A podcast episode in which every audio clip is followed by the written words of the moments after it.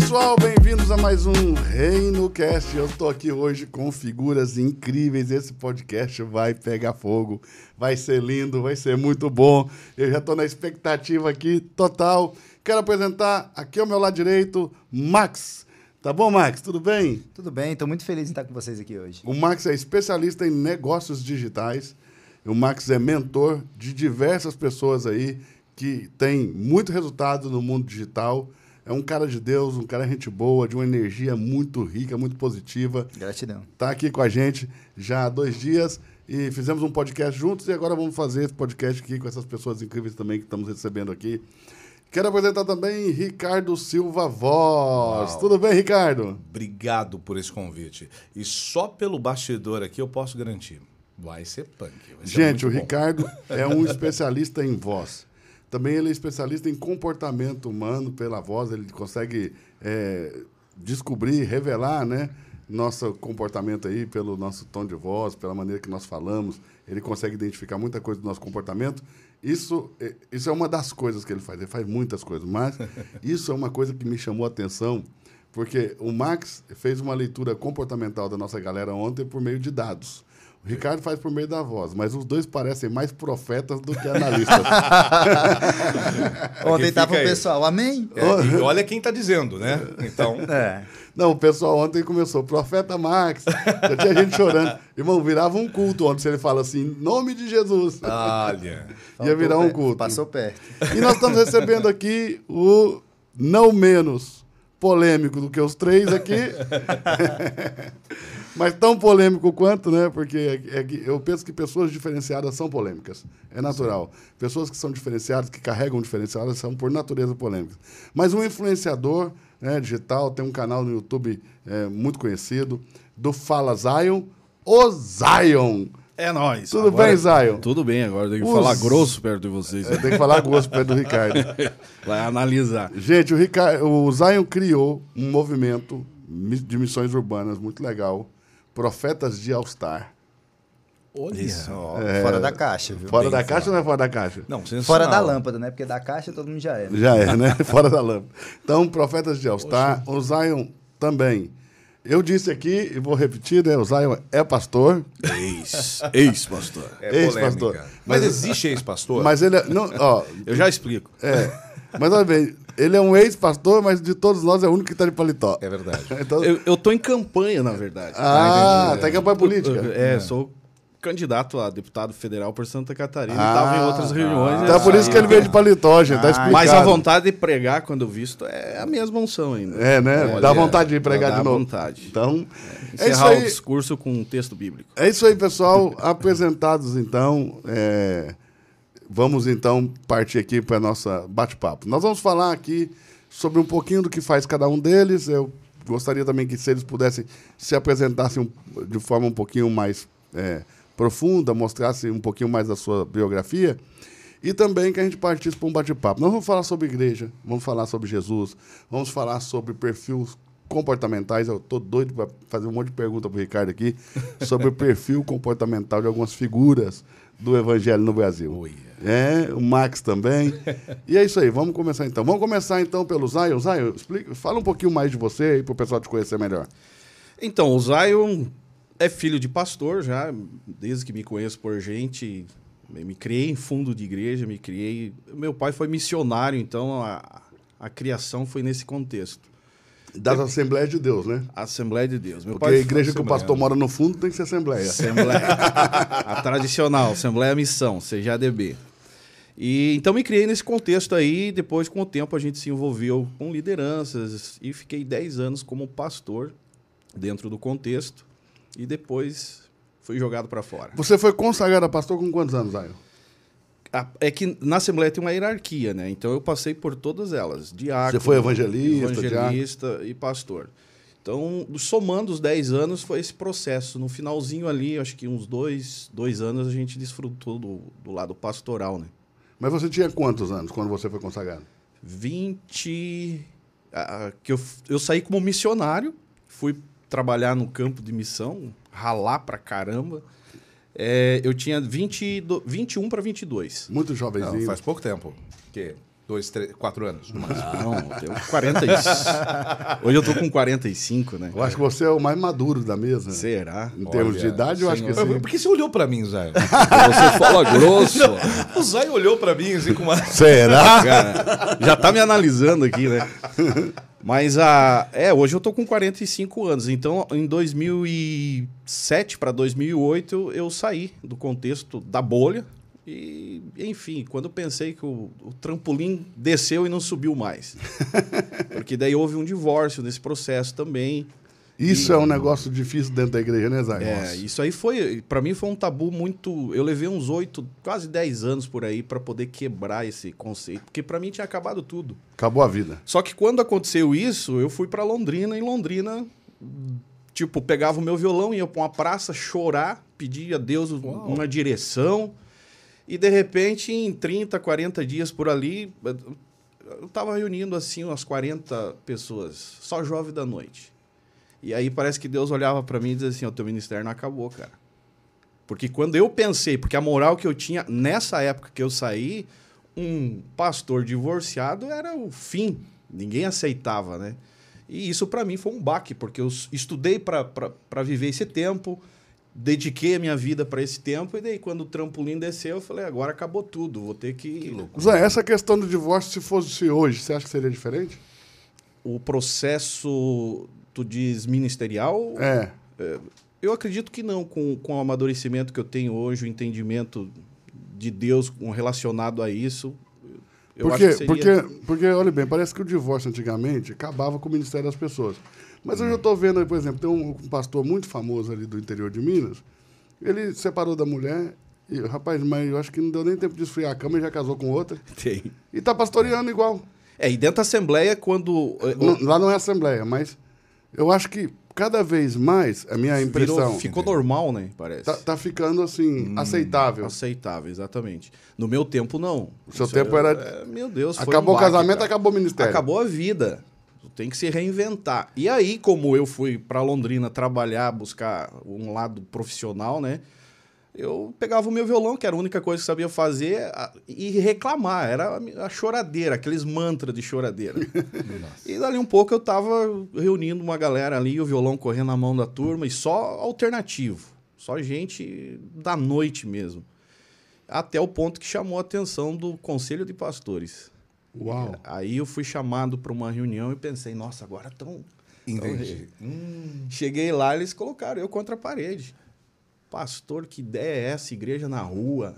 E aí eu. Nossa, eu percebi que eu tava num, num júri ali, né? Como réu. caramba. Porque eu tava despertando os jovens das igrejas a viver uma vida com Deus diferente. É como se você estivesse tirando ela. É. E aí eu tentei quase. explicar, tentei. Que eu não tô indo em frente de igreja chamar jovem. Eu tô lá, cara, chorando, arrebentado. Numa praça, né? Numa O que, que praça. o conselho de pastor tem a ver com isso? Essa é a minha pergunta também. É. Nossa, é bem. E a partir dali eu comecei a mergulhar. Eu falei, não, meu ministério, Deus já tá mostrando, porque, cara, quem é que hoje vai, pro- na época, né, vai com violão numa praça para fundar uma igreja em 40 dias, tu tá reunindo uma, uma juventude? É, tipo assim, é o chamado. E aí entra o porquê que eu digo ex-pastor, porque eu nunca me senti um pastor. Uau. Eu fui separado a pastor consagrado, mas o meu, a minha vocação, o meu chamado, o meu ministério, eu sempre tive ele como missionário. Então por isso que eu digo que Que, eu- agora, eu sei que. é, eu vou fazer uma pergunta agora para todos. Existe como ser é, realmente chamado, né, receber esse chamado, mas todavia estar no ministério, ser, por exemplo, uma pessoa que leva a palavra, que convida e também que luta por isso, que sofre por isso na medida do possível ali, levando que nem você numa praça, e ainda assim não se vê como pastor diante disso?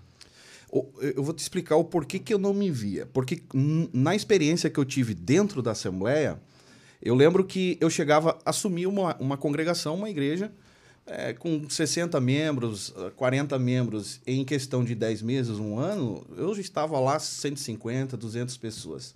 E eu lembro que seis meses depois, um ano depois, eu não dava conta de pastorear, apacentar, que daí é a área pastoral. Entendi. Porque a minha pegada era chamar.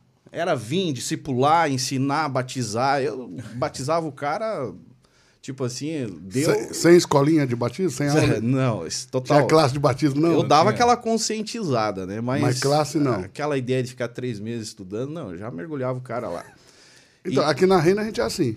É. Não tem escola de batismo, não. Por que, que escola? Não tem na Bíblia uma escola para batismo. pô. Exatamente. É, inclusive fala aquela parte ali de João Batista, eu acredito que não tinha, né?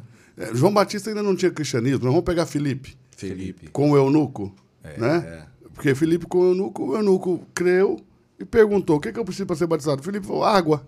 Ali tem. Bora. Não, irmão, para ser batizado, quem creu? Para ser batizado só precisa de água. É, dentro desse contexto, é exatamente o que eu fazia. E aí eu percebi a, a dificuldade que eu tinha de ter. Mas pra você ver o que, que são os tempos, né? Porque naquele tempo escandalizou, hoje qualquer um que fizer, ninguém vai falar nada. Bom, Até fala, mas que eu acredito que existe também um poder de pressão social.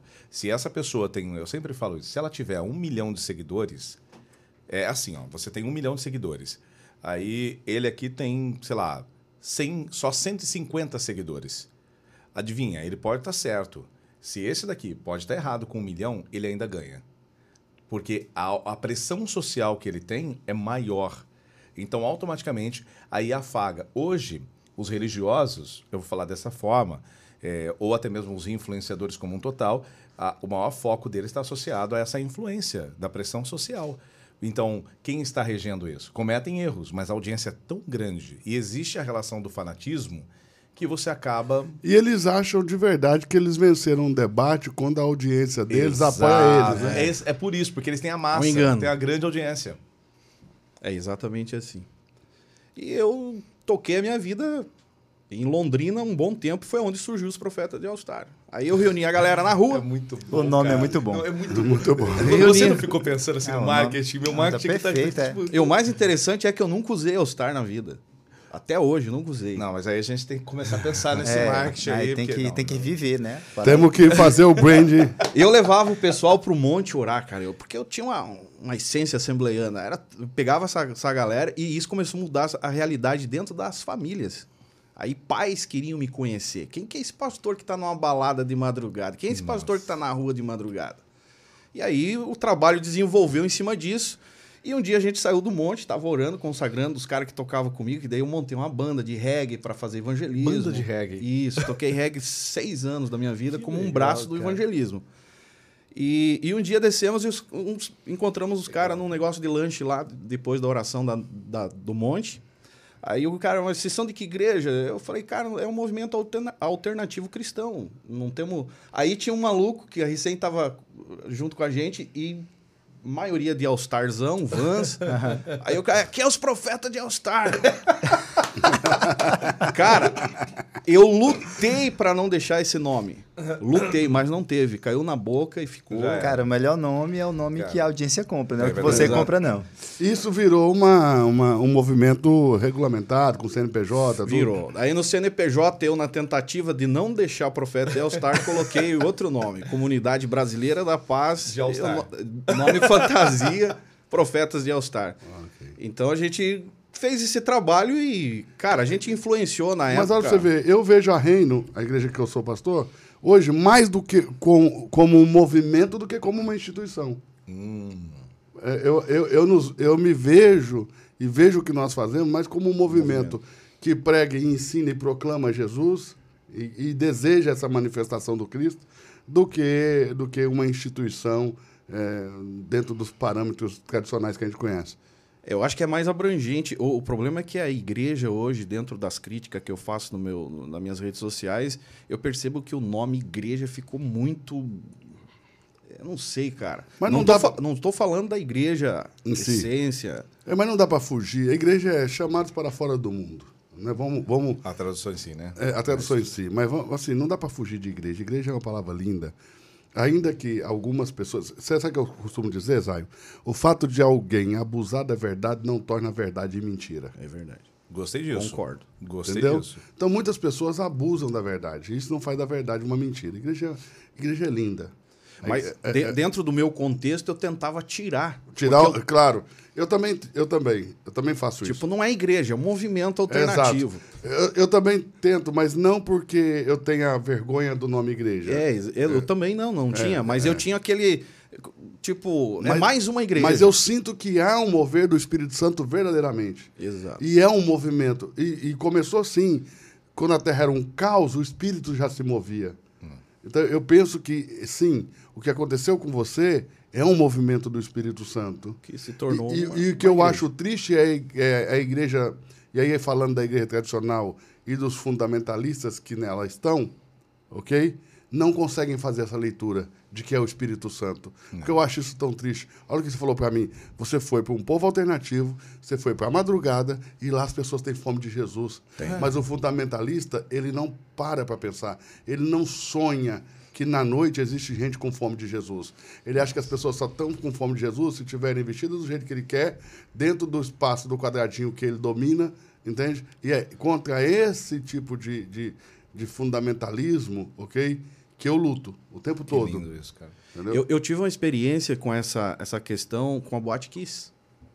Porque a, a missão nossa de Londrina ela se estendeu para Santa Maria, no Rio Grande. E aí eu fui para Santa Maria, comecei na Praça dos Bombeiros, conhecida lá, eu e meu violão.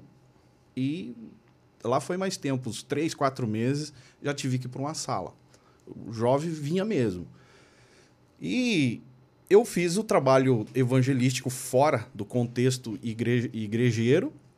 Eu saía com moeda para ajudar no gole, é, seda para dar para quem gostava de puxar um. Tipo, o meu modo de evangelismo era esse. E o reggae como Uau. Para penetrar na noite, como banda mesmo, preparando os caras espiritualmente, tudo. E nós estava numa, numa oração para ir tocar num- numa boate, que lá dá muito, muito estudante jovem, né? Então o nosso foco era Cidade universitária. isso. E na oração eu tive uma visão. Nós estávamos com meia luz, a luz do palco só, meia luz acesa. E eu vi uma- um pulso muito grande que desceu em cima de, um, de uma galera. Tipo assim, tinha umas 15, umas 10, 15 pessoas. Aquilo desceu um, um- um punho na visão, assim, no, no que eu vi, do tamanho de um prédio de uns seis andares. Aquilo lá desceu assim, que estremeceu. Cara, eu parei a oração na hora, chamei todo mundo, falei, Deus vai tratar com nós aqui. Tem alguém errado, sabe? Aquela. Nossa. Aí o pessoal ficaram tudo temeroso e contei Bom, o que eu vi. Alguém né? errado não moldura, é alguém certo. Se alguém certo me impressionaria. E aquilo ali me deixou assim. Eu falei, ó, vamos fazer o seguinte: amanhã nós temos que tocar numa boate, enfim, no evento lá, que era uma boate, e nós vamos orar, pedir misericórdia, porque Deus tá, tá pedindo para nós, né? Senão vai vir um juízo. E eu fiquei com isso, e oramos. Eu falei assim: vamos citar nome de todo mundo que a gente conheceu na rua. Pega uma listinha e escreve. Cara, uma oração após essa, essa conversa que tive com eles, uma oração que seria de, de, de intercessão virou um clamor de dor. Eu lembro até hoje, cada nome citado, assim, a pessoa. Aquela dor, sabe? Uma intercessão. Isso, intercessão de verdade. Beleza, fizemos o ensaio. No final, é, no- é, no- era numa sexta-feira, a gente foi, tocou, voltamos para casa, aí seria no sábado. Aí no sábado, vamos fazer evangelismo, Zaio? Vamos. Saímos fazer evangelismo. Eu não senti de ficar na rua madrugada. Porque daí eu tinha que puxar bêbado para levar para casa. Aquela função do evangelismo, né? Falei, hoje eu não tô afim, cara, vamos embora. Aí, como eu tava com os músicos, eh, era cinco, cinco garotos, eh, jovens, né? Aí foi três lá para casa. E eu peguei e falei, ó, fique à vontade, eu vou dormir. E fui dormir. Dali um pouco, batendo na porta. Zion, a boate pegou fogo, cara. Você tava lá? Eu tava lá, morava seis quadras longe. Que loucura. Aí, daí eu falei, eu ignorei, né? Aí dali um pouco de novo, Zion, já morreu cinco, cara. Você acha que tá ligado com a, com a, com a visão que você teve? Espera lá. Dali um pouco, de novo, Zion, tem 15 mortos, cara. Aí eu pulei. Pulei e saímos correndo assim, era uma, umas cinco, seis quadras. Eu morava a boate pra cima. Chegamos, cara, quando eu cheguei na avenida, eu já vi o tumulto. Choro, desespero, pai quebrando vidro de carro para pegar documento de filho, eh, enfim, aquele desespero. E quando deu seis horas da manhã, ajudei, ah, antes do, do, do exército chegar ali, enfim, ajudamos a tirar gente lá de dentro também, é, pro, pro estacionamento do Carrefour. Você chegou lá, os bombeiros já estavam? Já, mas era pouquinho, que eles achavam que não dá conta. Daí daí começou o negócio a ficar né, pior. Porque. Uau. Aí, quando foi mais 6 horas da manhã, meu telefone ah, tocando, fui atender. Pastores que me detonaram, cara. Durante dois anos, dizendo que eu era pastor do diabo, dizendo que eu era enviado de Satanás, que eu queria corromper o jovem da igreja, que eu estava pregando um evangelho que não tinha nada a ver. Esses mesmo, foram cinco caras que me ligaram. Pastor, um da maior igreja batista de, de Santa Maria, me ligando pedindo perdão e desculpa, porque o que eles precisariam estar fazendo, os profetas de Alstar estavam fazendo, eles estavam atribuindo isso a uma obra do inimigo. Uau, Vocês entenderam? claro. Aí passou-se um tempo, à tarde ali, enfim. A gente percebeu que teve jovens que foram salvos, que, tipo assim, saiu para ir pra balada, esqueceu o celular, voltou, pegar o celular, perdeu o ônibus. Eram todos, a maioria, nomes que nós tínhamos orado na, na quinta-feira. Que loucura. Então eu tive uma experiência com esse evangelismo underground, urbano, que a maioria das igrejas tentam fazer com um grupo específico, mas que não fazem um trabalho Mas na hora ali que você viu a visão da moça, você pensou que o juiz ia ser com vocês. com nós, exatamente. E não tinha nada a ver com Não tinha vocês. nada a ver com nós. É, Mas você acha que realmente aquilo foi um juiz de Deus? Foi, eu, eu acredito que foi, porque hoje ainda eu recebo mensagens assim, Zion, Santa Maria existe antes e pós-profetas de Elstar. Por causa que é uma cidade é, universitária, muito jovem, é, é coisas assim fora do sério que acontece no meio deles. E a igreja adormecida. Zay, deixa eu te fazer uma pergunta. Por que Uau. Deus faria um juízo como esse? Uau, uau. E por que Santa Maria? Eu entendo assim, ó. Porque, olha bem, vamos pensar. Noite, balada, universitário, bebida, droga, álcool, sexo. Tem em todas as cidades. É. Exato. Eu acho Balneário, por exemplo, pior que Santa Maria. Por que não um juízo desse em Santa Maria e não um Balneário? Eu- co- como que você entende esse movimento aí Eu de entendo isso no sentido assim. Por que Deus escolheria Santa Maria para isso? Santa Maria é uma cidade. é, Bom, o estado do, do Rio Grande do Sul é o estado menos, menos evangelizado, né? Do, da nossa, Brasil? Do Brasil. Ele é, é muito, muita religiosidade, é o contrário. Eu ouvi dizer, não sei se é verdade, que tem mais terreiro É, no Rio exato. Grande do Sul do que na Bahia. Exato. Porque é, diz que as religiões afro, elas são muito difundidas no Rio Grande do Sul, o que eu não sabia, porque o povo é branco, né? E geralmente se associa a religião afro aos negros, né? É, e eu, eu mesmo sou, sou testemunha disso. Eu cansei de abrir a nossa sala de reuniões lá, de macumba, toda semana na frente. Então, é, é- é fora do sério. Então, a- o comprometimento da igreja parece que estava adormecido em Santa Maria. E quando cheguei, porque eu não, eu não, estrate, não fiz uma estratégia, ah, vou evangelizar Santa Maria com um, um- um movimento alternativo. Não, foi Deus que levou. Quando eu vi, eu estava lá evangelizando e fazendo o mesmo trabalho com meu violão na rua.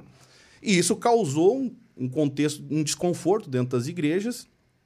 E eu acredito que o que aconteceu em Santa Maria foi um despertar de Deus Para a nação. para a nação, eh, principalmente para a igreja da cidade e nação.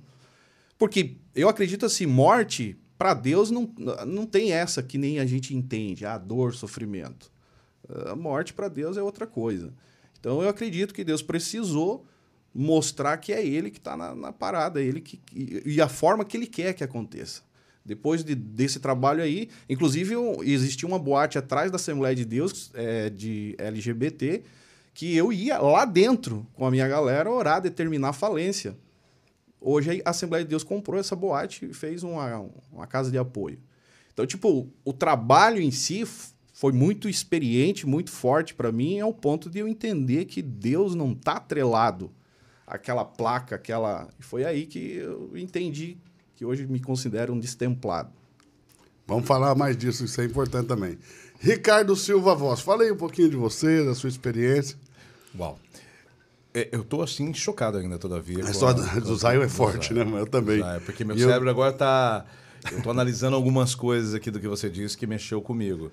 Até por questões de opiniões fortes que eu tenho com relação a como eu acredito muitas das vezes de como Deus age e, e essa relação de. Porque é muito difícil a gente não ver isso como punição. E não se trata de uma punição, né? Se trata de uma outra coisa. Bom, eu sou Ricardo Silva, voz estrategista em comunicação assertiva e ativa. São cinco elementos básicos que aí nós entendemos. O elemento básico é relacionamento, até eu gosto dessa mão, né? Porque relacionamento nesse menor dedo é assim que a gente tem, né? Quantos amigos a gente tem? Verdadeiros, assim. Ah, de conta na palma da mão, né? Assim. Então, ele é o menor dedo e é o mais flexível. O relacionamento está aqui, os íntimos. Aonde vai a aliança? Muita gente pensa que é uma coisa que me incomoda no casamento, inclusive, é atrelada a pensar que um casamento é algo de duas pessoas. O casamento é de uma pessoa. É, parece estranho falar assim. É porque, na verdade, aqui está o desenvolvimento pessoal. Você não muda as pessoas. Você se ajusta e até se muda. Não pode, se eu caso, eu quero mudar a minha esposa, não vai rolar. Eu posso me ajustar, me condicionar, me colocar. Depois eu olho para o maior dedo da mão, vendas. Eu tive que entender que vendas e negociações é um ato muito, muito preciso principalmente para aqueles que acreditam no Evangelho. Por incrível que pareça. Tem que saber vender, tem que saber falar, tem que saber se comunicar. Apresentações e dedo indicador, tem que ter uma boa apresentação, seja ela da maneira que for, por exemplo, com All Star, tá? Da, e aqui no networking. Por exemplo, tenta fechar negócio. Fecha negócio comigo assim, ó, pastor, faz assim, tenta fechar negócio. Não vai, ó. Polegar é networking. Tem que ser assim, ó. Entendeu? Temos que fechar negócios. E, e, e, essa relação do network e tudo mais compõe o que eu acredito também. E muita gente fala assim, Ricardo, onde vem seus estudos? Meus estudos, olha que interessante isso. Meus estudos, ele vem de várias camadas. Eu sou um comunicólogo, então eu venho do rádio, aí eu virei locutor publicitário, que aí eu venho para a publicidade, que venho para o jornalismo, que eu começo a treinar também apresentadores de televisão, artistas, aquela coisa toda. E no final de tudo, muita gente me pergunta, cada onde que vem teu estudo? Além da psicologia, da neurociência, aquela coisa toda, do marketing também. Muita gente fala, eu fiz, por exemplo, de 11 certificações de marketing digital nos Estados Unidos com Rand por exemplo. Sim. É, e eu não exercito, tá? Eu não, não, não é meu papel falar disso agora, mas o que eu quero mostrar é por que, que eu quero tudo isso?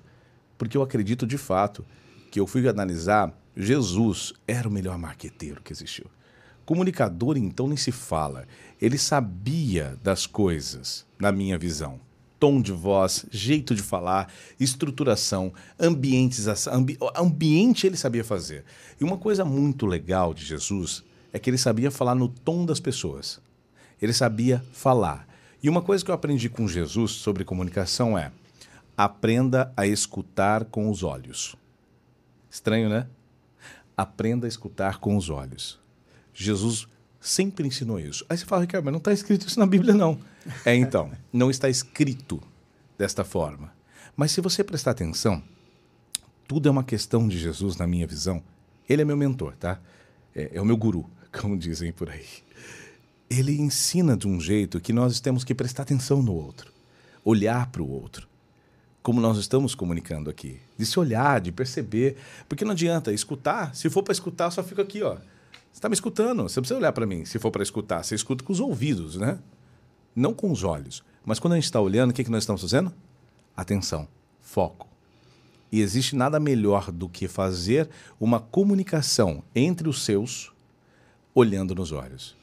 Então, por exemplo, chega uma pessoa com um problema, seja onde for, e você olha para ela, a ouve, a presta atenção, presta atenção para com ela, genuinamente, poderosamente, gente, é incrível. É realmente incendeia a alma. E é o que eu acredito. Sobre comunicação assertiva é falar para as pessoas certas, do jeito certo, no momento certo. E a ativa é dar o comando também.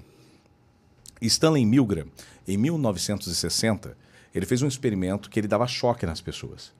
O experimento era para provar uma teoria, lembrando que ninguém levava choque de verdade. Era, ele simulava né, que aquela pessoa ia levar choque. E mais de 3 mil pessoas participaram do experimento.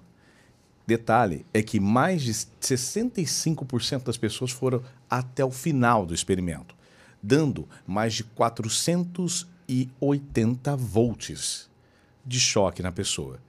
A pergunta é: por que a maioria seguiu até o final, sendo que a outra pessoa estava desesperada pedindo para parar? Por quê? Como? Simples. Stanley Milgram queria provar duas coisas. Uma, efeito manada. Nós somos efeito manada. Tá parando, está lá dirigindo, tem um acidente, o que acontece? Todo mundo fica olhando. Stanley Milgram, em 61, ele colocou uma pessoa olhando para um edifício. Não tinha nada lá. E as pessoas começaram a parar, tudo do lado.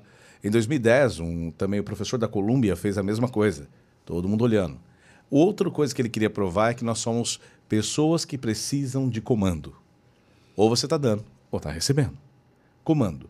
E existe uma ação que eu gosto muito do que eu aprendo lendo a palavra de Deus e vendo Jesus é o comportamento como Jesus tinha uma elegância para dar comando. Ele era elegante para dar comando. Isso é uma das coisas que eu vou falar uma polêmica. Atenção, fazer polêmica. aqui, né? Atenção você que é pastor, pastora. O que eu vou falar aqui agora vai chocar a igreja. Daqui a pouco. Já começou o argumento de antecipação, né? Já Pra deixar era. o pessoal Então. curioso. pra- Não, mas não, e aqui eu vou falar aquilo mesmo, eu vou falar aquilo lá. PNL na veia. Pode, pode falar Já aquilo depois? Pode, deve. Aqui vocês podem falar tudo, gente. Tá bom. Então tá, não então eu vou falar aquilo dos pastores. nada, não escondam nada, não segurem nada. Tudo. Vai lá, vai lá, Max. Bom, vamos lá. Eu sou arquiteto de ecossistema de produtos e eu ajudo produtores digitais a escalar com lucro, liberdade e previsibilidade. Já que o Ricardo compartilhou um pouco do processo dele, né? Eu vou compartilhar um pouquinho do meu. Compactuo com tudo que você falou e achei bem interessante a perspectiva de Jesus como o maior comunicador de todos os tempos.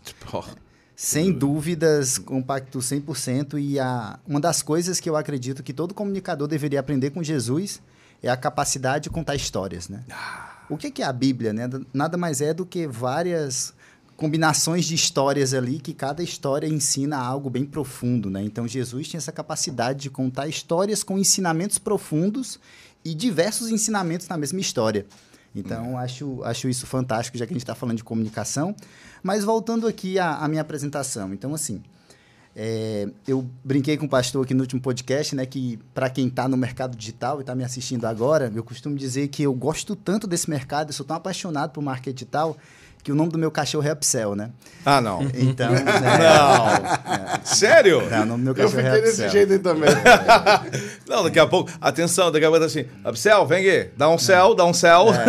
Crossell, Tripwire. Triple wide. Não. Other um- Bup, né? Other Bup. Imagina um cachorro chamado Other Bup. Ou o Triple wide ficaria massa. Tripwire ficaria legal. Ficaria né? Mas muito eu legal. comecei o com o Triple. Upsell, né? Então, vamos, vamos, vamos por partes, né? Qual vai ser o nome do peixinho? E Meu qual é Deus o do processo? Qual é o processo que, que eu entrego para os meus mentorados, né? Hoje, hoje eu tenho um grupo empresarial chamado Escala Previsível. É. É, cada empresa tem uma função específica. Tem empresa de video branding, tem empresa de tráfego pago, tem a Scala com Max, que é a empresa de mentoria. E o processo que eu entrego é mapeamento de campo semântico, que é a arte de você entender exatamente as palavras, os termos, as expressões que sua audiência utiliza para se comunicar dentro do campo semântico dela, não dentro do seu campo semântico, tá? Esse é, esse é o primeiro ponto. E o mapeamento de campo semântico ele é um gerador de big ideas. Eu achei muito massa quando você falou evangelismo underground. Isso é uma big idea. Sim. Isso é um termo que você tem que descrever, você tem que detalhar esse termo, porque essa big idea é sua. E quando você consegue entender que essa big idea é algo poderoso e que você pode usar a teu favor, isso é extremamente poderoso a nível de persuasão. Pra quem não entende, o que é isso, Bigadinho? É, eu já ia falar agora. Qual, é a maior, bi- qual foi, na minha visão, a maior big idea da história? O cavalo de Troia. Muito bom. Pensa numa cidade. Ah, mas o que significa literalmente? Vou, vou explicar. O cavalo de Troia foi uma estratégia de guerra que fez com que os gregos vencessem a guerra de Troia sem derrubar as muralhas. Então, a Big Idea Cavalo de Troia fez que 50 homens vencessem uma, uma guerra que estava há 10 anos ali eh, em andamento. Uma Big Idea é uma grande ideia que causa um impacto tão absurdo, Avassalador. absurdo, que faz 50 homens vencer uma guerra contra 10 mil homens.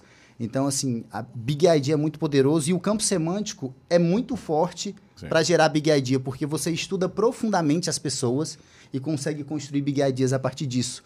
E é no estudo das pessoas que está as estratégias. As pessoas acham que as estratégias estão na tática, estão na ferramenta, está no que for, não. As estratégias estão no, es- está no estudo do ser humano. E a partir desse estudo saem as big ideas, né? Ulisses, que teve a big idea do cavalo de Troia, teve a big idea do cavalo de Troia estudando quem? O rei Príamo, estudando a rotina dele. Ele fez uma associação de Príamo com Poseidon, Poseidon, cavalo, cavalo de Troia. Depois a gente com, fala disso mais na frente. Beleza, mapeamento de campo semântico é a primeira coisa. Depois, construção de um ecossistema de produtos. Eu acredito que para jogar o jogo do lucro no longo prazo em um negócio digital, você precisa ter uma jornada de transformação. Produtos que vão desde o produto de primeira vitória, porque ninguém se transforma já no estado final. As pessoas começam passo por pa passo a passo. Existe a primeira transformação. Pensa que você vai emagrecer. Qual é o primeiro passo para quem falar quer emagrecer? Ele falou 45 anos, olhou pra mim. Você falou emagreceu, olhou pra mim. Ô, gente! não, é complô. É porque você aqui. tá aqui na minha frente, tá Não, mais não, fácil. É complô, né? é complô. Vamos lá, vamos lá, Tô pastor. brincando, tô brincando. Não, Pode brincadeira. Não, pode, favor, deve, deve, por pra favor. gente, pra gente fazer. Ó, Fica, fica. pensa que você quer emagrecer. Vamos É. lá, quem, quem consegue me responder? Qual é a primeira vitória de quem quer emagrecer? Primeiro quilo. Não, tem uma antes. A decisão. Começar a decisão? A decisão é processo, não é vitória. Verdade. Vitória. Primeira vitória. Primeira vitória. É ter conseguido comer aquele prato que não queria comer. Isso é processo também, não é vitória. Uau. O primeiro dia? Também não. Vou responder para vocês, senão a gente vai passar algumas horas nisso daqui. Pensa na rotina de alguém. Ela vai, sobe na balança, Hum. ela olha para a balança, o que, que aconteceu? Sério, tipo, meu- o peso O peso fez o quê? Diminuiu, se for o caso. Se ela, Normalmente aumentou. não, né? não, se ela, não, se ela não seguiu a dieta, obviamente. Vamos lá. Se ela tá tentando, se ela quer emagrecer, a maior dor dela é que sempre que ela sobe na balança, ela percebe que o peso subiu. Subiu. Perfeito. Então a primeira vitória é parar de engordar. Ah, então acertei, pô. Quando ela Ah. perde o primeiro quilo. É, então. e não, parar seja. de engordar é diferente de perder o primeiro quilo. Entendi. Primeiro, parou de engordar. Primeira vitória. Segunda Ah, vitória, depois ó, perdeu o primeiro Ó, quilo. mas ó, Ah, aqui, mas eu concordo e tem uma coisa que é interessante Entendi, aí entendi. agora. Sabe qual é a parte que me chama a atenção? É que a gente não percebe a parada, né? A gente percebe mais a perda nesse sentido. A Sim, gente acha eu que a vou- vitória dá eu- na perda, eu né? vou- Mas no caso dar- tem que parar primeiro de, Exato. de crescer. É, eu daria, eu daria justamente isso. Eu falei, pô, um quilo que eu perdi, beleza. Agora sim, estou sentindo. Ah, ih, tô mantendo o peso. Ah, não vou comemorar. Não, pra quem tá sempre engordando, Não, né? sim, a tá primeira concordo. vitória é parar. Mas eu concordo, mas é o que eu tô te falando. Mas nós percebemos É de claro, nós- é É porque você tá olhando para você e não para a persona. É isso Quando aí. você para de olhar para você e olha para a persona, ela tá Perfeito. engordando todo dia. Então Perfeito. o sonho dela é fazer as pazes com balança. É verdade. Então o primeiro passo, parar de engordar, depois perder os primeiros quilos, depois chegar ao emagrecimento e depois o corpo dos sonhos. Então eu acredito que para um negócio digital ter previsibilidade, você precisa de produtos para cada jornada de transformação. Perfeito. E aí é o ecossistema de produtos que eu falo. E por último, e não menos importante, um mix de estratégias validadas dentro de um planejamento anual de acordo com a tua realidade. Então você pensa o seguinte, eu gosto de viajar. Eu viajo todo mês. É então eu vou construir, eu vou construir um negócio digital para que eu consiga tirar férias todo mês e eu vou planejar as minhas estratégias para sobrar espaço para essas férias. Perfeito. Então você constrói o negócio de acordo com o seu estilo de vida, não o seu estilo de vida de acordo com o negócio. É, entendi. Então, assim, é de forma bem. E- bem- Ele é rico, mas o, o marketing Ah, digital tá igual ao futebol. Ah, É. Entendeu? A minoria é Neymar, irmão. é verdade. boa, boa. Aqui a gente está com os reis das analogias aqui nessa Não, sala hoje. ó, eu fiz essa brincadeira até com ele aqui e tudo mais, não só para dar o ritmo, mas para perceber uma coisa que é importante. O quanto algumas coisas são óbvias, só que não são. A Adanzu Óbvio, ele escreveu um livro em 1916. Esse livro é maravilhoso. Tem um texto lá tão curto onde que ele fala, por exemplo, do pêssego. Um texto do pêssego que é incrível. Jamais teria pensado naquele texto. Por que, que eu estou te falando isso? Porque às vezes o óbvio é o que transforma. Às vezes o óbvio é o que está na cara, você não olha. Por exemplo, eu já que está falando de marketing em si, eu vou lançar um produto novo, sem fazer merchan aqui, por favor, não é por isso, mas é pelo nome. E pode fazer também, que não tem problema de. É, é que eu, é que eu vi, é que eu vi uma uma relação tipo de como vi vários produtos, tal. E eu liguei, eu falei, tinha uma baita de uma ideia, uma ideia maravilhosa. E eu liguei para uns amigos, botei todo mundo no grupo do WhatsApp ali na hora, chamei ao vivo e passei a minha ideia nova de um método novo que Pode eu tinha falar o nome, desenvolvido. pode falar o nome pra gente analisar agora. e aí, eles pegaram e começaram a conversar comigo e tal. E eu percebi que tinha alguma coisa estranha. Aí eu chamei todo mundo lá em casa. Quando chegou lá em casa, todo mundo começou a se relatar, colocar os pontos, e aí de repente virou e falou assim: uma pessoa se soltou e aí abriu o jogo. Ah, é, nós estamos separados, só estamos juntos. Aí o outro falou: não, a gente também tá. Aí outro também tá.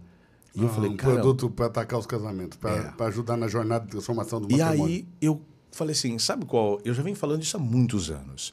Só que está dentro do meu projeto. Você falou da esteira para relacionamento, desenvolvimento pessoal. Uhum. Eu tenho um produto para cada um, tá? para deixar claro, existe um produto Você para cada um. poderia ter uma jornada de transformação É, para cada um. E tem a jornada, um processo, né? Sim. Só que o que acontece nesse, nessa hora? Eu falei assim, cara, que, qual o nome desse produto? E o nome do produto é Casais Imperfeitos. Casais Imperfeitos é para mostrar a Eu relação. gostei já. Eu compraria um livro com esse É, título. é porque o Casais Porque a gente precisa entender isso, né? É que é um casal imperfeito. Até falo, né? Como vencer no mundo real, que não é um conto de fadas. Entende? A relação de como uma pressão causa no nosso. É uma pressão. É uma, o casamento é uma pressão. Tem que tomar cuidado essa pressão não acabar com o nosso casamento num contexto geral. É muito difícil viver a dois. É complexo. Só que sabe o que eu percebi? Aí vem agora onde que eu quero chegar, o ponto cerne. Entender de comportamento, entender de, de gente, traz uma solução incrível. Eu estou afirmando, se eu não tivesse o conhecimento que eu tenho, meu casamento teria acabado. Eu estou falando, se eu não tiver. Porque eu tenho uma filosofia que é: não é o amor. Até vou falar para a câmera agora. Gente, não é o amor que mantém um relacionamento. É o relacionamento que mantém o amor. É uma baita diferença. Porque pelo amor, só amor, é difícil. Aí que tá. Eu, eu amo, mas tem um casamento destru, destrutivo. Um relacionamento desequilibrado pode minar esse amor, né? É. Ainda que o amor permaneça, pode separar os corpos. Exatamente. Exatamente.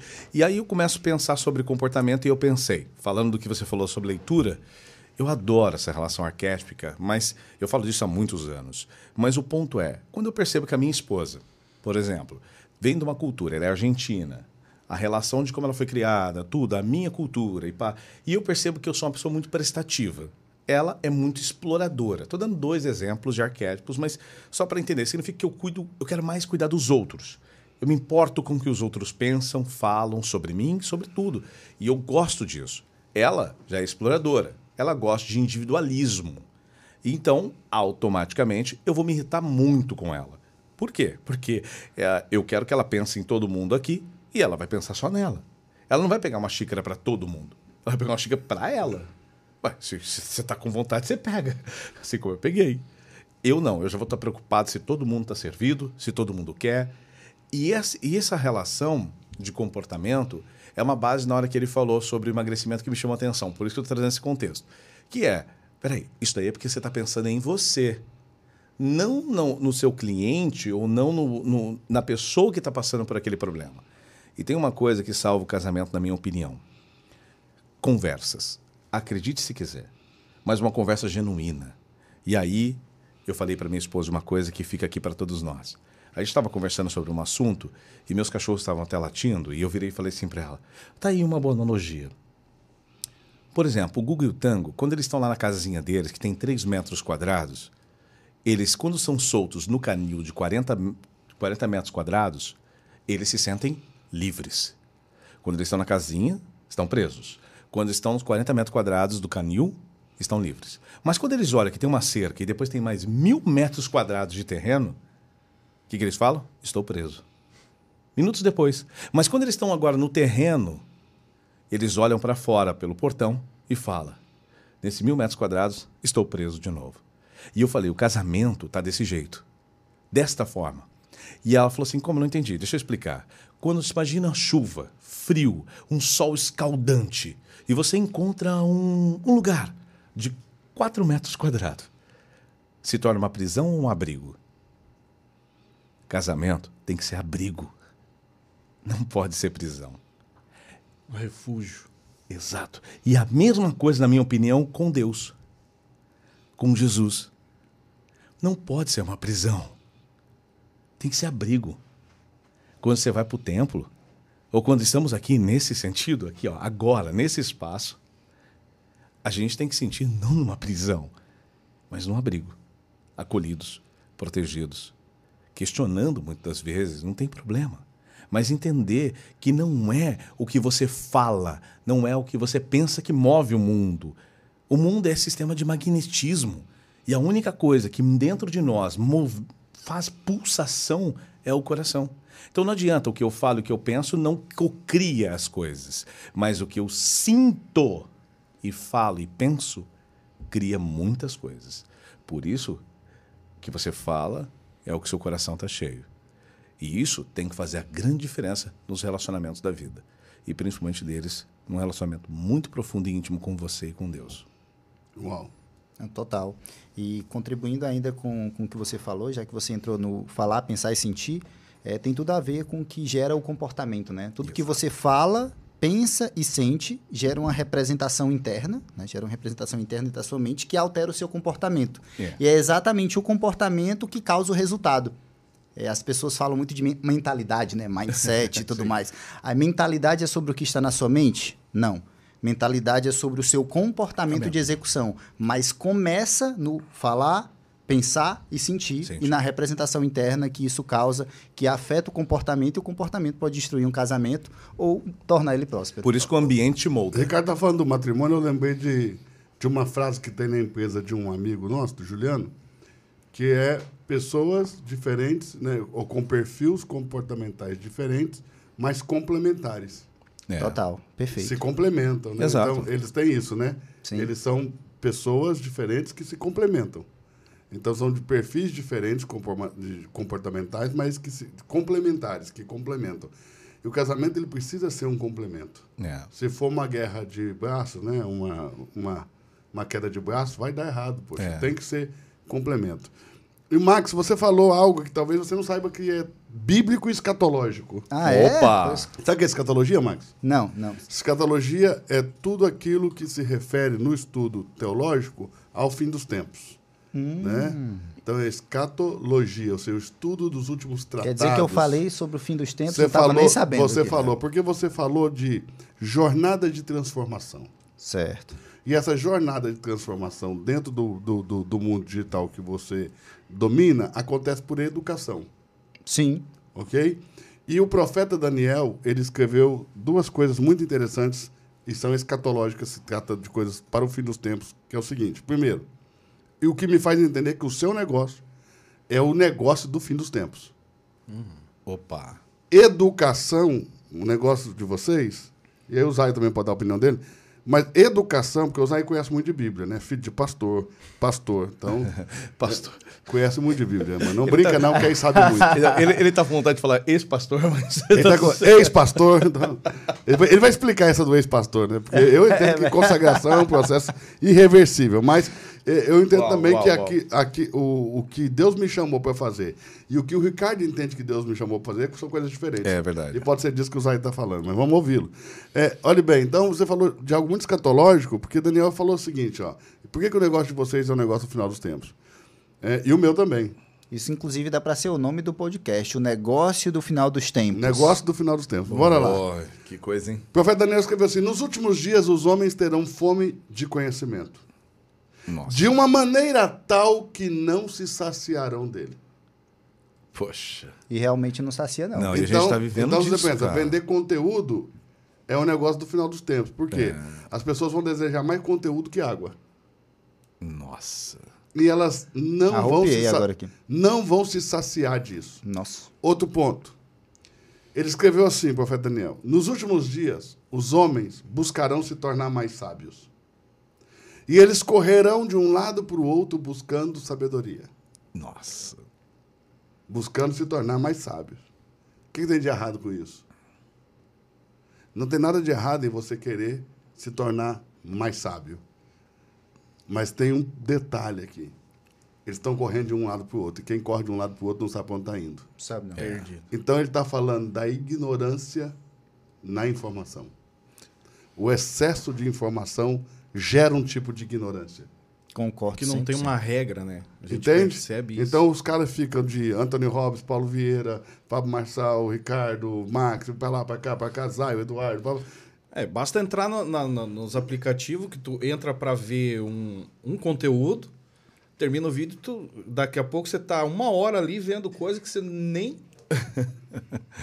É uma coisa incrível. A relação dessa forma dopamínica, né? É uma coisa, uma loucura. Então, o profeta está falando que nos últimos dias, na busca pelo conhecimento, as pessoas vão se perder. É. Vão perder senso de propósito, de direção, de objetivo. A gente conversou isso no último. Entende? A gente falou disso. Então, isso que você está falando, né? é, transformação por jornada, por meio da educação, é algo escatológico, é algo que do, do final dos tempos. Eu estou dizendo para vocês aqui, eu estou afirmando para vocês, ninguém no mundo vai ganhar mais dinheiro do que quem vende conteúdo. Nossa. Eu não duvido. Eu acredito. Eu acredito muito nisso também. O- Ou, ou, ou pessoas que vendem o meio pelo qual o conteúdo chega nas pessoas. Também. É, é tudo que está envolvido nisso, Tudo né? que está envolvido nisso. Tudo. É escatológico, é bíblico. Uma coisa... entendeu? E, E, e é, é profético. é É, uma, é a história se escrevendo né, por conta da profecia, e não a profecia se escrevendo por conta da história. Quando você fala do Daniel nessa parte, sabe o que me chamou a atenção? E como fica essa relação? Será que essa é, essa pessoa tipo que tá todos nós vou incluir todo mundo aqui, mas que estamos indo para cá, para lá, que ficamos nessa coisa toda, não está associada também um pouco dessa relação de ansiedade, do raso, do é, do imediatismo, dessa relação um pouco mais de não querer aprofun- aprofundar sobre as coisas, o estudo totalmente raso. Você quer que eu responda como pastor ou apenas como um, um livre pensador? Cara, agora você me deixou. Agora pode escolher os Eu tenho dois? uma- pode. Por que você não? Eu tenho, uma, eu tenho uma Ó, resposta como pastor. Por favor. Tá? Como pastor, para mim, as pessoas estão buscando sabedoria errada. Porque as pessoas estão buscando sabedoria do mundo. E Entendi. quando eu digo do mundo, eu não estou falando do diabo. Entendi, entendi. Estou falando de sabedoria natural, do homem. Só que a Bíblia vai dizer, na Epístola de Tiago, que a sabedoria do homem, a sabedoria natural, é diabólica. Uau! Ela não, a sabedoria do mundo, ela não é do diabo, mas ela é diabólica. E por que, que ela é diabólica? Porque ela te faz correr atrás do vento. Ou seja, você compra, compra, compra sabedoria, no final não produz fruto. Entendi. É uma sabedoria que você vai adquirindo, mas que não frutifica. Essa sabedoria é diabólica, é uma sabedoria humana, mas a Bíblia também fala de uma sabedoria que vem do alto. Uma sabedoria que vem de Deus, talvez seria a sabedoria de Salomão, que foi dada por Deus é, a ele. OK?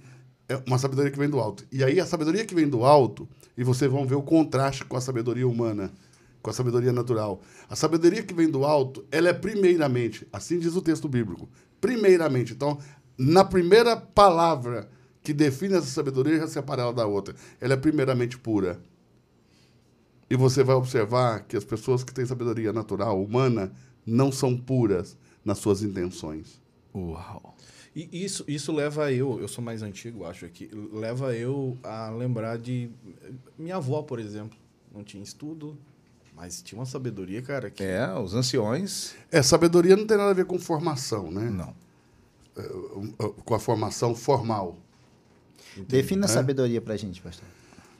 Bom, sabedoria, para mim, é a, a, a iluminação que uma pessoa tem para usar toda a gama de informação processada por seu cérebro, ou seja, a inteligência. A maneira com que eu uso a minha inteligência determina a minha sabedoria. Existem pessoas extremamente inteligentes, pouco sábias. Concordo. Existem pessoas que não parecem ser tão inteligentes e muito sábias. Porque o que, que é, é- o que, que é ah, conhecimento? Conhecimento é informação. O que é conhecimento? Eu sei que a Argentina tem é, 300 milhões de metros quadrados. Sei que o Brasil tem 500 milhões de metros quadrados. Isso é conhecimento. O que, que é inteligência? É quando o meu cérebro processa que o Brasil é maior que a Argentina. Porque lá tem 300 milhões de metros quadrados, aqui tem 500 milhões de metros quadrados. Isso é inteligência. O que é sabedoria? É a forma com que eu vou usar essa informação que foi processada pelo meu cérebro. Perfeito. Fantástico. É, Entende? excelente, excelente. Então, a sabedoria do homem sempre ela está ligada a eu usar a informação processada pelo meu cérebro, ou a minha inteligência, com uma má intenção. Ou com uma intenção egoísta. Ou Perfeito. como, entendeu? Ou com a intenção de, de tirar vantagem, ok? E a sabedoria do alto, ela é primeiramente, antes de tudo, o que mais separa ela da outra, ela é pura. E, E depois dá fruto. Aí, co- e aí- agora eu fiquei com a dúvida aqui. Tá. E como nós, seres humanos, conseguimos distinguir para a gente focar no, no Bom, lado positivo da história? É simples, né? Aí você precisa desenvolver espiritualidade. O ser humano nasceu para desenvolver a sua espiritualidade. Todo ser humano é dotado desse poder de se relacionar com o mundo invisível. E deixa eu falar uma coisa: quando a gente pensa em invisível, a gente pensa em místico. É. né? Ok? Ou até quando você pensa em invisível, você pensa em coisas falsas que não existem. É, muita gente no passado dizia assim: Eu não creio em Deus, por quê? Nunca vi ele. Tá. Ok? E aliás, Deus só é Deus porque nunca foi visto por ninguém. Se ele fosse visto, deixava de ser Deus. É, eu Entende? falo muito isso. eu Se você me provar que Deus existe, Deus deixo não- de crê-lo. Deus- mas Deus não existe. Deus não pode existir por conceito da palavra. É, por isso. Tudo que existe tem em algum lugar. Tem um início tem um fim. Deus começa onde, termina onde, está onde. é. Então pronto. Deus não pode existir. A Bíblia não diz que Deus existe. A Bíblia diz que Abraão existe. Deus é. Uau. Sim. Então esse conceito de ser e Perfeito. existir são, é diferente. Mas olha, olha que coisa interessante. É, desenvolver espiritualidade. Todo ser humano nasceu para isso. Todo ser humano tem essa, essa, essa, essa capacidade de desenvolver sua espiritualidade, de se relacionar com o mundo invisível. Quando você fala em mundo invisível, as pessoas têm essa tendência a achar que não é verdadeiro, é, falso, não existe. Não é. Ok? Mas vamos parar para pensar? Nós não vemos o coronavírus. Todo mundo pegou. É. Você não vê o oxigênio, mas respira. Ok? Nós não vemos bactérias, mas sabemos que elas existem, são importantes. Ok? Eu mesmo, outro dia, fiz um tratamento de uma bactériazinha que fica no estômago, vive, no ácido do estômago, que foi descoberta recentemente, também há poucos anos. Chama H. pylori. Que antigamente você tratava qualquer coisa no estômago, como úlcera, como gastrite, como isso. E descobriu-se H. pylori. Os que, as pessoas que descobriram, os dois cientistas que descobriram H. pylori, né, se tornaram prêmio Nobel. Agora, olhe para isso. O mundo invisível é real. Se você pegar um mi- microscópio, você consegue ver os espermas no seu formato certinho, como que eles vão, né, nadando ali. Mas você precisa entender que o fato de ser invisível não quer dizer que não é real. E todo ser humano nasceu com uma capacidade de interagir com o mundo invisível. Perfeito. Então, quando o ser o humano. mundo que é real, mas não se vê. Tá, então, quando o ser humano desenvolve a espiritualidade, ele consegue beber da sabedoria. Quando ele Benéfico. desenvolve a, a- a espiritualidade, ele consegue discernir Tá. Ah, essa palavra eu amo. o que é a sabedoria do mundo e a malignidade que há nela, e o que é a sabedoria que vem do alto e os benefícios, os frutos que ela produz. Perfeito. Fantástico. Porque olha o que diz lá em Hebreus, é, que o homem maduro na fé é aquele que, em razão do costume, em razão da prática costumeira, do exercício costumeiro, da palavra da justiça, e não é da, qualquer palavra de Deus, é a palavra da justiça. Ok? Tem os seus sentidos aperfeiçoados para discernir o bem e o mal. Perfeito. Quando eu, perfeito. como homem espiritual, olho para uma coisa e não sei se aquilo é bom ou se é ruim, eu sou menino na fé. Eu não Totalmente. amadureci. O homem maduro na fé, ele sabe olhar para algo e dizer: Isso aqui não é bom. E, e E ainda que tenha uma aparência de piedade, eu vou dizer: Não é bom. e você sente. Por- Porque você já está maduro. Você sente. Seus Sim, sentidos estão aperfeiçoados. Sente. Entende? Porque é o seguinte: o que, que acontece? Por que, que as pessoas são enganadas quanto à fé? Porque a maioria das pessoas se deixam levar pela aparência de piedade. Ok? Se eu fundar uma seita maligna, mas distribuir comida, colocar roupa no, numa meia dúzia de pobres, você vai Pronto. achar que é legal. É porque aí. A aparência de piedade esconde a maldade. Nossa. E, e Jesus, Poxa. não, Jesus não tinha a aparência de piedade. Jesus era piedoso. Então, são coisas distintas. Nossa. Você pode ter uma aparência de piedade e por trás ser maligno. Existe muita. No marketing digital existe isso. Oh. Quando as pessoas estão aí falando de Deus com o único intuito de encher seus caixas. Ah, Vários. Eu E usa a parte de Deus, porque você concorda, Ricardo? Eu sou um pastor. sim. ok? Se eu falo uma palavra para você como Eduardo, é uma coisa. Se eu, como um- um homem espiritual, um líder espiritual, te falo uma coisa, eu já desarmo você. Totalmente. Você já vai tirar suas armas, todas as suas seus mecanismos de defesa vão deixar de trabalhar quando um homem espiritual fala alguma coisa com você. Que é um exemplo disso? Um líder.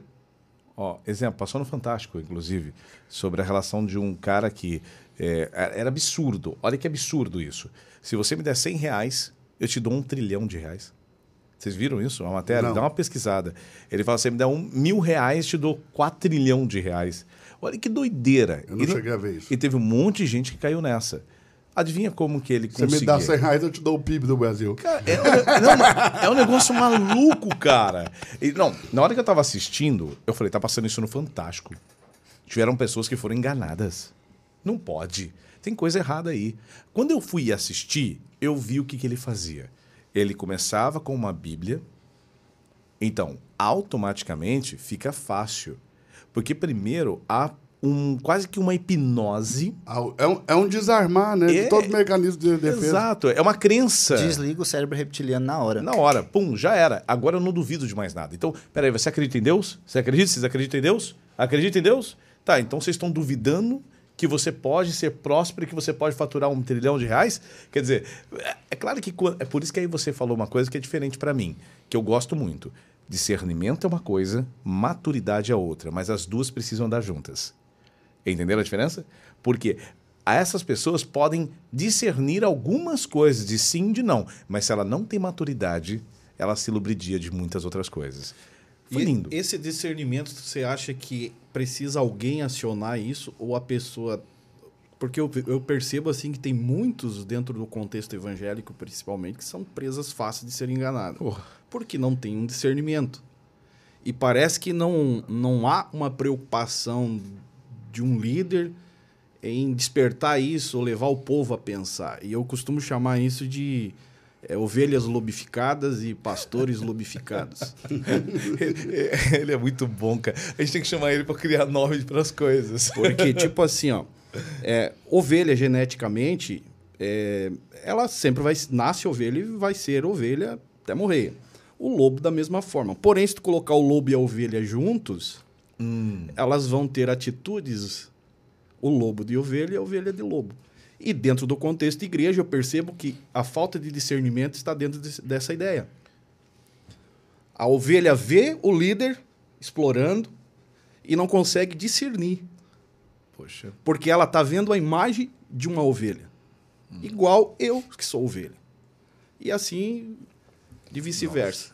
Então, dentro dessa questão, eu, eu, eu pergunto porque, cara, é, é incrível o que a gente vê do engano, o- líderes que parece que se levantam justamente para viver em cima da fé do povo, usurpando. Nossa. E o discernimento, tu, não, tu conversa com o povo, não, mas é um homem de Deus, cara. É, mas é um É. lobo. Tem atitude de lobo. Não, mas ele é. Eu falei, ele é uma ovelha lobificada. Ah, aí entende. Caramba. Então, parece que o discernimento não existe mais. é, é, eu eu digo assim, o discernimento dentro do contexto é, é fraco. É, Eu, primeiro, eu acho que pastor não tem que ser ovelha. Opa! Polêmica. Essa história de que um, o pastor é ovelha como, como, como os outros, né? É só um conto. E é só uma conversa fiada para você, na verdade, dar cobertura para outros pastores e tirar deles algum tipo de benefício. E seria o que, o pastor? Por- porque aí eu- estou dizendo para você que você tem uma necessidade de ter um pastor, mesmo sendo pastor, porque você, pastor, também é uma ovelha. É verdade. Ok? Mas você vai chegar num que não tem pastor. É verdade. E que está se beneficiando de todo esse contexto. Porque seria o lobo. Agora ficou filosófico. Não, Não, mas ficou que, bom, que ficou bom. seria Continua. o lobo Não vou dizer que é com lobo. atitude de ovelha. Eu, eu não, eu não vou dizer que é lobo. Enganando igual. Eu não vou dizer que é lobo, Que é o porque, pior. porque eu penso que há homens no topo da pirâmide que não estão corrompidos. Não, isso Só é estão, eu não estou adequ- adequ- só estão adequados a um sistema. Sim, eu não estou. Eu Que, estou não é- falando. que o mesmo fato deles não estarem corrompidos não quer dizer que o que eles estão fazendo é bom. Entendeu? Pô, peraí, peraí, mas agora. Gostei. Peraí, agora deixa eu criar Não, uma porque polêmica. você tem homens bons e sistemas ruins. Olha a nossa política. Concordo. Não, eu concordo contigo. Você- Porém. você concorda? Sim. O sistema político, vamos Não, supor. concordo. Que vo- você tem- acredita que. Por que, que eu não posso acreditar que vai ter um salvador da política Não, em isso é qualquer verdade. país do mundo? Porque você tem um sistema político, você não tem um político. Perfeito. Entende? Você tem um sistema. E se eu coloco um homem bom num sistema corrompido, ele não vai conseguir mudar aquele sistema, pelo menos não de uma hora para outra. Entende? Ele vai ter que trazer mais pessoas. O que está acontecendo? Se você quer mudar alguma coisa no Brasil, não é você pegando o presidente e achar que o presidente vai mudar tudo. Ok? Você tem que mudar o parlamento inteiro. Você tem é que um mexer no é Senado. Você tem que mexer para todo lado. Ou seja, é um sistema, ok? Na igreja é a mesma coisa, Zay. Você, você veio de denominação, de uma denominação grande, centenária, ok? E, e você sabe disso. Existe um sistema. Mas aí é que tá, é questão de conscientização. A política muda, desde que haja uma conscientização de, da questão do voto. Começa uma mudança. É um processo que o nosso Brasil nunca, nunca deu atenção e nunca chegou Porque a a... igreja seria monarca? É, eu, eu- eu discordo um pouco. A, a igreja, a igreja ah, em termos denominacionais, a maioria tem uma estrutura de império. É. Virou Entendeu? igrejas. Tem até faraó. Ou papas. Não, papas, faraós. Caramba. A maioria. Tá quente, vir- tá quente, vir- tá? Não, é, Tá virou. quente, tá Você pode. Vir, Desligar o ar. esse, e pra mim, pra- pra- ao meu ver, denominação é algo que está com os dias contados. Nunca vai deixar de existir, mas daqui a pouco não tem relevância nenhuma. Você Porque- acredita mesmo? Acredito. e Acredito também no fim das mega igrejas. Eu acredito que as comunidades cristãs elas vão se organizar de maneira muito tribal, com um senso de identidade muito forte E pertencimento e mais pertencimento. Entendi. Entende? E essas pequenas Já tá comunidades. caminhando já está caminhando para isso. já tá caminhando. E as pe- essas pequenas comunidades elas vão ter uma relevância tão grande que essas grandes denominações vão parecer assim, vão ser desacreditadas. E se você olhar para os Estados Unidos, o site Barna, né, é, um, é, um, é um site americano, vocês podem depois dar uma conferida, que só faz pesquisas sobre igreja, especializados em igreja, tudo co- sobre igreja. Eles lá mostraram que nos últimos 10 anos, nos Estados Unidos, as grandes denominações perderam 11 milhões de adeptos. Tudo pra mim. Estão tudo pro meu lado. Os tudo pro. Não, eles não. Tudo evangelismo lá, lá, underground. lá- não, eles não, pegada lá eles não estão dizendo de igrejados, mas eles foram participar de igrejas independentes. Por exemplo, os batistas perderam pessoas É, para igrejas como Bethel, Hillsong, que são igrejas independentes. São essas comunidades menores, entende? Com um senso de, de identidade e pertencimento muito forte. Eu, eu particularmente. e eu penso que isso vai acontecer no Brasil. Não, eu vou falar um negócio para vocês de fundo do coração. A igreja cresceu bastante, a que eu frequento, né? É, e eu vejo que. Eu, eu não sei, eu vou falar aqui do fundo do meu coração, abrindo mesmo, mas eu, eu gostava muito de quando ela era pequenininha. Parece que a gente era não só mais unido, como parece que a relação com a palavra, com o ensino, eu sentia que nós aprendíamos mais sobre a palavra do que fazíamos shows. Perde o foco. Minha Tá, mas visão. por que, que você acha que ela é grande hoje e ela era pequenininha ontem? é no aspecto não só de público, mas no aspecto de focos. Por exemplo, é, hoje, uma coisa que eu sinto muita falta é assim: a- eu gosto muito de quando eu vou na igreja, seja quem for que estiver pregando, ele traz, por exemplo, um ensinamento da palavra e não uma opinião da palavra. E eu vejo que Qual, qual que é a diferença? para mim é muito grande. É quando eu chego, por exemplo, e falo para você, minha opinião é que eu gosto de azul. E por algum motivo, eu acredito, lá me mostrou no meu sonho vermelho e azul. E eu fiquei assim, tipo, "Ah, o azul, na minha opinião, é o que é o certo, não o que está de fato. Eu gosto muito, sabe por que uma coisa que eu mais te admiro? De verdade, eu te admiro porque você debate, você tem uma crítica muito, muito forte, e eu gosto dela. Por quê? Porque você fala assim, eu falo, ah, é isso aqui. Você fala, peraí, vamos dar uma lida, vamos entender de onde isso vem, vamos entender de onde está tirando isso. Então você é muito cientista, na minha opinião. E eu gosto, particularmente, de quando nós trazemos um pouco de ciência baseado no estudo da palavra. É claro que existe aquela coisa, no sentido de quando estamos lá no louvor. não é uma parte muito científica nesse aspecto, no sentido de, não, não, eu tenho que só sentir, tenho que vibrar, tenho que orar, tenho que agradecer e tudo mais. Mas a opinião, ela vira uma coisa muito pessoal e que o fato é, você está traduzindo isso de fato? Mas isso é uma coisa que os ministros fazem muito, na sua opinião? Sim. Na sua, Zé? Também. É, Você acha, eu, eu, o pouco que eu assisti, é raro, é raro ver um pastor, o que seja, é, quando ele lê ali algo para explicar na Bíblia e ele não colocar o mapa dele em campo, né? Ele não colocar o que está na cabeça dele, baseado nos pensamentos dele, na visão dele de mundo e não da- na visão bíblica e expor fatos a partir disso. Em nome de uma revelação. Exato, Isso. exato. E aí, na minha visão também, onde é que está o problema? É raro, é raro ver pessoas Mas que ele está simplesmente- interpretando um texto. Não, mas aí que tá, não. Já- Deixa eu falar o que você fez um dia. Tá. Você. Você fez uma coisa que foi muito interessante. Você chegou e você falou assim: não é. Você estava lendo uma situação lá, uma pessoa falou né, alguma coisa, estava junto com você, um outro pastor, e você falou assim: eu gostaria que fosse desse jeito. Você falou: eu gostaria, sua opinião. Mas falou: mas não é assim que funciona, não. Na Bíblia, aí você falou: se você juntar, é, por exemplo, é só um exemplo, tá, gente? Sim. Lucas e pegar, por exemplo, Timóteo e pegar não sei aonde e trazer, você vai ver que é assim. Quer dizer, você não mostrou sua opinião. O que a Bíblia diz. Você mostrou o que a Bíblia diz.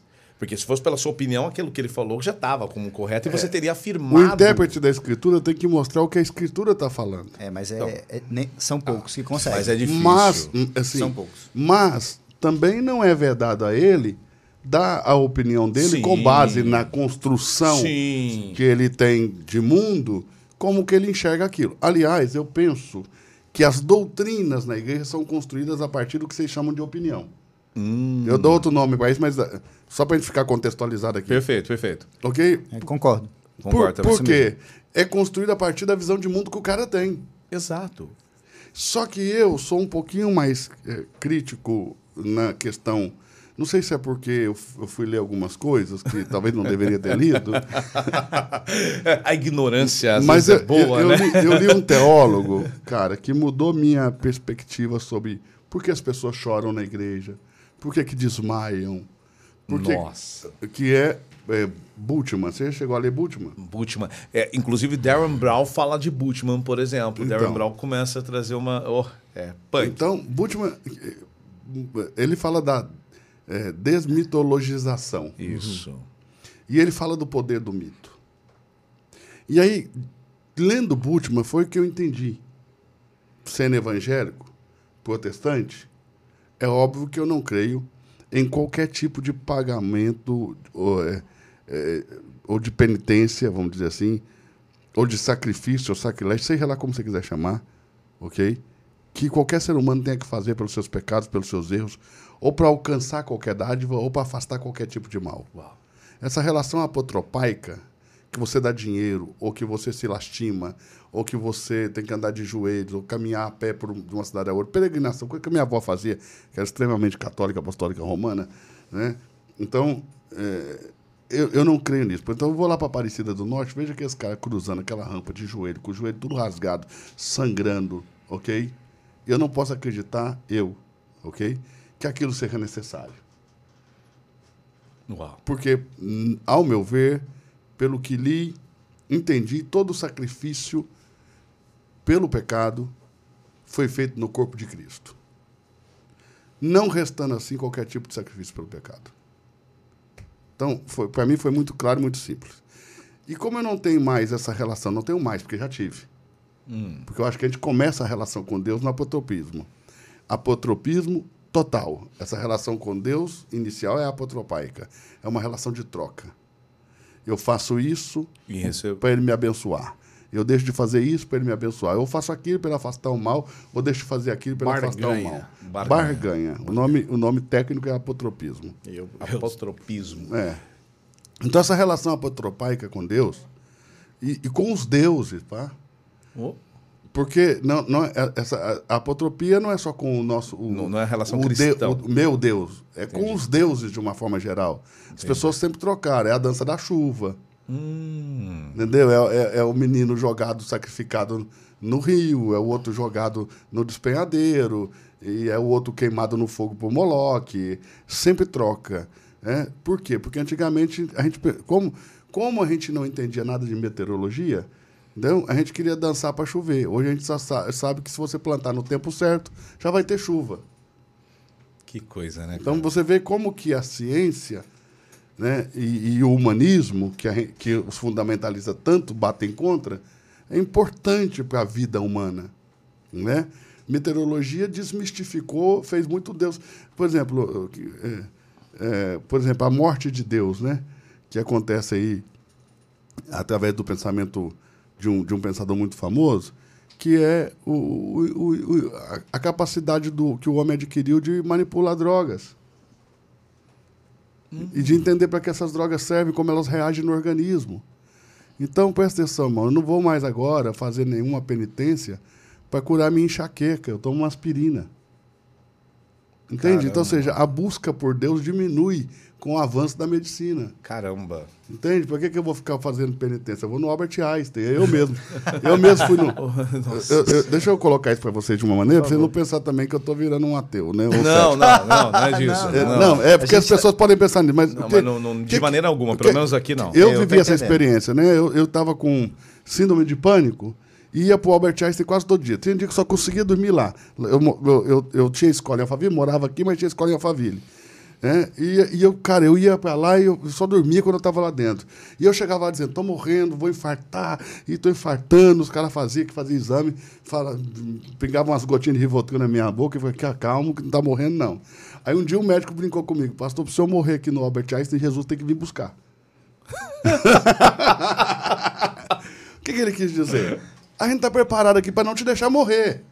Não tem nada Só a vai ver. morrer aqui se tiver que morrer mesmo, poxa. Cara, não é. Entende? Porque é isso, o avanço da- da- da- da- do conhecimento humano vai, vai tornando coisas que nós fazíamos. Esse avanço, já, no meu modo de entender, já é uma sabedoria de Deus Claro. dentro do contexto para criar a aspirina, que nem tu falou. Eu acredito que sim.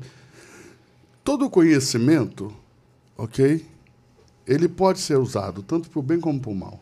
Informação pode Mas ser nesse usada. caso, tu acha que é mais pro mal ou não? A inclinação do Eu homem é maligna. você não é ateu. Deixa eu falar coisa É, para você. pode ter certeza. A inclinação do homem é maligna, não o conhecimento. O conhecimento é um. A, a informação é um copo. Sim, Que Poxa, eu vou usar do jeito que eu quiser. me lembrou do a dinheiro. inclinação má não está no copo, está em mim. entendi. É, é o Entende? dinheiro. Por exemplo, é, você, urânio. Nós sabemos que o enriquecimento de urânio proporciona para as nações é, se armarem, ok? Atomicamente. Perfeito. O problema é o urânio? Não. Não. O problema é a inclinação do homem para matar. Eu adorei isso, essa inclinação. É, E a, tá, na, é- tá na natureza do homem a inclinação para o mal. Mas, olha bem, deixa eu dizer para você. Então, essa busca por Deus, ela diminui. Verdade. Quando você sabe que você tomando uma aspirina, você resolve a dor de cabeça. Você não vai mais ficar fazendo nenhum ritual para dor de cabeça. Tô- eu estou aqui colocando de uma forma bem simples para todo mundo entender. Mas eu acredito que vocês estão entendendo. Ah, perfeito. está- Por favor. Entendeu? Entendendo, Ok? pode então, continuar. então, o que acontece? Quando você eh, tem isso, também a sua busca por Deus é outra. Porque a- é, Uhum. aqueles interesses lá do passado vão deixando de fazer sentido. Não Poxa. faz jamais. Aí você busca Deus para ganhar dinheiro. Ganhou, e aí? Usou Deus como um meio. Um meio, mas e aí? Ganhou. A relação começa assim, tá, Zay? Não dá para dizer que não começa. Você começou, todo mundo começa Todo assim. mundo, algum- de algum- até que A inconsciente. gente come, é, começa fazendo troca, ok? Mas olhe bem.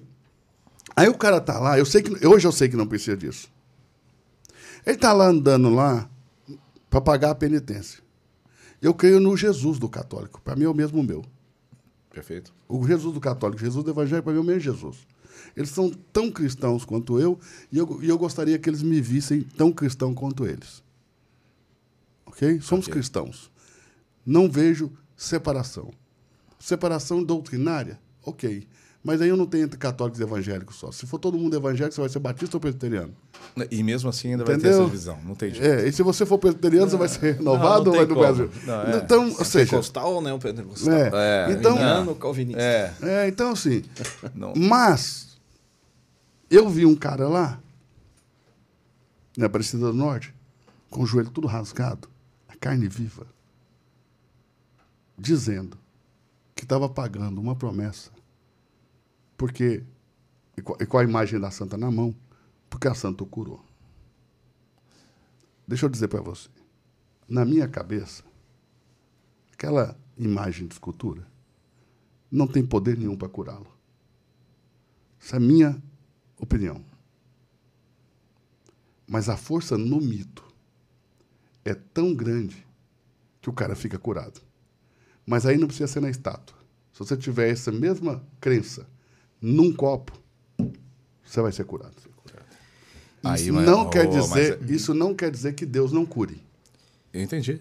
O que eu quero dizer é que Antigamente existia ma- até o copo d'água assim, na TV. é, mas a maneira com que você direciona, foca a sua fé no mito, Entendi. isso gera mutações no seu corpo, Sim. no seu organismo. É o que eu falei da vibração. Na sua gente. mente. Vibração é coisa. Isso é explicado pela programação neurolinguística. É. Na neurociência a gente Quando- fala sobre a isso. neurociência ela explica que quando a fé, independente seja no copo, ou na santa, ou no que for, ela, é- ela, é, ela é grande, o, o ser humano ele tende a se curar. Ele tende a conseguir essa, essa benção, mesmo que essa benção não venha de algo externo. E fica uma coisa seguinte, tá, beleza. Vou criar uma polêmica aqui rapidinha. Tô aqui para isso hoje. Me chamaram só para Ricardo, você vai lá, você cria polêmica, tá? Você só puxa as polêmicas. E é o seguinte, tá, beleza. Eu seria muito errôneo da minha parte, do jeito que eu sou, é, ao ponto de sempre me relacionar e gostar de me relacionar com todo mundo. Porque, por exemplo, uma coisa que a gente fala muito, eu conheço, vou falar assim, pessoas que se denominam ateus, agnósticos, e que, de fato, eu vejo às vezes mais a presença do amor de Deus em suas atitudes do que em muitos que assim batizados e chamados de cristãos, evangélicos no caso, católicos, o que seja, e que eu não vejo esse amor de Cristo. Isso é perigoso, na minha opinião, mas eu vou deixar os outros falarem, porque eu falo demais. Não, Fala aí, Zay. eu criei polêmica, joguei, uh, fui, Joguei, eu vou sair, já É, volto. é, perigo, não, é perigoso eu achar que o cara é ateu, o cara é agnóstico, mas ele tem o amor de Deus ali, e eu achar que isso é suficiente. Porque, presta atenção, Deus é amor, mas o amor não é um Deus. Opa, E as pessoas transformam o amor em um Deus. vixe, agora você criou uma polêmica, agora sim. ok? Deus é amor, Sim. mas o amor não é um Deus. Deus é amor, mas o amor não é um Deus. Ok. Entende? O amor é um atributo divino que o revela.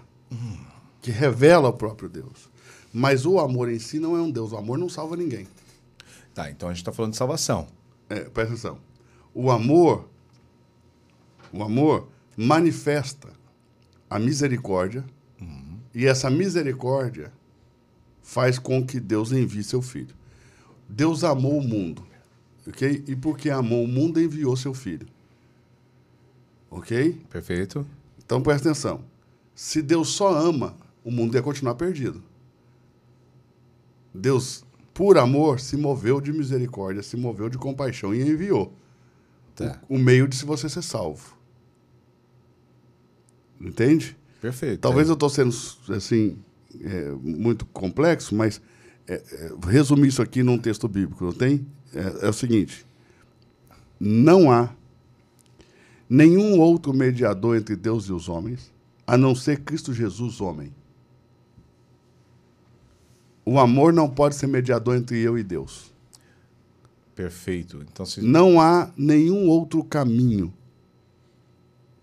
a não ser Jesus. Ele disse: Eu sou o caminho, a, A verdade, verdade e e a, a vida. vida. O artigo definido no singular masculino. Não há outro caminho. é, é único. É o único caminho. Único. Único caminho. Então, quando qualquer coisa toma o lugar desse Jesus, que é o único meio de eu me conectar com Deus, isso se torna perigoso. Seja o que for. O Seja- nosso copo.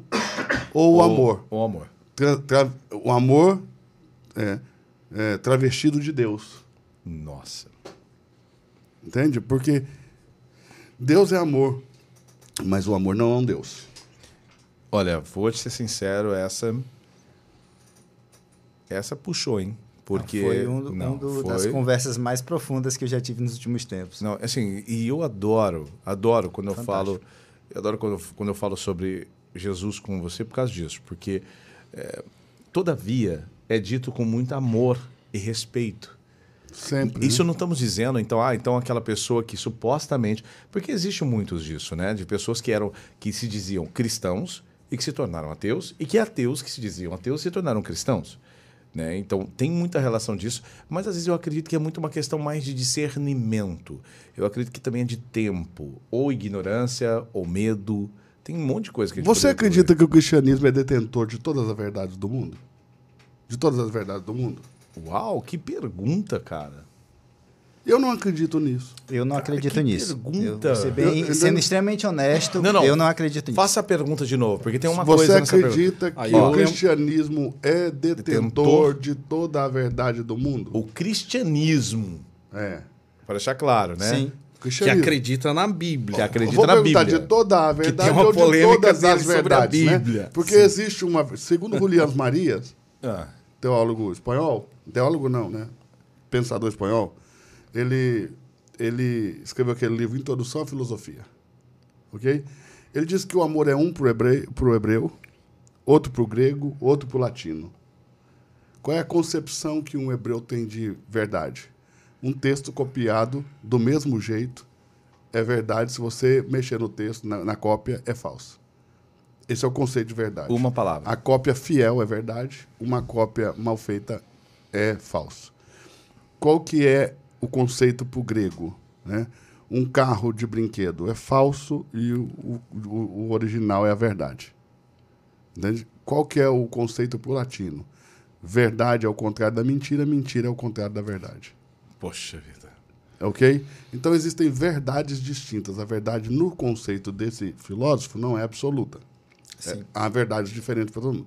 Então você pode fazer a pergunta de duas maneiras. O cristianismo é o detentor da verdade? Ou o cristianismo é o detentor das verdades do mundo? De todas elas. Poxa, ah, Eu não acredito Essa- que ele é detentor nem da verdade, nem das verdades do mundo. das verdades do mundo. De toda, de toda a verdade ou de todas as verdades. Ok? Com- Agora sim. Então, quando você pensa que o cristianismo não é detentor de todas as verdades, existe uma possibilidade de muita coisa no cristianismo não estar correta, Perfeito. Sim. de estar errado. E eu não quero nem entrar nesse julgamento, se está certo ou errado. Eu recebi aqui outro dia, no nosso podcast, um espírita, que, que tem o maior canal de espiritismo do mundo. Ok? E ele começou a falar da doutrina dele. E, e- e o que, que eu falei para ele? Que o que eu gosto no cristianismo, e aqui sem nenhum julgamento de certo e errado. Tá. Eu posso defender a fé, mas a ideia aqui não é fazer apologia. Perfeito. Não é que não, não seja capaz de defender minha fé ou que não tenha. Mas não é a ideia aqui. Não é a pretensão. Não, Não, é a pretensão, não é a proposta. Não é a proposta. E não era naquele dia. Então, talvez muita gente que assistiu aquele podcast vai falar: nossa, um espírita fica falando e o pastor não contesta, não vai. Não é a ideia, poxa. A ideia é deixar ele falar. entendeu? É deixar, é deixar ele falar. Mas o que, que eu falei para ele que, para mim, por exemplo, não faz sentido? E eu pedi para ele me explicar, e mesmo assim, para mim, a explicação não ficou legal, não ficou boa, não ficou. Eu falei para ele que faltou para mim. Por exemplo, ele fala da ideia da evolução por meio da reencarnação. Tá bom. Aí eu perguntei para ele onde começa e onde é que termina. Aí ele respondeu para mim que o que eles explicam, a doutrina do Espiritismo explica sobre isso, é que você vai do átomo ao anjo. Ou seja, então o início é quando você é um átomo e termina quando você é um anjo. A jornada de transformação aí. Do átomo ao anjo, entendeu? É uma jornada de transformação. Não faço não, porque esse espírito aí, ele é produtor também... Ele vai- ele vai soltar, ele vai digital, soltar ele vai soltar. Não, mas, mas olha bem, o que, que eu disse para ele? Para mim, por que, que eu gosto do cristianismo? O cristianismo, as coisas, pelo menos. Não vou falar que, é- que isso é a verdade. Não vou discutir isso na, numa mesa com muitas pessoas. Ainda que eu creia que é a verdade, o que o cristianismo ensina. Mas não vou partir dessa premissa, ok? Mas tem lógica. No cristianismo, você só passa a ter necessidade de salvação uma vez que cai. Antes de cair, não precisava. Entende? E essa redenção tem um, tem um, tem um fim, tem uma data para acabar o processo de redenção. Entende? Entendi. Vai chegar uma hora que, pronto, eu estou remido, não tem mais o que fazer. E para sempre. Não tem que ficar Aí se você cair agora, tipo... No, Não tem que ficar retratando o que Deus tratou. Entendi. Renovando sua Recuidando, retratando, reno- renovando a carteira de habilitação. Então, uma vez que você foi remido, você foi remido eternamente. eu falo... Eu, eu nem creio na possibilidade de uma pessoa perder esse ato de remissão, ou seja, perder a salvação, ok? Nem mesmo quando ela desvia das doutrinas do cristianismo. Uau. Porque, e essa é outra coisa que eu falei para ele aqui, que faz muito sentido para mim no cristianismo, é que o cristianismo é a única religião que eu encontrei no mundo que não propõe apenas mudança de comportamento ou de hábitos, fala de uma mudança de natureza. Hum, entendi. E aí muda tudo. Claro. É essência. E como é que tá Isso, hoje? No contexto geral, como é que tu enxerga isso? O que é salvação? É, a- o compromisso da igreja, do- do- do- dos líderes, dos pastores, em definir isso, em colocar isso como um, com um comprometimento. Porque eu, de fora, eu não, não percebo. Você percebe um avanço na salvação de almas ou não? Não, Você acha que hoje a igreja salva menos do que quando você era menino? bem menos. Salva menos? Salva menos. Mas por que, que não tem mais crente naquele tempo que você era menino do que agora? Do que agora? Mas, ó, questão. Naquele. Hoje cresceu, inchou. Ok, mas, ent- Mas qualidade de vida com Deus. então, mas salvação fala só de natureza, não fala de caráter. É como se fosse viver Entendeu? no paraíso Tá. e no Salvação reino. fala que Deus te deu uma nova natureza, não diz que entendo. Deus te deu um novo caráter. Então essas pessoas podem ser alcançadas para Jesus, livres do inferno, ainda que o caráter delas precise de um então, processo nesse de caso, transformação. nesse caso, eu posso me sentir salvo como um desigrejado. Você não pode se sentir salvo, você é salvo. Você não só pode servir, porque salvação, Zay, que é muito, um problema muito grave do que as pessoas, elas reduzem a salvação a, Não, eu, ente eu um entendo. É, Não. não, eu entendo. Ok. A questão de a um você... ato, mas elas reduzem a salvação ao ato, ao fato de Deus me livrou do inferno. É, Acabou. Quer dizer, então se, eu- se eu não fizer o que ele quer, ele me põe lá de novo. Entendi. Mas salvação que não é, só a, isso. Que é a labúria do arminianismo, né? O cara É. acorda de manhã salvo, chega no final da noite, tá no inferno e passa o dia, me salva, E, e, me e- perdoa. e para você continuar salvo dentro de certas doutrinas do cristianismo, não estou aí nem falando da, da, da doutrina arminiana, mas para você permanecer salvo dentro de algumas doutrinas do cristianismo, você tem que ser extremamente hipócrita. Entendeu? E acreditar que o pecado das outras pessoas é grave e o seu nunca é. Ah, ó, Entendeu? Porque assim, é, to- todo ser humano que eu conheço vive cometendo pecados. É, por- por isso que eu perguntei. Então, o- a tua, o teu modo de ver cresceu. Eu, no meu modo de ver, não. Para mim, o reino de Deus tem expandido cada dia na Terra. Sim, de uma certa Mais forma. pessoas estão sendo salvas. Sim, mas de uma certa Agora, se você me perguntar assim, a qualidade da- do caráter dessas pessoas de hoje para as de 40 anos atrás é, o mesmo, é a mesma qualidade? Aí eu vou dizer para você Eu que acho- talvez não seja. E nem deveria, Mas não mudou, acredito gente, que não seja por causa da igreja, mas por causa do contexto de É, tempo que nós estamos vivendo como É civilização. outro, é outro momento. Entende? O homem tem se mostrado cada vez mais maligno. É. E apesar de eu ter sido salvo, ok? Habita em mim uma lei que chama lei do pecado. Eu- se- de- E aí é uma diferença, Zay, entre pecados e o pecado. O pecado, pecado no singular, é uma essência, é uma natureza que habita em mim. Pecados são os atos que eu cometo. Pecado está ligado ao meu comportamento. Pecados está ligado ao meu comportamento. Pecado está ligado à minha essência, à minha natureza. relação caráter. Paulo, apóstolo, diz: O bem que quero fazer, não faço.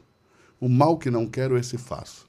Ora, se faço o que não quero, já não sou eu que faço, e sim o pecado que habita em mim. O pecado. Então, para E não há perdão para o pecado. o público entender, a questão, você entende que o cara foi salvo, a pessoa foi salva, pode continuar pecando. Pode porém- não, ela vai continuar Sim, pecando. é, é, pode. no meu- a linguagem. Ela não, não só pode, mas vai. Vai continuar pecando. Vai. E você quer que eu te prove que ela vai? Sim, eu, eu entendo. Você você está na igreja desde que nasceu. Certo, Seu pai já é pastor. certo. Fala os dez mandamentos para mim. Eu não sei. Se você se esforçar para lembrar agora, você vai lembrar meia dúzia. É, E isso se for meia dúzia. Os Depois da- da Covid o negócio ficou pior. Então, os dez, os dez da pedra. Sim. Ok? Não atrás, não. De Gênesis a Deuteronômio, Deus deu 613 leis.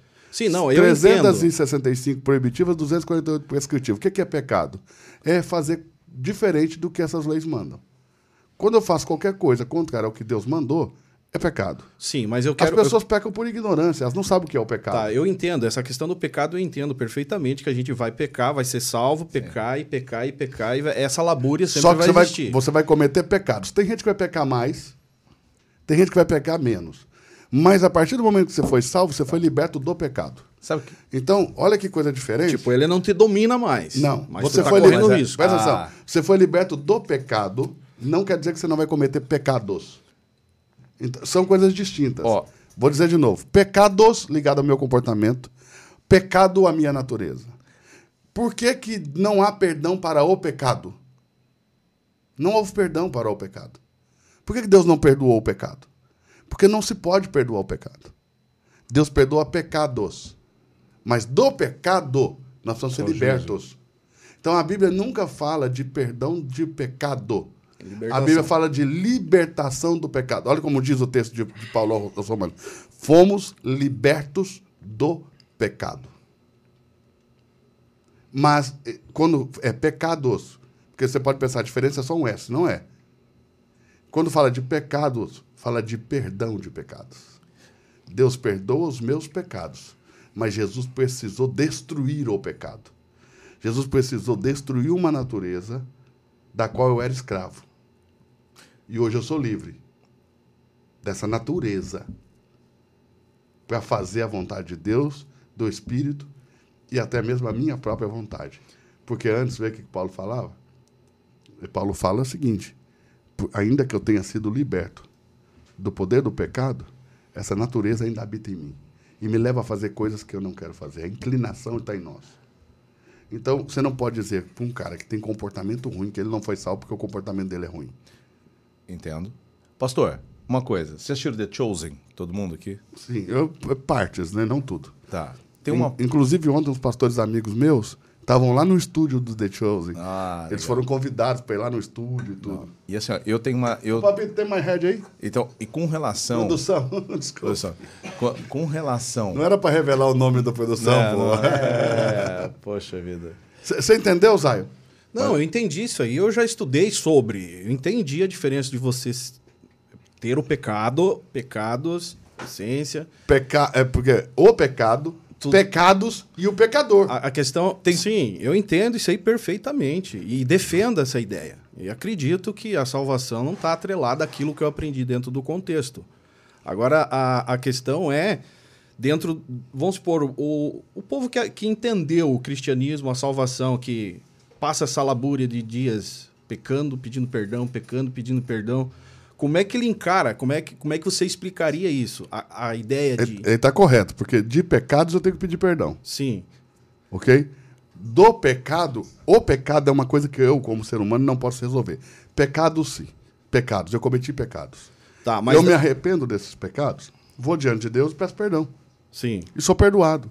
Qualquer que, qualquer que se arrepende, qualquer que, é verdade, qualquer que confessa e deixa, não é que se arrepende, perdão. Qualquer que confessa e deixa o pecado, recebe o pecados, os pecados, recebe perdão deles. O pecado não tem perdão para o pecado. Para o pecado tem libertação. Sim, eu entendo, perfeito.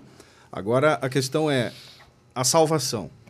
Chegou no final, esse cara que viveu, uh, uh, uh, definindo a ideia aqui para mim, para você entender o que eu estou querendo pôr, que eu tenho dificuldade de falar. Pode falar, fica à vontade. Você não tem dificuldade nenhuma de não, falar, senão você não teria um canal bem. tão. Só se for no berro. Tá. Calma que isso aí é polêmica. Mas, mas é dentro da questão é, arminiano e calvinista, aquela ideia. Um é salvo, salvo para sempre, o outro salvo e, e vira essa. essa- Eu acho que isso é uma pola- polarização desnecessária. É, mas eu, e eu acho trabalho. que também é, é, os dois podem ser complementares. Porque eu Sim. só penso que um teve fogo. O homem é um ser tripartido. E para mim, Calvino começa pela premissa do espírito e Armínio começa pela premissa da alma. Sim. Se você consegue ler os dois hoje, que nós não estamos mais na idade, no, no- no século XVI, não estamos mais com idade para serem meninos na fé. Quando eu digo isso, eu falo para ficar lendo é, coisas do século XVI e achando que aquilo não evoluiu. Entende? É Assim, nós conseguimos ler os dois e encontrar os complementos. Entende? Eu não, disse, eu não acho que Armínio está totalmente errado, como também não está totalmente certo, e também acho que Calvino não está totalmente errado, não está totalmente certo. Mas acho que os dois. Não, mas você não está entendendo. Contribuem. Eduardo, calma, relaxa. Eu sei que você é o cara, o bambanzão, te respeito. Sou não, sou é- não. é sou- o- eu, sou, eu não sou o Eu bambam. vou largar o Zayk, você é o fodão da parada. Não. É, tipo assim, ó. É, a questão é, é o público, o povo Tá com frio? simples. É, o friozinho. Tá entendendo? Sim. O povo. Porque o, você tem uma visão hoje de reino. A ideia, reino na terra, aquela parada toda, enfim. Certo. Mas como que eu vou passar isso para um No povo? dia a dia, No tá dia a dia, no dia a exato, dia. cara. Porque eu tô na internet todo dia recebendo mensagens. Ah, eu, dá uma dica de uma igreja, cara. Eles não têm esse Eu discernimento. já fui estudar a tua igreja. Inclusive para dar dica. Entrei em contato com você, você não me respondeu. Ô, Michel, peraí. Olha aí. Tinha, Eu- eu tinha não- uma turma não de Jaraguá querendo vir congregar contigo. Abri a igreja em Jaraguá. lá. Mas você entrou em contato comigo por que canal? É, Pelo WhatsApp. o Não, não WhatsApp chegou pra mim, não. Ele tá aqui. Chegou É, não. mas a gente, depois a gente vai fazer uma, Tanto- um tanto Auditoria. Tanto fazer você pode pegar aí o número que eu dei pra você que você vê que não tem. não, aquele ali é outro número. Ah, então você deu em outro número, pronto. Não, mas eu- nem- nem assim, oral deu. eu, eu só pergunto isso porque eu Porque respondo- eu tenho um Por que eu público, pergunto isso? cara. Porque eu respondo a todo mundo. Eu não, eu não deixo responder ninguém. Essa questão, assim, é, eu tenho um público, é, eu não vou dizer assim, é um público que tem sede de conhecer mais Deus, entendeu?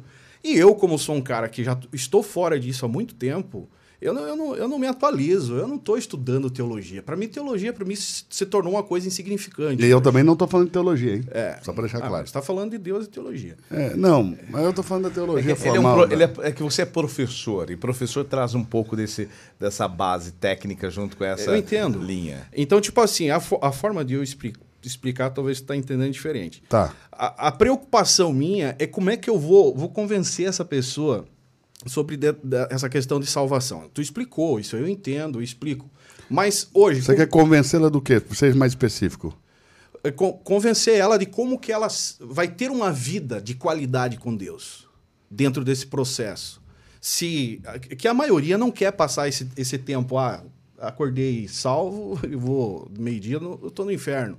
Aí vai à noite orar, orar, vou dormir salvo. No outro dia é a mesma labúria, entendeu? Vive vivendo, eles, vivem, eles vivem tentando não perder aquilo que Cristo deu para eles. Exato, que eu acho correto.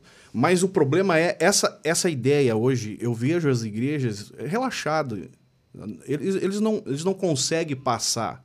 E o povo fica perdido. E ao ponto das igrejas hoje se tornar rodízios. Mas qual dessas igrejas que é relaxada? Todas. Pra mim, todas, cara.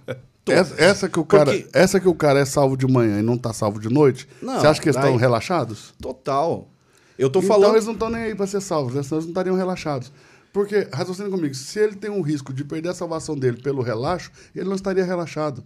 Então, essa para mim é a maior prova de que eles não creem nisso. Pois é, é a realidade que a Eles gente pregam isso, mas não creem nisso. É a realidade que a gente Entendeu? que eu percebo. Porque o comprometimento hoje da maioria das instituições religiosas, igrejas independentes também, é um descompromisso total de ensinar o povo, principalmente a, ter, a dar respostas com relação à vida com Deus. E no final se torna um rodízio. Igrejas hoje. Eu fiz, um, eu fiz uma pesquisa tempos atrás em várias igrejas, independente e instituições centenárias. É três anos, quatro anos, você vai lá, você não vê a, a, a pessoa mais lá, as mesmas caras. Porque já foram para outras igrejas, já estão rodando outras, outros já abriram igrejas e só permaneceu dentro da instituição ou daquela igreja quem teve um cargo ou que tem alguma função lá dentro.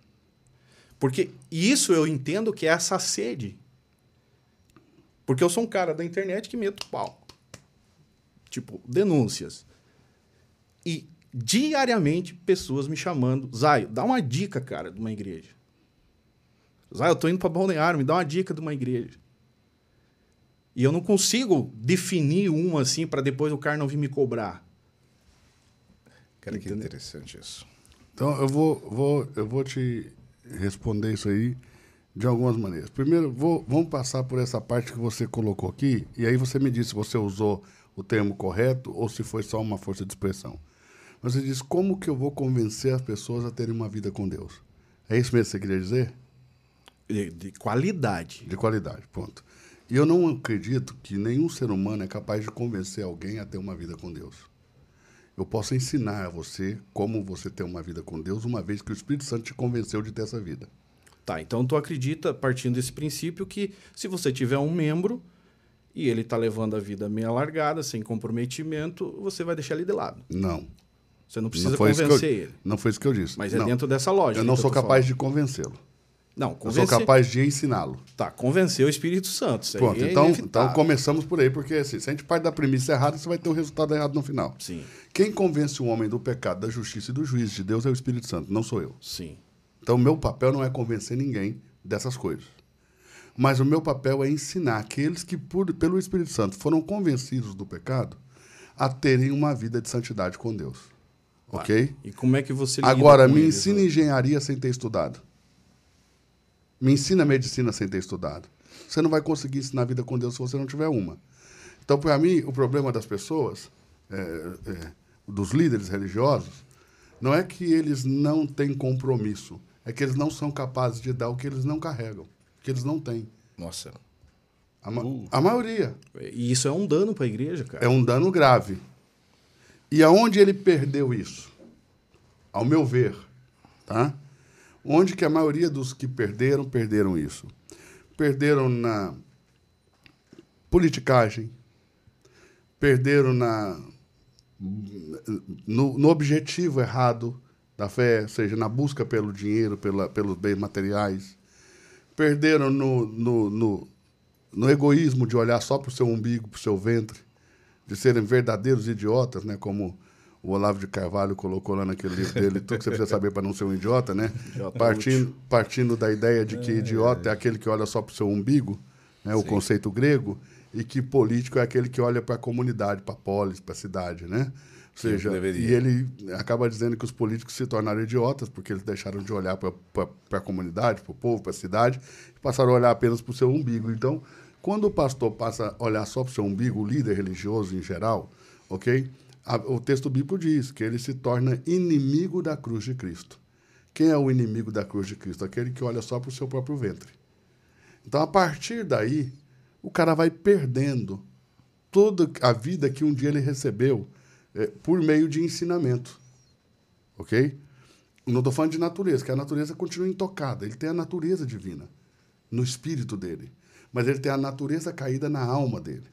Aí Paulo vai colocar isso aos Gálatas de que maneira? Paulo ilustra isso dizendo: o espírito e a carne estão em constante batalha. Existe uma guerra entre o espírito e a carne. E carne aqui não é corpo físico. Carne aqui é a mentalidade instalada. É o programa que está instalado na alma do cara.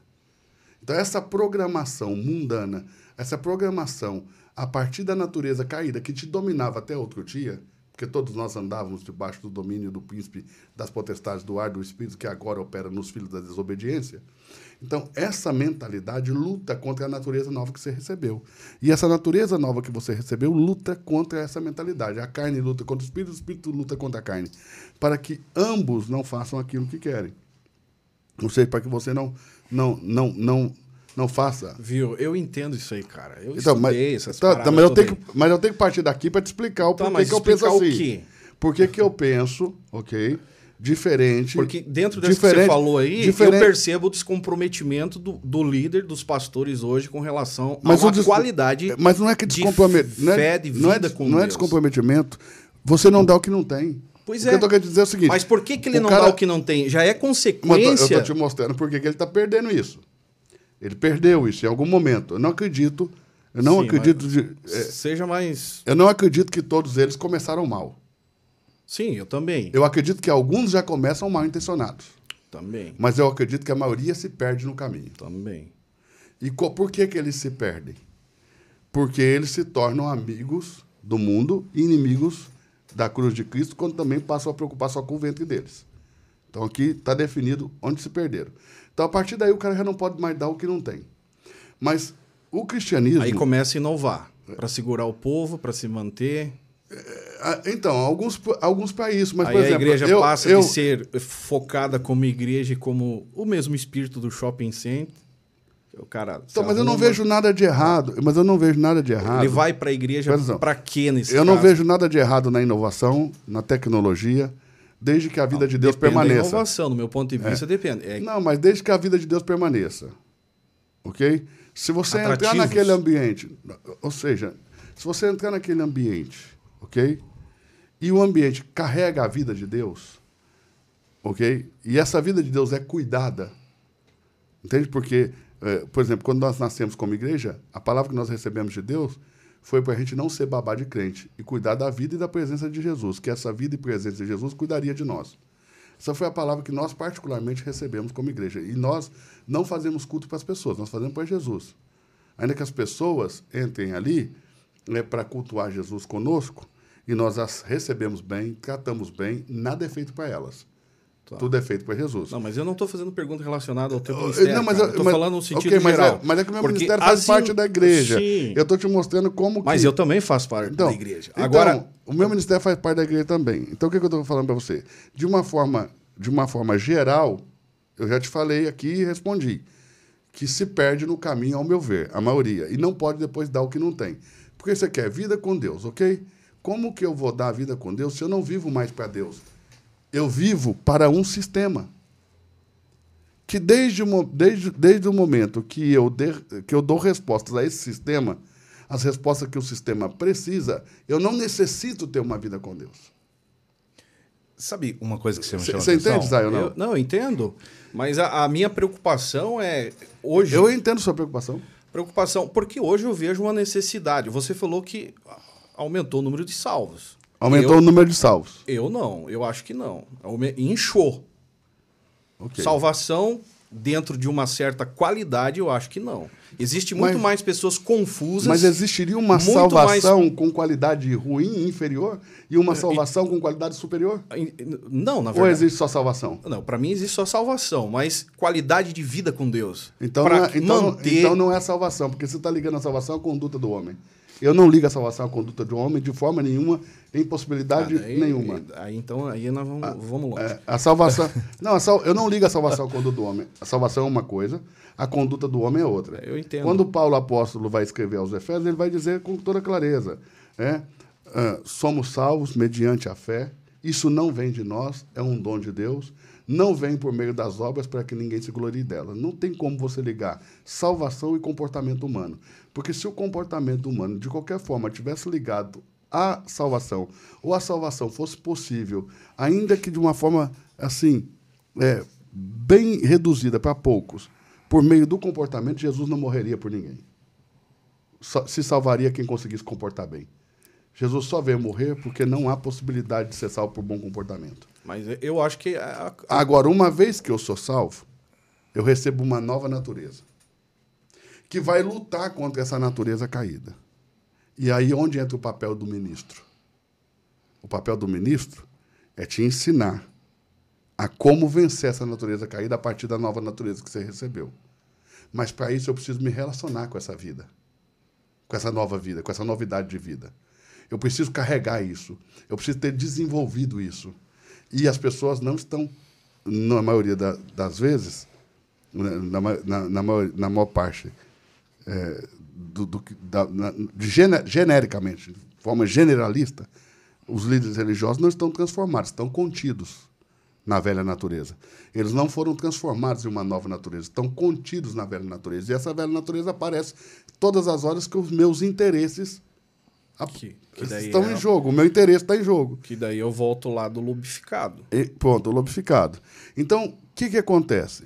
É, eu penso que as pessoas só vão ter uma vida com Deus de verdade o dia que o líder tiver uma vida com Deus de verdade.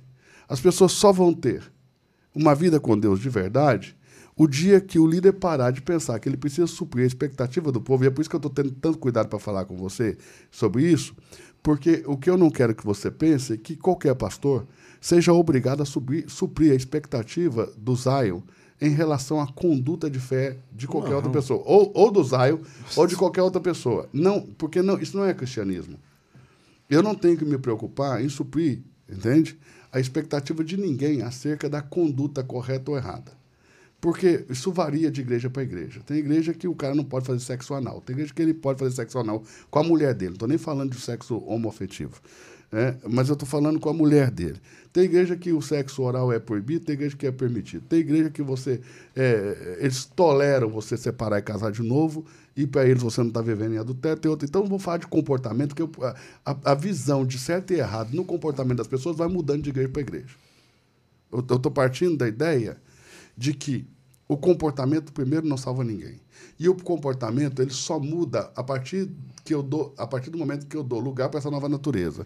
E o papel do ministro é aperfeiçoar, treinar você ou qualquer outra pessoa que se converteu a vencer essa velha natureza, a matar essa velha natureza, porque essa natureza precisa ser morta. Minha alma precisa morrer. Jesus disse que eu só vou salvar minha alma se eu conseguir perdê-la. Ela precisa morrer. Aquela proposta de João Batista que diz que eu diminua e que ele cresça, que para mim é uma piada. Isso não é um ensino de Jesus. Isso é um ensino Uau. de um cara que não conheceu Jesus direito. Entende? Então, e, e não conhecia, porque ele mesmo disse, eu não o conhecia. Entende? O que Jesus. Jesus não ensinou que você tem que diminuir para ele crescer, ele ensinou que você tem que morrer para ele, ele viver em você. Entende? Então, essa história de eu, que eu diminuo que ele cresça é bonita, mas não é o ensinamento de Jesus. Isso é o ensinamento de João Batista que não deveria ser referência para nenhum de nós. Eu sei que todo mundo tem ele como um herói. Porque a gente pega os personagens bíblicos e transforma em herói. Você vai falar, você vai falar pro cara que Davi adulterou, matou o amigo, entendeu? Parece que Davi estava parece que ele estava numa festa junina, parece que ele estava num parque de diversão, entendeu? Parece que ele tava, parece que ele roubou doce de uma criança ali brincando, entendeu? Porque o cara adulterou de verdade, pô, mandou matar um amigo de verdade para poder esconder um adultério, entendeu? Se Davi fosse da sua igreja hoje ia ser um talarico, você não ia querer ser amigo dele, não ia querer ficar perto, poxa. Caraca. Entendeu? E aí os caras põem Davi como um herói, que é a ideia de herói que você constrói em cima dos personagens bíblicos. Entendeu? O cara não olha para Abraão pensando que Abraão vendia e comprava escravo. E mesmo assim Deus amava ele. Entendeu? O cara não olha para Abraão vendo que Abraão casou com a própria sobrinha. Mesmo assim, Deus amava ele. Quando ele diz, eu e Sara somos meio irmãos, é porque ela compartilhava do mesmo pai com ele. Ou seja, ele tinha um pai, que é Terá, que é o avô dela. Nessa cultura, você vai lembrar de Daniel capítulo 5, que começa o texto dizendo: Belsazar, filho de Nabucodonosor. A gente foi à escola, sabe que Belsazar não era filho, era neto. Mas o neto é visto como um filho e o avô é visto como um pai. Como é que fala avô em inglês? Pai maior, um pai grande, um pai mais velho. Okay? Essa ideia traz nas culturas dos povos antigos. Então, Sara é sobrinha de Abraão, irmã de Ló, filha de Arã, o irmão de, Ar de Abraão que morreu, dois órfãos, que ele pegou para ele casou com a menina. Ele pegou para cuidar e casou com ela. Ele se casou com a Sara, e quando ele disse para Faraó, de tudo não mentir, porque nós compartilhamos do mesmo pai, nós somos é, é meio irmãos, é, ele está falando que ela é sobrinha dele. Agora, esse cara que casa com a sobrinha, Vende a sobrinha no Egito, poxa. Tá, mas vamos voltar, cara, à realidade nossa do Evangelho certo. no Brasil. Certo. Senão você vai, vai passar o tempo aí, tu, tu vai acabar terminando com a oração e batismo com o Espírito Santo. Vai lá. Conclua. A realidade hoje, qual que é a conclusão que você dá com relação... A realidade, se você não olhar para o passado direito, você não muda nada no hoje. Entende? Não adianta você querer mudar o hoje sem olhar para trás. Não vai funcionar. Porque se eu não, precis... se eu não precisasse da escritura, Deus não me daria ela. Por que, que Deus inspirou, inspirou, a escritura e fez ela chegar na nossa mão? Porque você tem que olhar para trás para dirigir o, o, o, futuro. Sim. Ok? Para eu caminhar para um futuro com Deus, eu tenho que olhar para aquilo que Davi fez. E por que, que a igreja não esses... está avançando dentro desse contexto? Está faltando a liderança, olhar para trás? Não, não, presta atenção. Ver o retrovisor. Quando você diz igreja, é muita gente. Eu acho que. Não, quando eu falo igreja, eu falo instituições no geral. Ok, então as instituições... Inclusive os, os, as não as, as independentes e os desigrejados então, também. Quando eu os olho... desigrejados se considera igreja. Ok, quando eu olho para a igreja, Zion, eu vejo essa dificuldade mais na figura dos líderes do que no povo. Eu vejo no povo um desejo verdadeiro de viver uma vida para Deus. Sincer... E os líderes sem o foco. Sincero, eu, eu vejo nos líderes incapacidade de ensinar Entendi. essas pessoas a viverem uma vida verdadeira com Deus. Não em todos, Sim. mas na, na grande Sim. maioria. Okay? E porque eles não foram ensinados. Nós estamos vindo aí de três ou quatro gerações, Zaio, onde se deu mais importância para a estrutura do que para as pessoas. Quando a gente voltar a entender que pessoas são mais importantes do que coisas, nós vamos ensinar pessoas e deixar de ficar construindo impérios.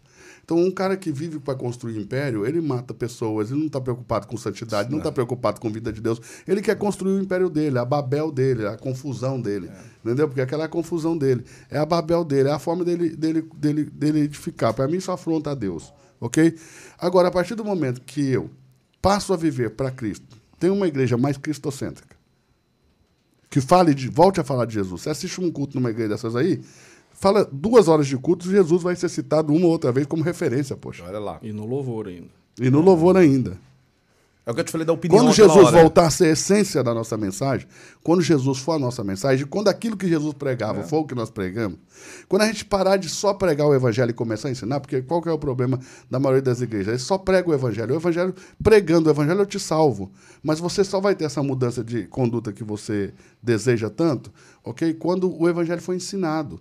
Há uma diferença entre pregar e ensinar. Pregar me alcança, mas é quando ensina que, que eu vou Transforma. me transformo. Entendeu? E agora que eu tenho uma nova natureza, eu já tenho essa predisposição dentro de mim para essa transformação. Mas aí o evangelho precisa ser ensinado. Então eu deixo um recado para quem está assistindo. Se o seu pastor não está enquadrado nisso aí, demita-o. Sai fora. Ó, Demita mas- o é legal. não, mas- Fazer igual pastor, lá no. Pastor, você está Demitido. demitido. Mas assim, ó, pastor, você viu que eu falei aquela hora sobre opinião? É exatamente o que você acabou de falar. Não ensina-se. E ensinar, na minha opinião, transforma. Por isso que eu concordo quando você traz toda a, a estrutura. Eu entendo o que o Zayo está falando, essa objetividade É porque na eu- atividade. É, eu fui missionário, eu sou um missionário. Então, você sabe o valor, cara, que, o preço que Ele é é- resgatar uma alma. Ele é missionário Aí- e conhecedor da escritura. Aí, Não, outra coisa, aí como pastor, ensinar, eu já não, eu não dava conta. Porque eu não, eu não desenvolvi esse lado, não me preparei para isso. Mas talvez porque não seja. também. Mas respondeu a questão. Sim. Não pode dar o que não tem. Exato. mas é- mas é- aí é que tá. A- Aonde que, que estragaram o meu ministério dentro do contexto da instituição que eu era? Ah. Quando eles me consagraram a pastor. É. Porque daí eu, eu comecei a ter um compromisso de pastorear e não fazia nem aquilo, ah, nem o que fazia antes e nem o que. Sabe o que você me lembrou, Zayo? Ah. Sabe, aquele, sabe aquela uma historinha que fala sobre o cara tinha o melhor cara, o melhor operador de trator. Era o melhor de todos. Não existia ninguém naquela cidade melhor operador de trator. Ele decidiu, então, já que ele era o melhor operador, colocou ele para ser o chefe dos operadores de tratores. Se tornou um péssimo chefe de operadores de tratores. Zaio, você acha que. Pois é. a- a- tá. Você acha que. É, você acha Tipo que. isso. Você, você acha que Abraão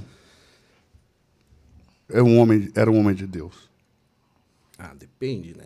Você- aprovaria Abraão como homem de Deus ou não? Ai, caraca. Depo tu, tu diz no contexto que eu conheço a história dele hoje? Sim. Então tá bom. Vou te falar então quem era Abraão. Sim, mas eu sei quem era, cara. Eu- Então, eu tenho.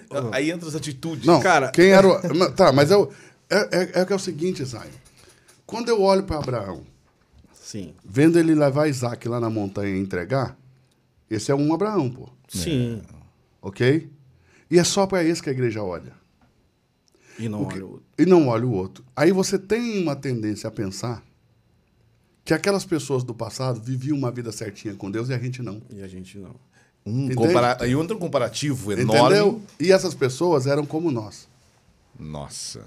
Entende? Se Abraão tivesse aqui, eu não sei se você ia querer ser amigo dele ou se você não ia fazer um canal anti-Abraão. Só não só ele. Não só ele.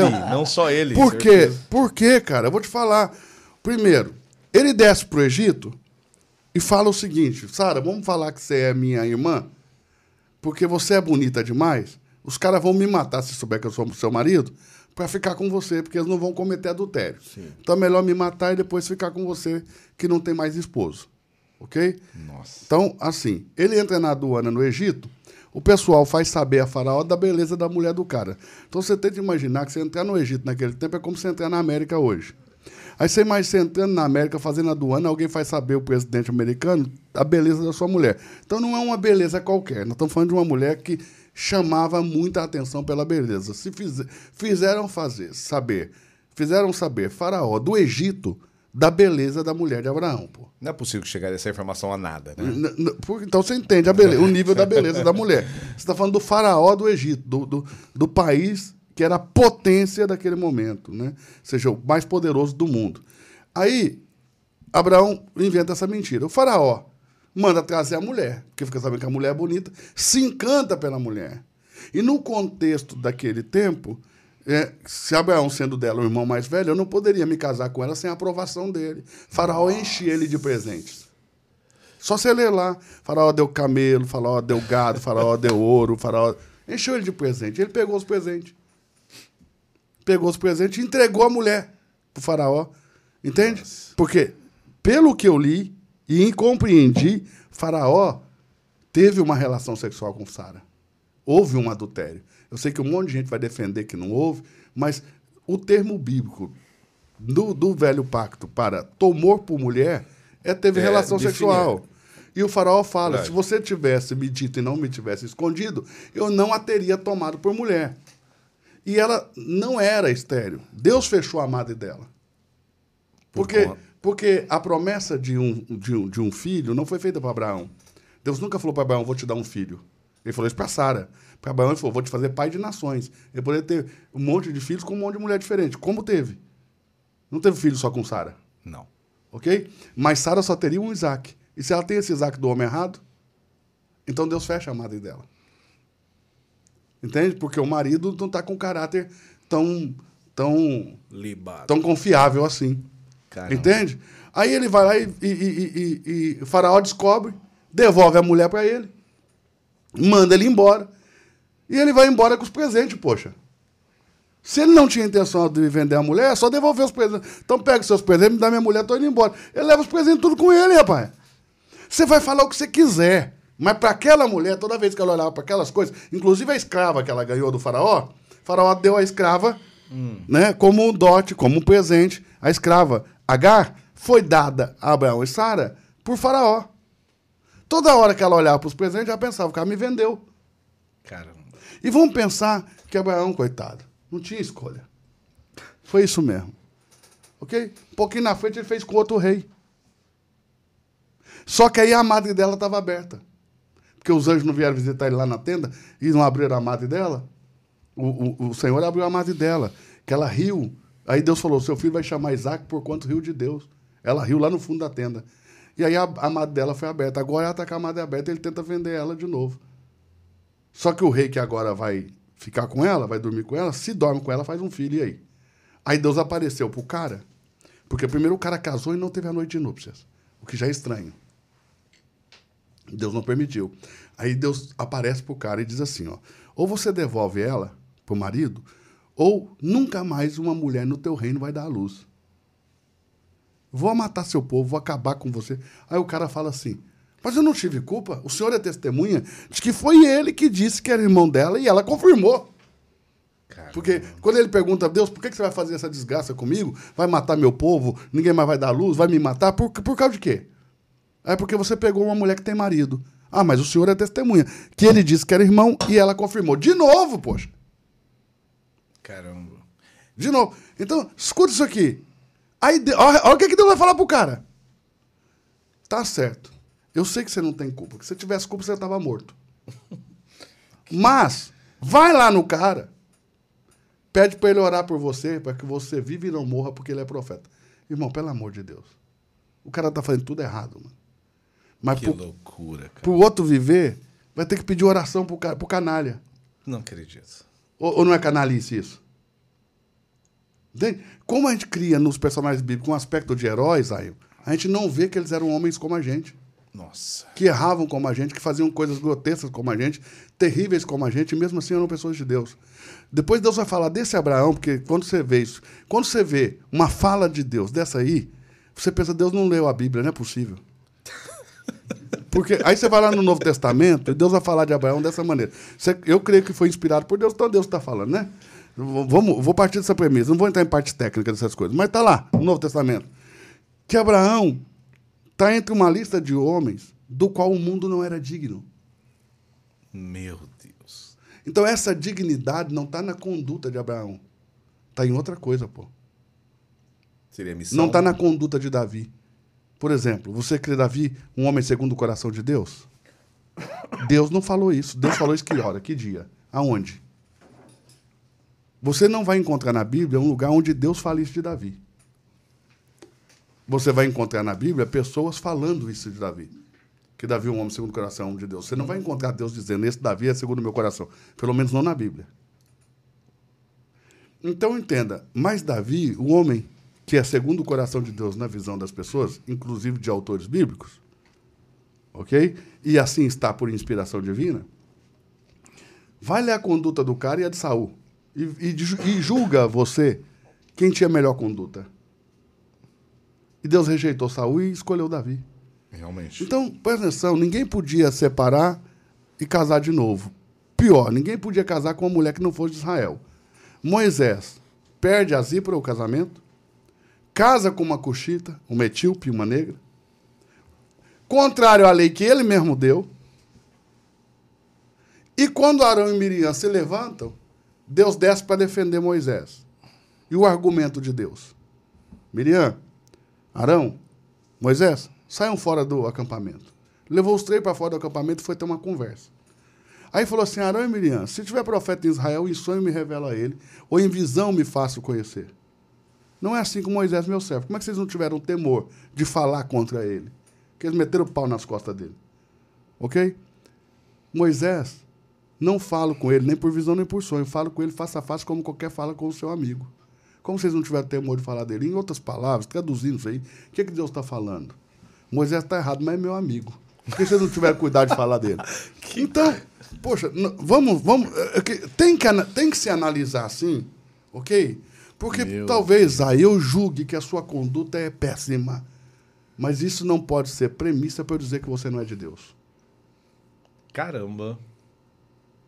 Entende? Eu não posso dizer que as igrejas estão sem Deus porque as pessoas não estão se comportando bem. Porque não, eu não eu posso... nunca falei que as igrejas estão sem Deus. Não, não, mas é. Eu nunca falei. A igreja está doente. Ah, isso tá bom. A igreja está enferma. Mas aí não é a igreja, é o ser humano. Então, você acabou é de falar. É a questão é o seguinte: Deus, tudo isso que você falou aí, eu sou descendente de judeu, estudo Torá pra caramba. Então. Então, tudo que você falou aí, eu conheço, tenho conhecimento. Agora, resumindo, Deus se manifesta no desejo. Então, ele viu Davi ali com o desejo. Por isso que foi o homem lá, segundo o coração de Deus, enfim. É as qualidades. Porém, esse desejo do ser humano na atualidade, questão igreja, não existe. O desejo do líder hoje está em outra coisa. Mas, e quem padece é o povo. O que eu estou tentando te falar em outras palavras é que as pessoas de hoje não são piores do que a de ontem. Não, mas isso aí. Tá. Entende? Assim, Tu tá tentando falar uma coisa e não tá, não tá é, respondendo o, ser, que eu é, tô querendo. Não, mas o ser mas eu te entendo. Você é um pastor, é um não, líder. Não, mas eu não tô. É. Mas aqui, eu não tô Tem aqui. Que puxar pro mas. Não, mas não tô. Eu sou o cara que tira não, da não, igreja. Não, não, não. Eu tiro ah, da igreja. Não, não, ficou emocionante. Não, não, presta atenção. Eu não tô tipo, puxando Eu sou o cara que tiro da igreja, você é o cara que chama pra igreja. Eu, mas eu faço. Instituição, é bom dizer, não é igreja de Cristo, porque igreja de Cristo é todos. Eu faço críticas fortíssimas, duríssimas à igreja. Eu não tô defendendo, presta atenção, a igreja. Eu tô analisando o cenário e estou sendo imparcial, pelo menos no máximo que eu consigo, sobre a coisa. É, eu, eu, não, eu não tenho problema em agradar líder. Eu então, eu, eu, acho assim, a igreja tô, está enferma, está doente, e a responsabilidade é dos líderes. Ok. Olha... É, eu, tenho uma opinião divergente só, entende? Não quer dizer que a igreja não esteja doente por causa disso, mas eu tenho uma opinião divergente. Eu, mas... eu acho que os líderes têm grande responsabilidade, ok? De uma igreja doente, ok? Mas a igreja é governada por Jesus. Não, mas daí tu, é, é, o que eu estou falando, cara. De, vamos definir igreja, instituição e igreja de Cristo. Igreja de Cristo, ninguém consegue deixar ela doente. Ninguém. É protegida por ele. Agora, a igreja instituição, composta de pessoas que estão buscando ser essa essência da igreja de Cristo, que é o que eu estou, definindo desde o começo. O que, o que eu quero defender, Zé, é que não está tudo perdido, porque a nossa visão acerca não, da, Eu também a, acredito que, que, não está Entende? perdido, mas. Porque raciocínio é o seguinte: a igreja de Jesus, é, os doze apóstolos são a igreja de Jesus? Não. São ou não são? Os doze apóstolos. Tu diz. Os de Jesus? Sim, são. São a igreja de Jesus? Eram Tira. doentes, pô. Um era Judas, o outro era Pedro. Sim. Doente, pô. Não, essa. essa... Doente. O que eu estou te falando é que a ideia é o seguinte: a igreja de Jesus era uma igreja doente. Agora, a ideia é que o caráter do homem é trabalhado com o tempo. Se isso vai ser mais rápido ou menos rápido, óbvio, depende de uma liderança então, curada. Então, partindo, de... agora, não, agora eu vou me tornar um judeu. Eu não estou então, defendendo... partindo desse contexto, o ah. evangelho não tem poder nenhum. Ele tem poder. Se os próprios que o pregador do evangelho, Mas o a, cara pro- que criou, a proposta formou, do evangelho é de salvação ou de transformação de caráter? transformação. Não, é de salvação. Pois é. Acha na Bíblia para mim uma, a proposta do evangelho, o evangelho propondo a salvação porque- pela transformação de caráter. Não Ó, existe a isso. igre- Jesus, tu falou dos discípulos. Os discípulos, Jesus, Jesus deixou um, firmou João, é, João. eh, Pedro, sobre essa pedra edificaria a minha igreja. Beleza. Jesus restaurou ele. Sim. Quando? Quando ele negando, negando a Jesus, Jesus ressuscita e, re- e, e, e- e reagrega ele, reintroduz ele, sei lá se esses termos podem ser usados, mas devolve ele à posição que ele tinha, Restitui. quando diz assim, vai lá e diga aos meus irmãos e a Pedro. Quer dizer, apesar dele ter me traído, eu não estou rejeitando ele. Ele não Eu entendo, seletivo. eu entendo. Não, Ele não era seletivo. Jesus, mas não. olha bem, eu não posso dizer que Jesus era seletivo, não era seletivo, É. e depois pedir para os pastores ser. É. Entende? Porque, olha bem, o que Jesus está dizendo é, mesmo que Pedro tenha negado, ele ainda faz parte de tudo que nós edificamos. Uau. Mesmo que ele esteja adoecido, ele ainda faz parte. Não vamos abrir mão dele, vamos continuar tratando com ele. A minha proposta, Zay, eu não, eu não acredito que essa conduta, ok, que nós vemos na, na maior parte da igreja hoje, seja uma conduta aceitável, no mínimo. Santidade é a premissa básica do evangelho. Tu acha que Deus ainda está dentro desse contexto? Eu acho que igreja? Deus não solta a mão dessas pessoas. Não. Uau. Mas Entende? Porque eu não entendo o evangelho como eu segurando a mão de Deus. Eu entendo o evangelho como Deus segurando a minha. Se eu segurasse a mão dele, eu soltaria. Sim, com certeza. Eu teria soltado. Se Uau. eu segurasse na mão de Deus, há quatro, há Então- cinco anos atrás, quando eu falei, eu tinha pulado da janela do meu pé, porque Então, eu, sendo pastor, caso- sendo líder, pensei em pular três vezes. Tá, então, então nesse caso. Se Deus segura na minha, eu não vou pular. eu, é eu- diferente. Eu, hoje, fora de uma instituição, de um contexto igreja-templo, eu me sinto segurado por ele. E eu te respeito, eu, eu te respeito como igreja. Ah, eu- você não vai no templo e eu te respeito como igreja. Mas te respeito como igreja, te respeito como líder, te respeito como pastor. E, e você não precisa ter tempo para que você tenha o meu respeito, porque eu não entendo a igreja como um lugar aonde a gente vai. Eu entendo a igreja como sendo pessoas que foram alcançadas pelo poder de Deus, pelo poder do evangelho que, que nos dá uma, celebrar. uma nova natureza, uma nova natureza e nos faz filhos de Deus, ok? Agora, filhos, se não dessem problema, Deus não ia falar em disciplina. Mas a Bíblia diz que Deus bate em todo o que recebe por filho, açoita todo aquele que ele ama, para que não sejam condenados com o mundo. Se os filhos de Deus fossem perfeitos, Deus não precisaria de vara para eles. A disciplina só existe porque os filhos continuam errando.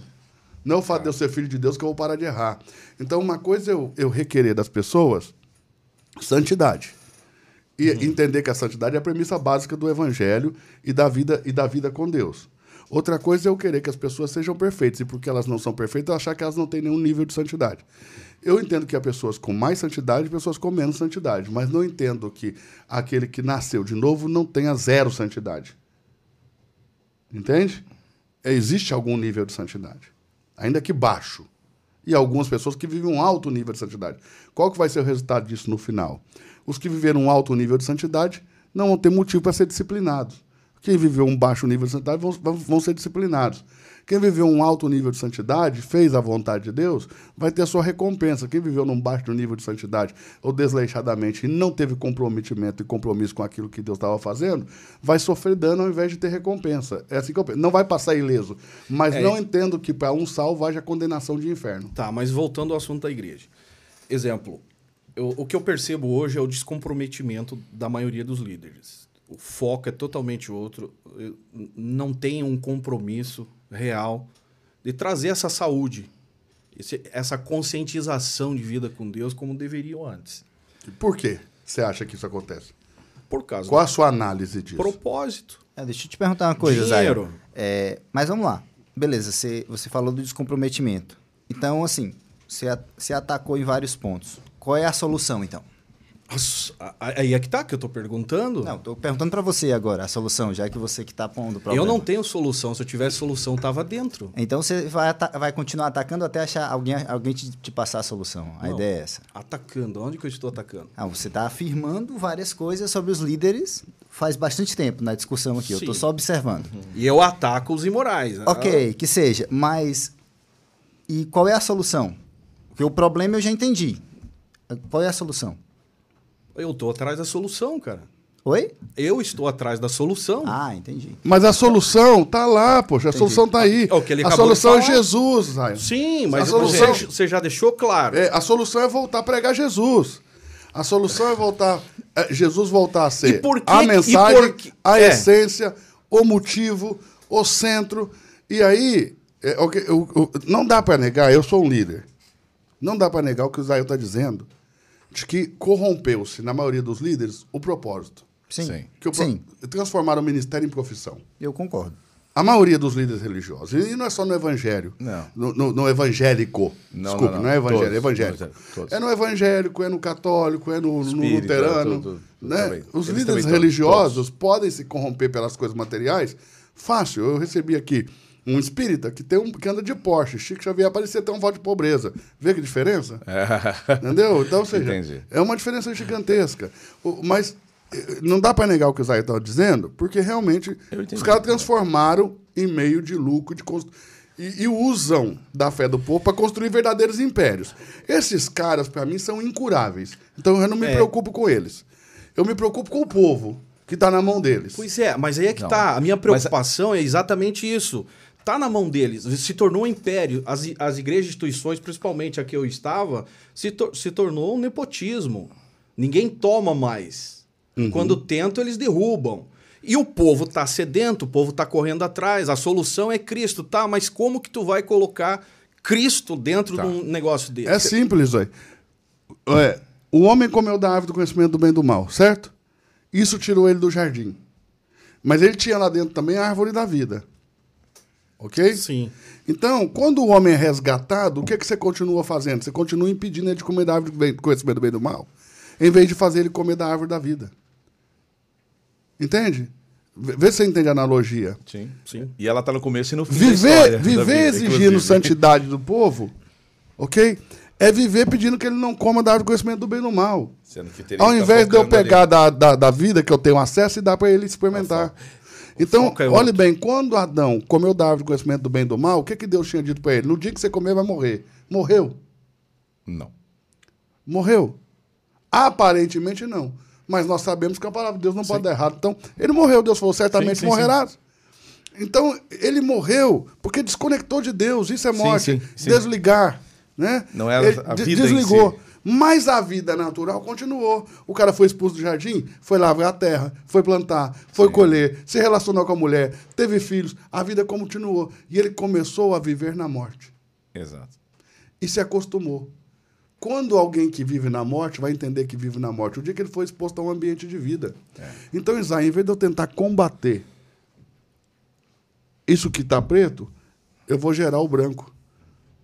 Não vou falar senão que não vai dar racismo, né? Então, deixa eu em vez de eu tentar combater A escuridão. a, a escuridão, É pior. eu vou a tentar, eu vou Não, a tentar, escuridão, eu vou é tentar, eu vou tentar dar lugar à luz. Então vamos fazer de novo. Em vez de eu combater essas institu- instituições es- estragadas, doentes, adoecidas, ok? Eu vou gerar em Deus por um chamado, porque se Deus te mostrou que esse povo está doente, saio, é porque você tem a solução. Senão Deus não ia te deixar ver, você ia viver na morte. É. Se Deus te mostrou, você tem a solução. E qual é a solução? Gerar um ambiente de vida onde, quando essas pessoas forem expostas, eu não vou precisar dar para elas uma cartilha de conduta. Tá o Felipe aqui que pode testemunhar de um casalzinho que recebi na igreja, que não eram casados, ninguém daquela igreja falou uma só palavra para eles sobre eles terem que casar. Eles casaram e foram lá pedir a bênção, porque a vida de Deus manifestada ali in- in- é, impulsionou eles para isso, dirigiu eles para isso. Então, eu não preciso dar um manual de conduta para as pessoas quando a relação com o Espírito Santo é verdadeira. O problema é essa relação, você vê. Então, mas aí eu não posso esperar isso do cara corrompido. Eu preciso esperar isso do Zion. Isso é fato. Não dá para esperar isso do cara corrompido. Eu não posso esperar da instituição corrompida uma reforma. Eu tenho que esperar de você, que já entendeu que eles estão comendo da fonte errada, preparar uma maneira deles poderem comer do lugar certo. Então, por isso, que eu me tornei pastor? Porque eu amo Jesus e amo as pessoas. Por que, que eu estou pastoreando uma igreja e não continuei como itinerante, ganhando minhas ofertas na igreja, pregando lá e ministrando ofertas? Porque era cômodo, irmão.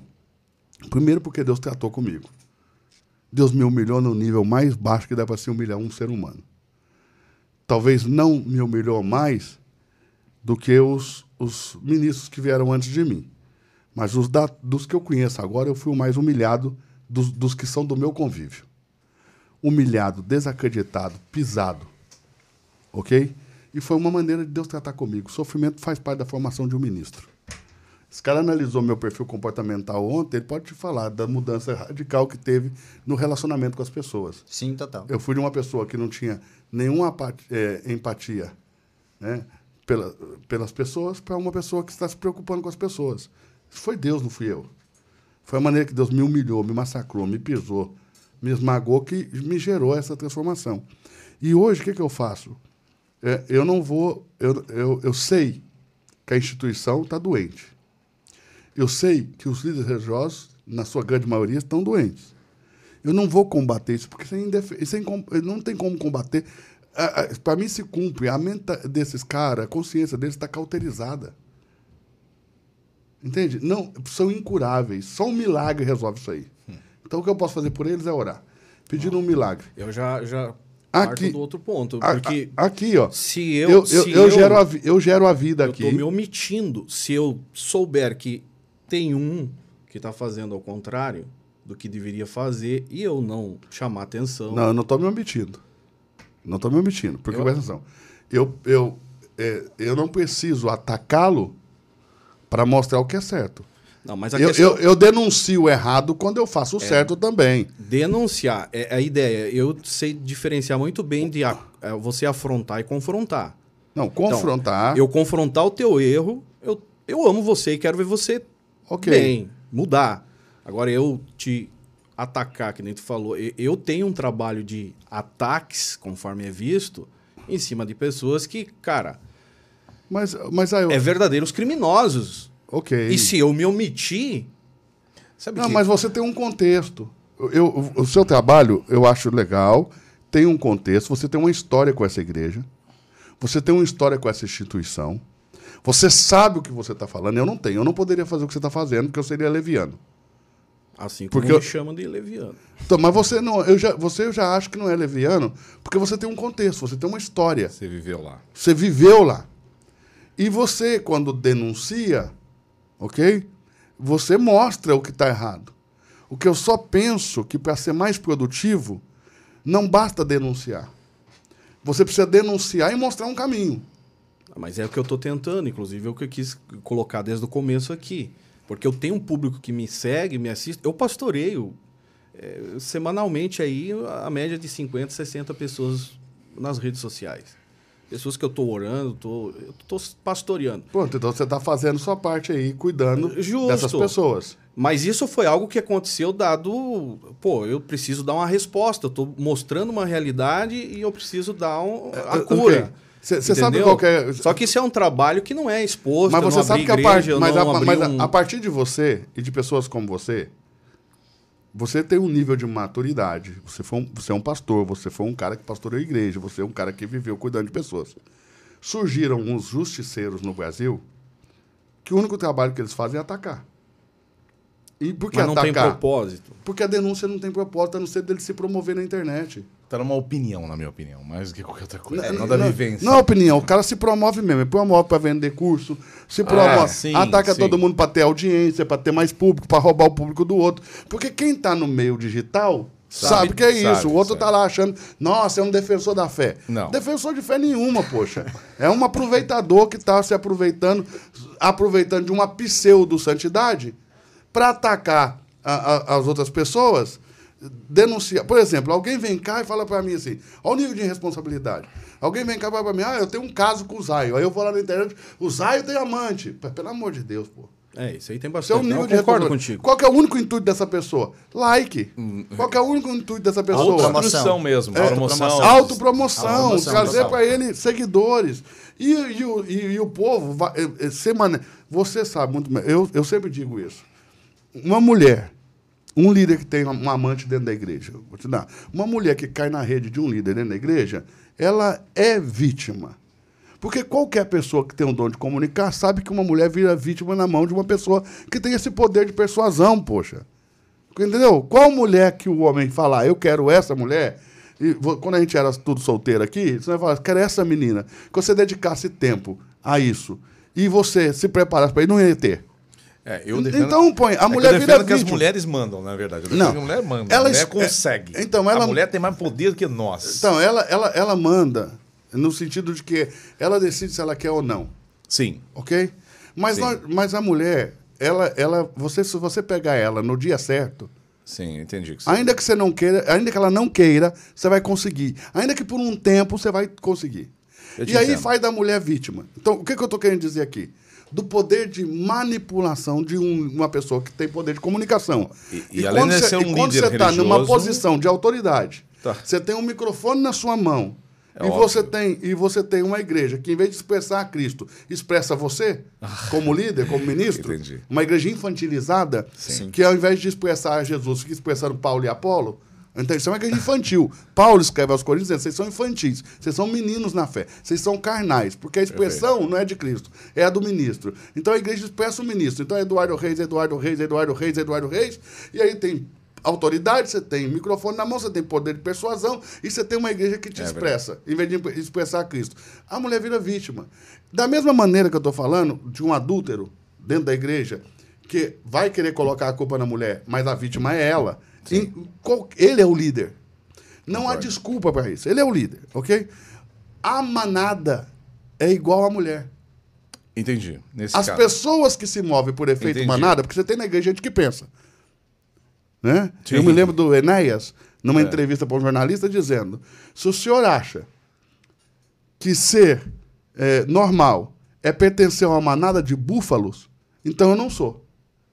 Por quê? Porque uma pessoa que pensa não se deixa levar pelo efeito manada. É.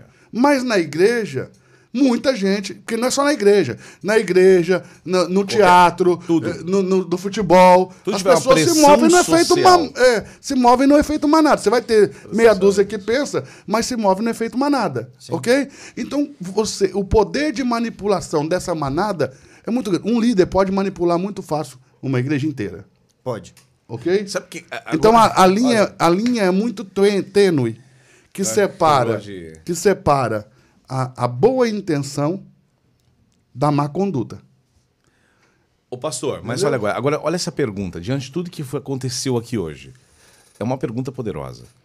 Realmente, os pastores, os líderes têm essa, esse poder. Eu acredito de fato. Veja uma coisa. Por que não usar isso? Eu tenho uma, uma filosofia em casa que é assim: é, o mais inteligente é quem tem que ceder. Se você está esperando que o ignorante ceda, ignorante é você. E quando eu falo de ceder, não é tipo, você está certo, pronto, acabou. Não, não é disso que eu estou falando. É criar uma maneira de levar aquela solução.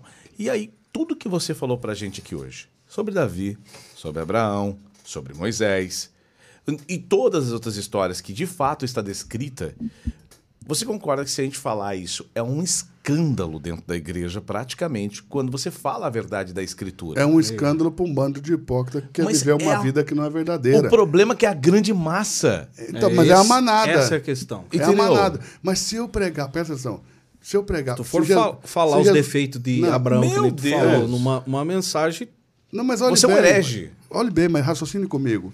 Jesus pregava para manada? Se ele fosse pregar para manada, irmão, ele ia falar a partir da, a partir da figura do sumo sacerdote. Seria. Sim, Ele não quer falar para manada. sim. Mas Entendeu? Jesus, quando chamou, chamou 12, não chamou a nação inteira. Entendeu? Ele chamou 12 para estar com ele.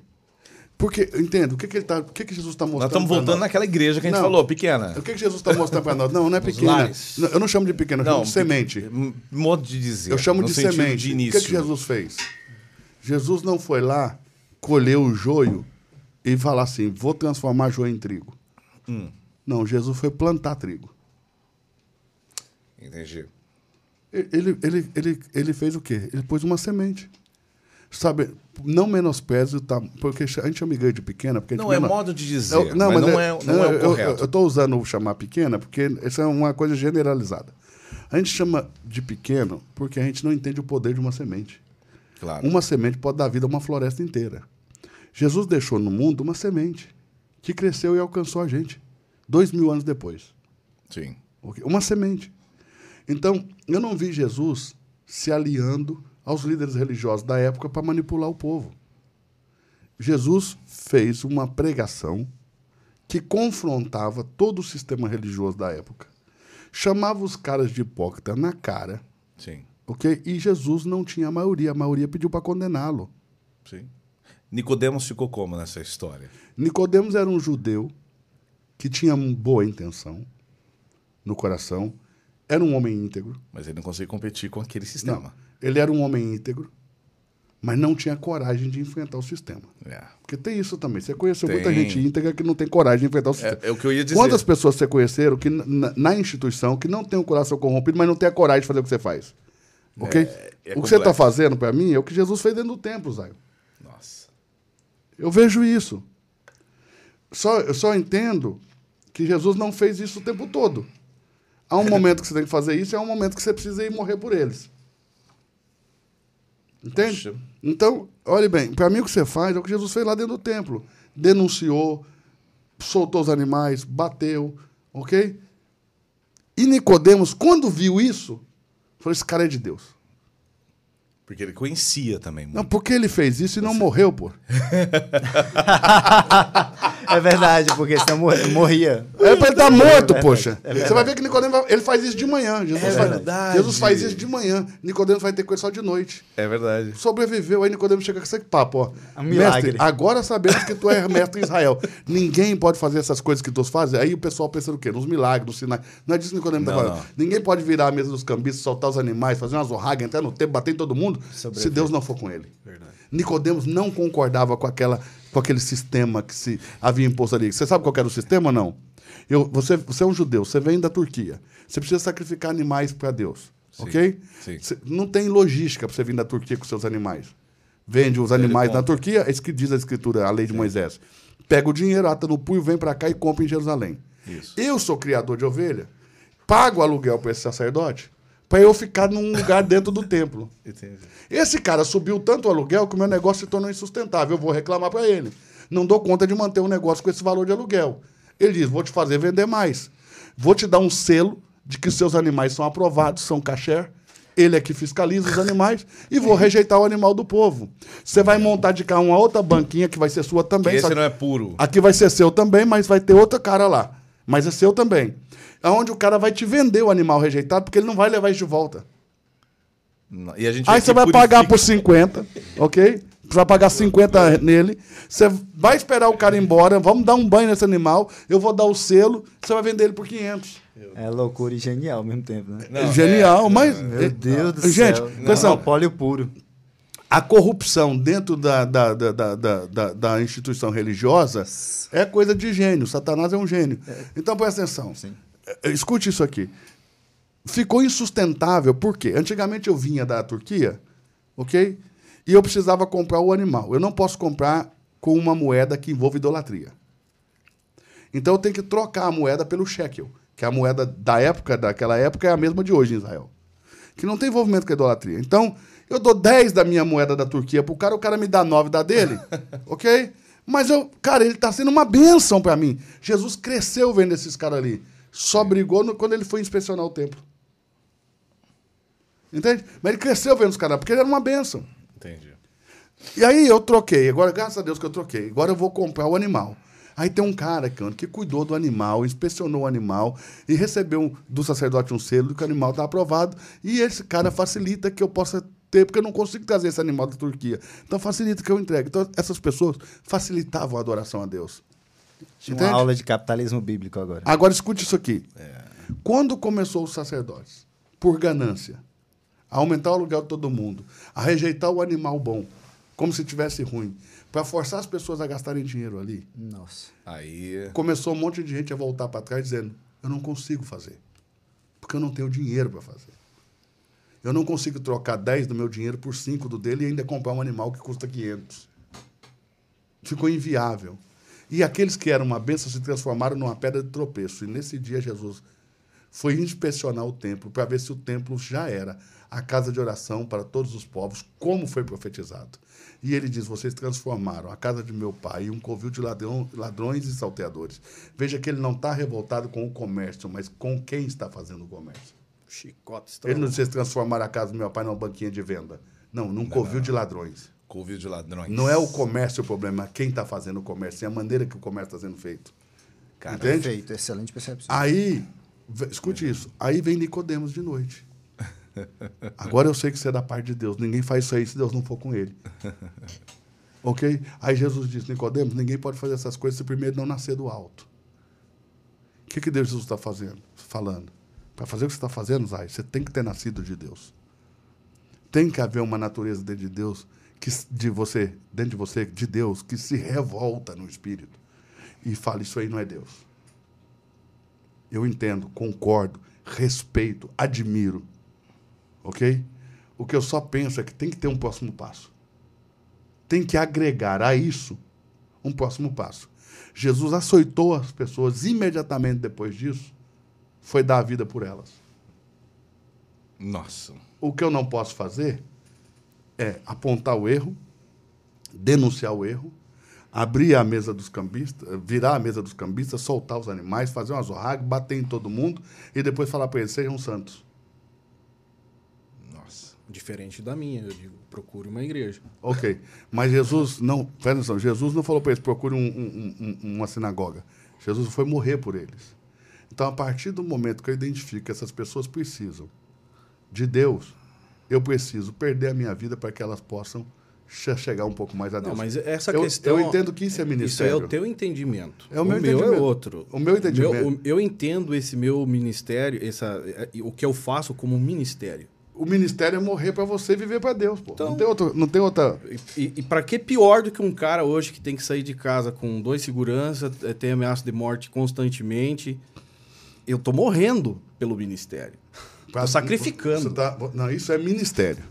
E você está morrendo. Vocação, Você está morrendo para você, vivendo para Deus. É, eu abri mão de muita coisa para Eu viver escre- essa realidade. Ô, Zé, eu escrevi uma Por frase. isso que eu respeito, porque isso é ministério. Ainda que não seja o meu ministério. Porque, presta atenção, Jesus deu pessoas como dons. Efésios capítulo 4, verso 8 diz que quando subiu ao alto, deu dons aos homens. No capítulo 4, verso 11, ele vai dizer: uns para apóstolos, outros para profetas, outros para evangelistas, outros para pastores. São pessoas como dons dados ao corpo de Cristo. Entende? Eu entendo sim que, ainda que muita gente não goste, você é um dom de Deus dado ao corpo de Cristo. Porque ajuda na edificação do corpo de Cristo. Sim. Não, eu, eu, eu entendo isso. O, o processo de, de, de tempo é, com relação a tudo que eu venho fazendo já são se- seis anos para sete anos. Então, tipo, os primeiros anos eu encarei assim, meu Deus, o que, que eu estou fazendo na minha vida? 2018 eu não saía de dentro de casa. E de repente eu comecei a entender que era Deus agindo, porque eu tentei parar. E quando tentava parar, parece que a coisa fluía de outra forma. Eu estava lá eu denunciando e chegando. Quando foi parar meus, alguns vídeos meu ao Ministério Público como prova de processo de um dos maiores líderes das missões aqui dentro de Camboriú, que foi através das nossas denúncias que ele caiu, aí eu, aí eu entendi o tamanho do estouro que eu estava fazendo. Entendeu? E a partir dali começou ameaça de morte, enfim, perseguição, taxando como rebelde, como cara que quer acabar com a igreja, cara que quer acabar com os pastores. E no decorrer desse tempo eu, eu, eu analisei, eu preciso colocar uma mensagem, que a gente falou, mostrar uma luz, que não é só. Então, só que daí Santo quando já você está te mostrando essa necessidade. Sim. O porquê, o porquê que eu falei com o Jader para conversar contigo aquela a primeira vez que a gente conversou? Porque eu preciso indicar uma igreja. É muita gente que pede. É gente do Brasil inteiro pedindo. Ah, não tem uma igreja aqui. Ah, O Pernambuco, essa semana, o cara perguntando. Uma igreja, cara, que você possa.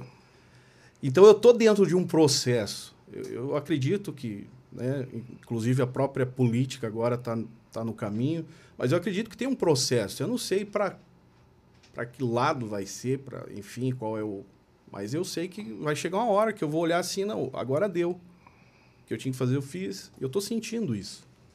Cara, teve um cara que eu, que eu eh, recebi aqui no podcast que falou que a bancada evangélica, eh, na- falando aí da política, são office boys de luxo. É, exatamente. É os tiririca... Ele definiu assim, office boys de luxo. Office boy de luxo. Entendeu? Que é, é uma bancada que não representa ninguém.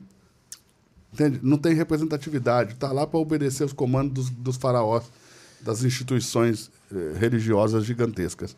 Entende? Mas um, um- um- homem de Deus de verdade na política ajudaria a mexer com o cenário político. E, e- e pelos interesses da igreja. Qual que foi a- o papel, o papel, por exemplo, de José de Arimateia diante de Pilatos pedindo para tirar o corpo de Jesus da cruz? Ninguém ia conseguir isso. Nenhum daqueles pescadores, nenhum, Verdade. nenhum dos cobradores de impostos, nenhum dos discípulos de Jesus ia conseguir chegar diante de Pilatos e falar: me dá esse corpo. Era proibido tirar o corpo da cruz. E eles precisavam tirar para cumprir os rituais judaicos antes do pôr do sol. Aí um político foi lá, representou a igreja. E essa voz de representatividade conseguiu tirar o corpo de Jesus da cruz. Então, nós precisamos ter uma voz de represent- políticos que sirvam os interesses de Deus e não dos homens. É, Eu passei o meu plano de, de governo Entendeu? até Que por, interessante, muito bom. por alguns catarinenses. Pô, Zé, mas você vai def- defender a- a- as questões da igreja. Eu falei, mas tu queria que eu fizesse o quê? Que fosse... é, Então a ideia é Porque as essa. pessoas também têm o costume de pensar que se porque a gente denunciou um erro da igreja, a gente não ama mais a Jesus, né? É, tipo isso. É, ele não que quer mais saber do, a a é que a gente não ama mais a igreja. O que nós estamos falando, o que, o, o É que o se, erro. é, o que se fala aqui não é da igreja, como ele mesmo diz, em si, na essência. É da instituição instalada, é do sistema É a estabelecido. engrenagem que está apodrecida, cara. No, no meu português aqui, é- está doente.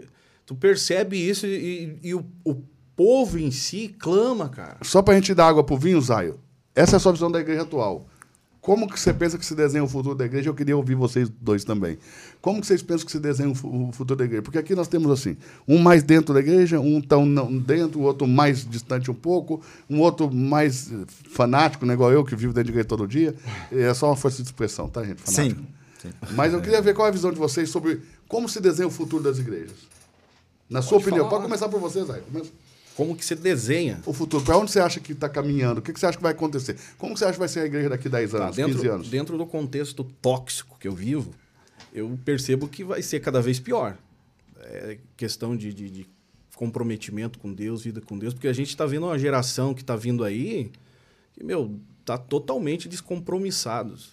A influência de- de- da parte mundana, é, secular, minou ao ponto de deixar todo o que era santo, é, o que era profano, tá parecido com o santo e, e no final você não consegue discernir quem que está levando a sério, quem que tem um comprometimento com Deus. Então, no meu ponto de vista, eu acho que é, vai ser cada vez pior, porque as igrejas e instituições se tornaram empresas de família, é nítido isso, ninguém mais consegue se infiltrar e virou um é, o pai morre, o filho assume, assim tá indo e visando dinheiro. Então, eu acho que é cada vez pior.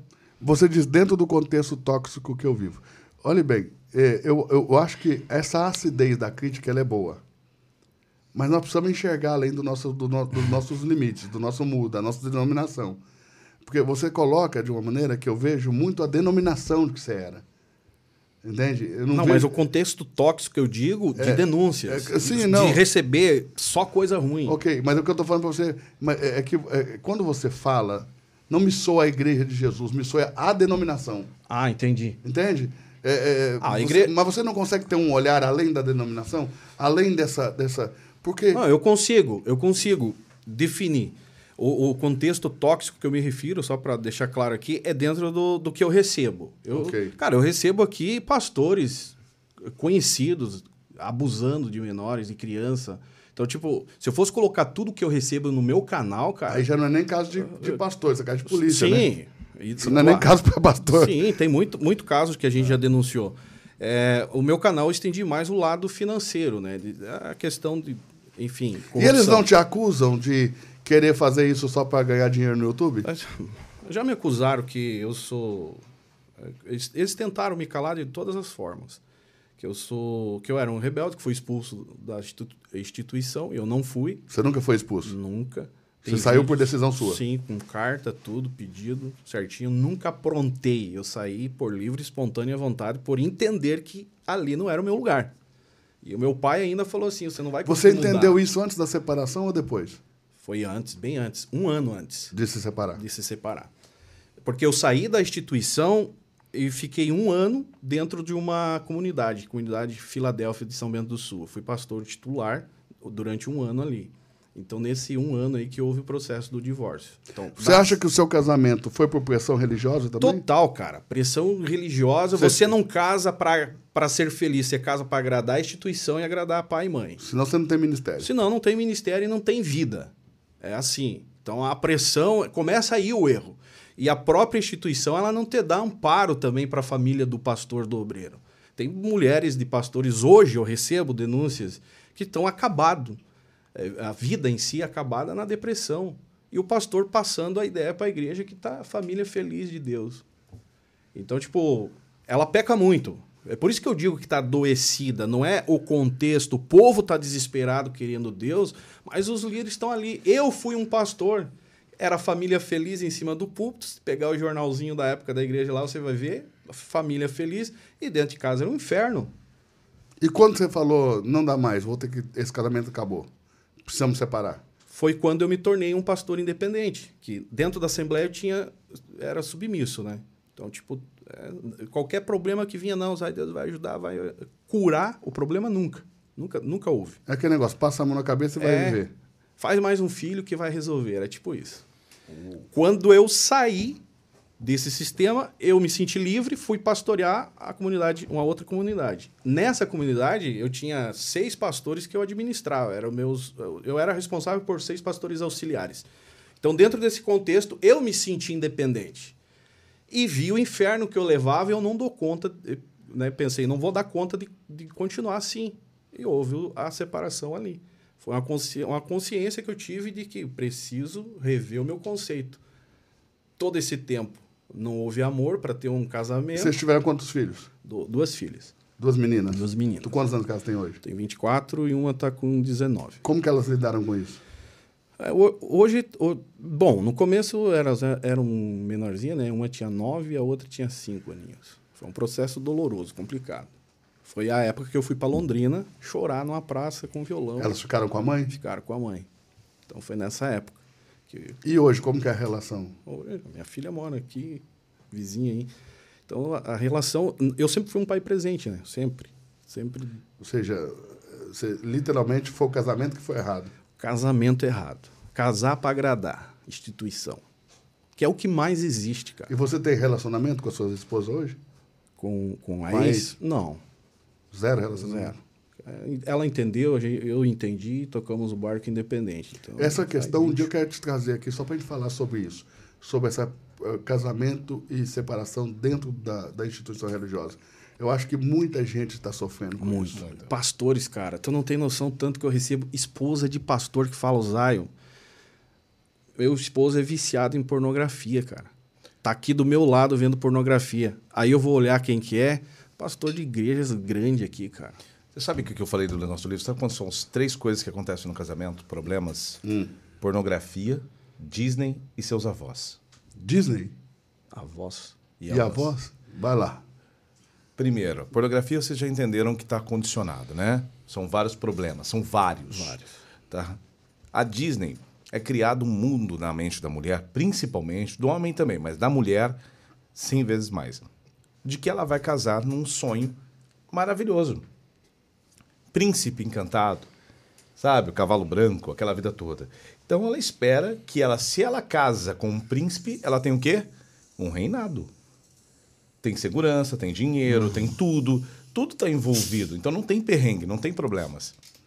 Avós. Muitas das vezes a gente pensa que são nossos pais a sequência do que gerou sobre o nosso comportamento. Normalmente não. São os avós. Pode ver que o comportamento dos nossos pais é associado ao que eles aprenderam com nossos avós. E a referência vem de tal. É mais antiga, mais estruturada. E também existe um componente. Quando você olha para os seus pais, você fala, "Ah, beleza, meus pais.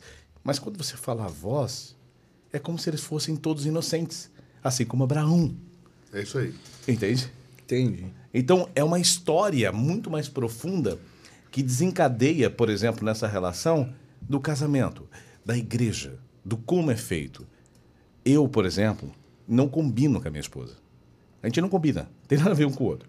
Tipo, eu gosto de uma coisa, ela gosta de outra. Se eu experimentar esse negócio aqui, ela experimenta, ela fala, não gostei. É impressionante. E aí entra também um aspecto da comunicação humana que entra o desvio. Que nós temos que Mas ser por que, que você iguais. não se separa dela, Ricardo?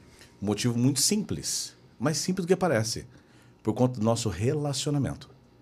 Exemplo, eu posso não gostar de uma coisa que ela não gosta, mas a gente pode encontrar uma outra coisa que gostamos juntos. Você não acha que tem nada a ver com a cultura religiosa? Nesse caso, não. Neste caso. Mas eu tenho certeza exemplo, que a você- religião provoca Ok, uma necessidade do Raciocina poder. comigo, se eu tô casado com uma pessoa que eu não me dou bem, por que, que eu tô casado com ela? Essa seria a minha primeira pergunta. Perfeito. ok? E se eu estou casado com uma pessoa que eu não me dou bem e essa relação é, ela é amistosa, é harmoniosa e, e há amor, ok? Eu entendo. Às vezes também entendo quando há amor e não há harmonia. Boa. Não há harmonia, mas há amor. Então você vai buscar a harmonia e lutar por ela. Mas tem casos que não tem nem harmonia nem amor. Perfeito. Aí, para mim, esse caso é o caso da separação. Só que, por princípios religiosos, o que, que eu aprendi a vida inteira, o que, que eu prego, casamento é um só. Eu não creio em dois casamentos, em três casamentos, em quatro casamentos. Entendi. Eu entendo que existem exceções. Ok? Que um cara pode ter casado, não ter dado certo, ter separado, e Deus pode ter dado a essa pessoa a oportunidade de reconstruir sua vida. Eu, eu não só creio nisso, como eu vivenciei histórias assim. E não dá para dizer que Deus não, não deu para o cara uma outra oportunidade. E acredito que Deus é um Deus de novos começos. Eu vi o Subirá uma vez pregando uma mensagem que ele fala que Moisés quebrou as tábuas da lei e Deus depois mandou ele reescrever outra. E o tema da mensagem do Subirá foi esse, né? Deus, um Deus de novos começos. Eu creio que Deus é um Deus de novos começos, tá? Mas quando se prega, se prega a regra, não a exceção. Concordo. E a regra é que casamento é um só. Um ministro seja marido de uma só mulher. Os caras entenderam uma de cada vez, pô. Entendeu? É, é uma mesma, a vida toda. É a mesma. Entendeu? Mas aí que tá, tem que Aí- de aí- momento. Mas aí é o seguinte, eu, a- a- eu penso que a maioria das pessoas não separam quando estão no ministério por, por coisas óbvias. Né? Ou seja, o, o cara depende do ministério para sobreviver. A maioria deles estão tanto tempo no ministério que ser reinserido no mercado de trabalho e coach Já é. já era. A maioria deles tem a única fonte de renda da família inteira, é isso. Então, todos se submetem a coisas que não uma gostam. Mulher, marido e filhos. Necessidade, Pela necessidade. necessidade de sobreviverem. É. Nossa, ok? isso é triste, hein? É, Mas existe muito. É né? muito, é muito. é Mas muito, muito. 70, 80%. na minha Muito. Tem mulher, que, tem mulher de pastor e tem pastor também, né? Que os dois, ambos, se submetem a níveis de humilhação que se você contar, vira filme de terror. Nossa. É complicado. Mas a única forma de continuar suprindo a família. E ameaça de ambos também, tá? Eles se ameaçam. Existem ameaças do casal. Se você fizer, se você não fizer isso pra mim, revelo pra toda a comunidade que tipo de pastor, de pastora você e é. às vezes o cara nem é. nem é. Ou né? é, Mas é a forma de ameaçar, porque ninguém é perfeito. é, mas Sim. é a pressão Não, não. social. Mas sabe, só para um ponto para Mas finalizar. eu, mas eu quero te ouvir sobre o futuro da igreja. Como Tá. que você vê? O Zaio já deu a perspectiva dele, eu gostaria de ouvir a sua, mas pode Não, falar o que você quer falar. Assim, não, mas assim, só para finalizar essa parte, que é o seguinte: o que eu acredito sobre casamento, não só casamento, é sobre relacionamento. Gente, existem momentos que eu não estou numa fase boa. Esse momento que a outra pessoa também não está numa fase boa. Por isso que eu falei que a conversa. Isso não quer salva. dizer que o casamento vai ter que acabar. Exato. Porque às vezes o casamento, o que está me incomodando? Que casamento está terminando não porque de fato existe um problema. É porque eu enjoei ou porque eu não quero mais lidar com isso. Sei lá, me irritou, estou impaciente. Gente, não é como assistir um filme e não querer terminar, assistir, terminar o filme. Né? É, é- o filme é ruim, não vou terminá-lo. Não é um filme. Por isso é uma responsabilidade muito grande um casamento. Por isso eu acredito que para casar precisa se haver um ensinamento Exato. sobre relacionamento. É, a igreja não faz isso. Mas precisa. A, a igreja não faz isso, eu falo de uma forma geral. Pode ter uma ou outra que faz, mas de uma Não, forma geral, geral não. a igreja te empurra para um casamento cedo.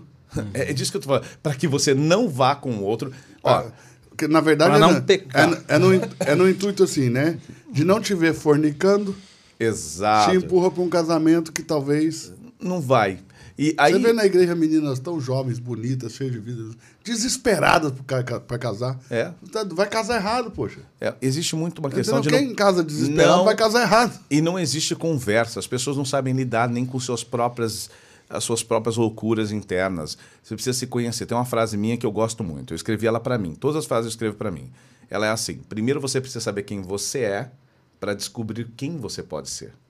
O problema é que as pessoas estão buscando ser alguma coisa, em vez de descobrir quem são. Seus defeitos mesmo, suas dificuldades. Minha esposa sabe quais são as minhas dificuldades, quais são os meus temores, quais são as minhas vontades, quais são as minhas qualidades. Eu deixo muito claro. E essa é a correlação. Sabe quem que tem que fazer a coisa lá? Para mim não é o homem ou a mulher nesse caso. Eu falo, lá, quem tem que fazer tal coisa? Quem tem a maior habilidade. Por exemplo, eu tenho uma habilidade que eu sou mais paciente do que ela. Então, quem vai dar o remédio para minha filha, caso. Porque ela não é tomar remédio. Então, quem tem que dar o remédio? Quem vai trocar uma fralda? Normalmente eu faço o banho. Por quê? Porque eu tenho mais paciência. Eu brinco mais. Ela já não tem. Ah, então ela é uma péssima mãe. Não tem nada a ver com isso, gente. E o contrário é verdadeiro, né? Minha esposa fala que eu Óbvio. sou extremamente machista, porque esse negócio assim, eu amo fazer a comida, mas não lavar a louça, porque lavar a louça é Então. coisa da mulher. Tá Eu, vendo? eu, eu tô dando aqui um, um exemplo bobo, mas o que, que a minha esposa fala? Você é machista. Né? Entendi. Você é machista, o que, que tem lavar a louça? Ninguém vai ficar menos homem porque tá lavando uma louça. Entende? Entendi. Mas eu aprendi, é, na, na criação que tive, que tem coisas são coisas que mulher que faz, tem coisas que é homem que faz. Eu E vejo pela isso- habilidade. é, eu, eu entendo você, mas isso também pode ser também ah, uma questão de habilidade e não de formação. Exato. Talvez eu não Exato. tenha essa habilidade. Exato. É disso que eu tô te falando. Às vezes não é nem que você não seja interessado ou que ouviu só como uma regra. Viu dos avós? Aquela historinha de que a pessoa cortava. Falam que ou é frango ou é peixe, né? Que cortava a cabeça, que cortava uma parte. E todo mundo fala, por que você faz isso? Ah, porque minha mãe fazia. Porque, porque a avó fazia. Porque, não, que a bisa fazia. Quando descobre que, na verdade, o fator, de fato, era que não cabia na panela dela. Por isso que não se, corta, se cortava. Então, quer dizer, às vezes é conhecer informação. A informação faz isso. Respondendo a pergunta sobre a igreja, de fato, o que eu vejo para o futuro da igreja. E Como- agora, de como se desenha. de como se desenha ela. É, de como não- você acredita que ela vai estar. Não é, não é qual a expectativa do seu coração Não, de não. como ela vai É que eu acredito mesmo, olhando para o cenário, na dinâmica do comportamento humano, que é feita de a cada dois anos, por incrível que pareça, o reflexo do que você faz hoje, eu já vi vários estudos, mostram isso. Para ter uma ideia, é, o, o Instituto, é, o, Instituto, o College, né? A Universidade College de Londres, de 2009, fez um experimento mostrando que nós precisamos de 66 dias para se formar um hábito. 158 dias para que esse hábito esteja estabelecido de fato e 210 para que esse hábito realmente aconteça se for mais difícil. Existem várias pesquisas falando sobre isso, e não 21 dias, como é dito. Qual que é o ponto que eu quero chegar? Gente, você tem que classificar pelo menos um mínimo de empenho. Você não pode falar, eu vou fazer tal coisa, ah, 21 dias não deu certo, desisto. Casamento ou qualquer outra coisa. E a igreja, na minha opinião, sendo instituição ou igreja Cristo, eu vejo da forma que é a seguinte: tudo é uma questão de que nos próximos cinco anos haverá uma restituição na minha opinião. A palavra restituir, do, da forma de voltar algo que é da essência, que é o ensinamento da palavra. Antigamente se estudava Certo? Você, na sua percepção, as igrejas estão voltando à essência. Vão voltar, vão ser obrigadas. Porque essa rebelião que você levanta agora, porque é uma rebelião, tá? Essa rebelião que está sendo levantada, gente, nós estamos discutindo Uma rebelião podcast. contra Deus. É, não, é uma rebelião não só contra Deus, uma rebelião. Uma rebelião como um tudo. Do que é dito, hoje você não pode falar nada, não é assim? Você tem é, preconceitos de todas as maneiras e que de fato é uma defesa correta. Tem um benefício em cima disso. Só que para isso a gente precisa fazer um levante primeiro. Haverá poeira, cara. Muita poeira. Todavia, essa é uma relação. Mesmo quando naquela, naquela terra que ainda não arada, mas seca, que chove, se levanta poeira. Acredite em mim. Se chover numa terra seca, levantar poeira, vai levantar poeira. Mesmo que seja por um instante. O que, que eu quero chegar é que, em um breve período de tempo, eu acredito com muita fé que nós teremos jovens querendo de fato saber o porquê do porquê. Porque estão cansando do raso. Estão cansando do raso. Reparem. Gente, antigamente a gente ouvia uma música, por exemplo, o refrão da música. Eu acho que a Igreja Católica está vivendo isso com a juventude católica. Então, então o próprio Eles Fábio querem de saber Mello o porquê falou do porquê. É, eu tava numa conversa, o Fábio de Mello falou uma coisa que, m- que me chamou muita atenção para isso. É, e não só ele, mas uma galera. Gente, nunca se teve uma comunicação tão aberta, não só para falar de Deus, política. Quando se teve debates de jovens numa relação política, gente, do jeito que tá, é diferente. Todavia, não concordo com um monte de coisas, mas eu penso que precisamos pelo menos saber e discutir sobre tal. Ainda mesmo que nós olhamos para isso e falamos, pô, tem muita asneira por aí. Realmente tem. Mas é aí que funciona o jogo. A gente precisa entender que o- estamos numa nova era, e meu coração fala isso, sobre despertadores gigantes. Meu TEDx, eu fiz um TEDx, participei do TEDx, e não sei se vocês sabem, existem umas regrinhas lá. E uma das regras é o seguinte: eu criei minha palestra e eu não poderia falar de Deus. Você não pode falar de Deus. Se você falar de Deus, sua palestra é cortada. Não só de Deus, mas um monte de regrinhas. Eu entrei, me deram o passador, eu juro para vocês, Mas me deu qual, um que branco. é, qual que é o sentido É de não poder falar Deus? não é uma questão só de e falar de Deus. convidar, por é exemplo, pra- o Billy Graham para falar. É para não se tornar religioso. Ok, mas, eles, Mas É uma e- relação. eles levaram o Billy Graham para falar no Então. Vale do Silício no TEDx. Então, mas tem que tomar estes cuidados. O Billy Graham foi falar sobre tecnologia e inovação. Então, Falou, depois você assista no Não, mas eu vou te contar agora o que aconteceu comigo. Aí você vai entender também. Senhores, eu vou só precisar ir no banheiro e cortar um pouquinho. Vai lá, vai lá, vai lá. Ó, E aí, assim, ó. e aí eu Faz parte, pô, um, um podcast de, De três duas horas. horas. É, mas assim, ó, finalizo com isso, que é o ponto seguinte. Eu chego no podcast, Só abaixa aí. ô, ah, Você tem que agachar. Você tem que agachar, senão você tira tudo do, do, do ponto. Não, agacha, você tá na frente da câmera. Aí, É agora vai, agora isso! vai. Ó, Tá, tá no lugar aí, papito? eu finalizo com isso agora para você, que é um ponto assim. Quando eu chego no TEDx, eu chego para fazer. Só que eu estava pronto, eu montei uma palestra dois meses para fazer. Só que deu um estalo na hora. Eu falei, não vou usar slide e só subir no palco. E lá eu conto sobre uma experiência que eu tive de um sonho que eu falava sobre com Deus. Porque ele chega para mim no meu sonho e fala assim, alguma coisa assim: Você é um despertador de gigantes. Eu fiquei bravo com Deus. Ah, tô cansado. Não, não, não, não, parou, parou, parou, parou. Eu, quero ser o gigante. Cansei, caramba. Sabe essa coisa? Eu tô falando meu sonho. Era uma discussão minha num sonho maluco, tá, gente? Não era tão bonitinho desenhado como eu tô desenhando aqui. Era um sonho, um monte de coisas, muito doido. O ponto é, quando eu começo a contar essa história no, no TEDx e começo a falar sobre a relação de Deus, como eu vejo Deus e tudo mais, na hora que mandaram para mim que o meu, meu TEDx estava no TEDx oficial, no TEDx TED Talks oficial, eu falei, caramba, como que passou? Só que bloqueou do monte de gente, tá? Um monte de gente. Gente que se conhece, inclusive. Não foi pro ar. Então, esse é um ponto que, às vezes, eu acredito nesse, nesse ar agora que eu vou falar. Eu acredito que estamos numa era dessa relação de os bons estão acordando. Minha visão. Os bons estão acordando. Os bons começaram a falar. Muita gente como o Zion, muita gente como você, como eu, como todos nós aqui, começamos a falar de Deus, de Jesus, e não só de Deus e de Jesus, como da palavra e da bênção e da transformação de um jeito completamente diferente. Estamos falando. Estamos aqui. Ah, mas é porque aqui o rei não cash. Não, não, parou, parou, parou. Estão falando um monte de lugares. Não um podcast só como esse. Não, vários podcasts. Coisas que todos estão falando sobre essa nova relação. Desse novo chamado. Eu acredito, então, que a igreja vem acordar. Vem ser restituída. Max, Bom, vamos sua lá. visão da igreja para o futuro. Para mim, não tem que analisar a igreja. Tem que analisar um passo antes, tem que analisar o ser humano. Tá? Ok. Então, se a gente for analisar como é que a igreja vai estar para os próximos anos, para o futuro, como você falou, tem que olhar como é que o ser humano vai se comportar. E eu percebo o seguinte: eu percebo que o ser humano tem níveis, né? Primeiro é o nível de sobrevivência. Vamos lá, eu preciso me alimentar, eu preciso pagar as contas e assim vai. Beleza. Passou do nível de sobrevivência, tem um nível de prosperidade, digamos assim. Ah, eu preciso comprar o carro dos sonhos, eu preciso chegar até certo nível financeiro. Chegou nesse nível financeiro, acabou. Digamos que zerou o jogo, né? Entra no nível de propósito.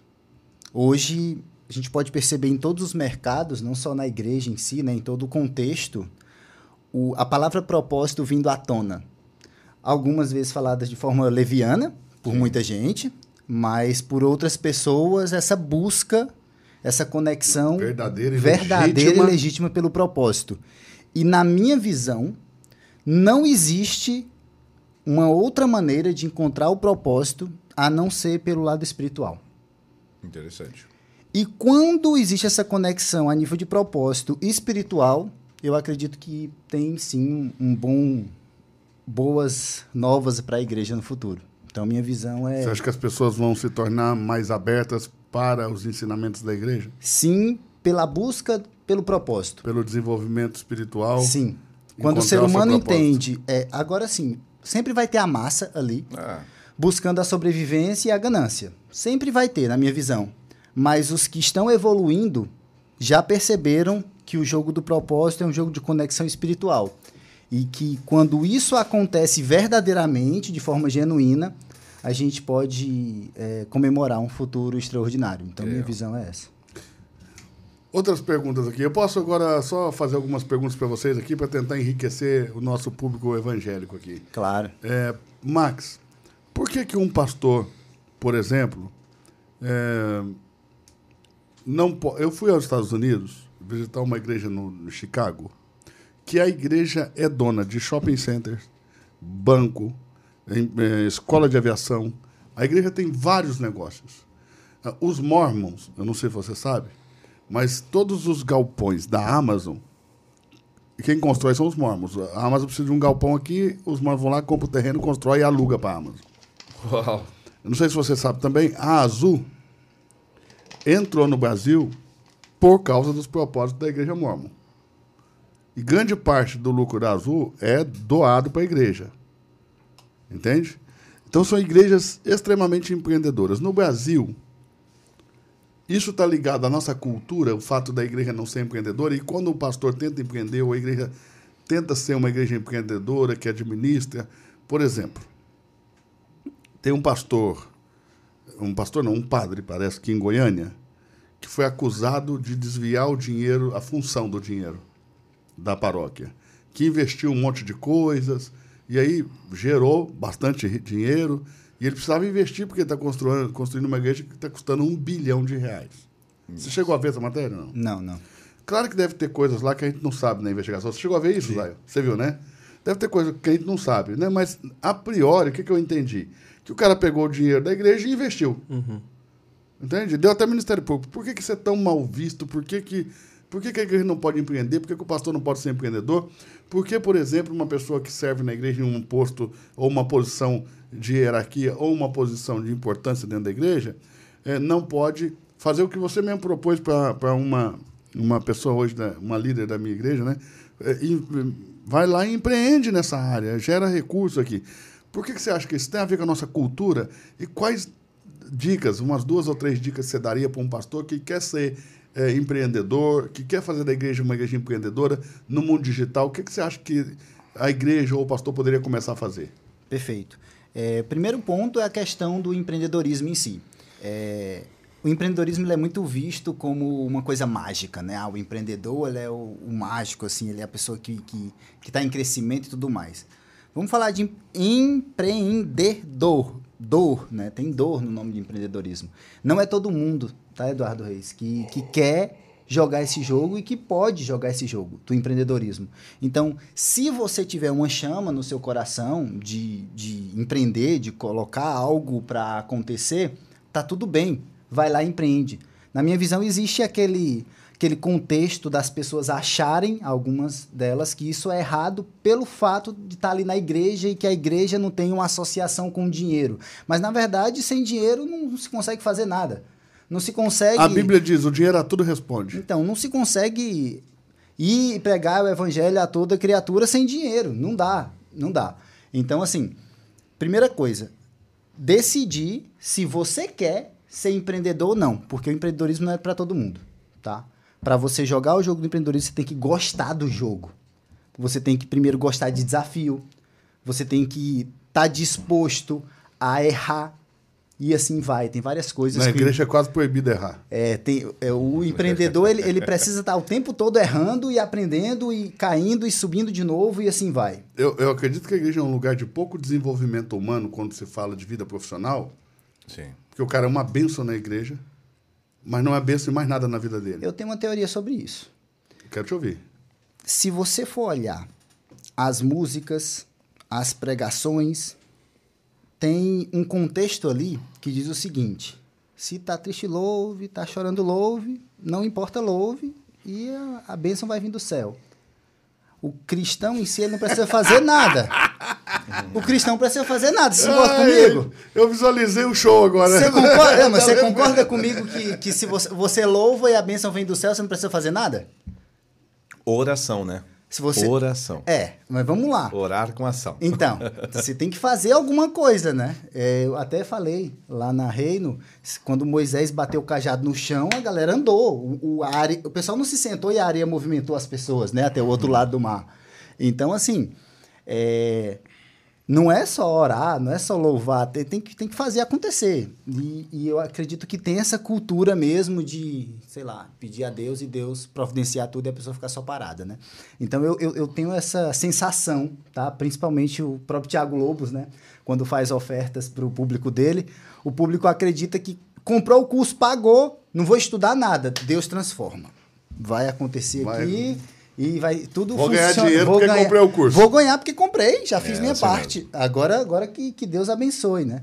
Então, assim, eu tenho essa, essa sensação dessa procrastinação do cristão porque acha que só a oração resolve. Então, eu tenho esse, esse feeling, né? Depois de estudar bastante o campo semântico público cristão. E agora, voltando ao ponto do empreendedorismo, né? É, dando passo a passo aqui. Na minha visão, você... São três coisas, né? Primeiro, paixão. Depois, habilidade. Terceiro, demanda, dinheiro. Você tem paixão por algo, algo específico, não simplesmente vou ajudar a transformar as pessoas no propósito de Deus. Isso é genérico, isso não é específico, isso não é uma paixão.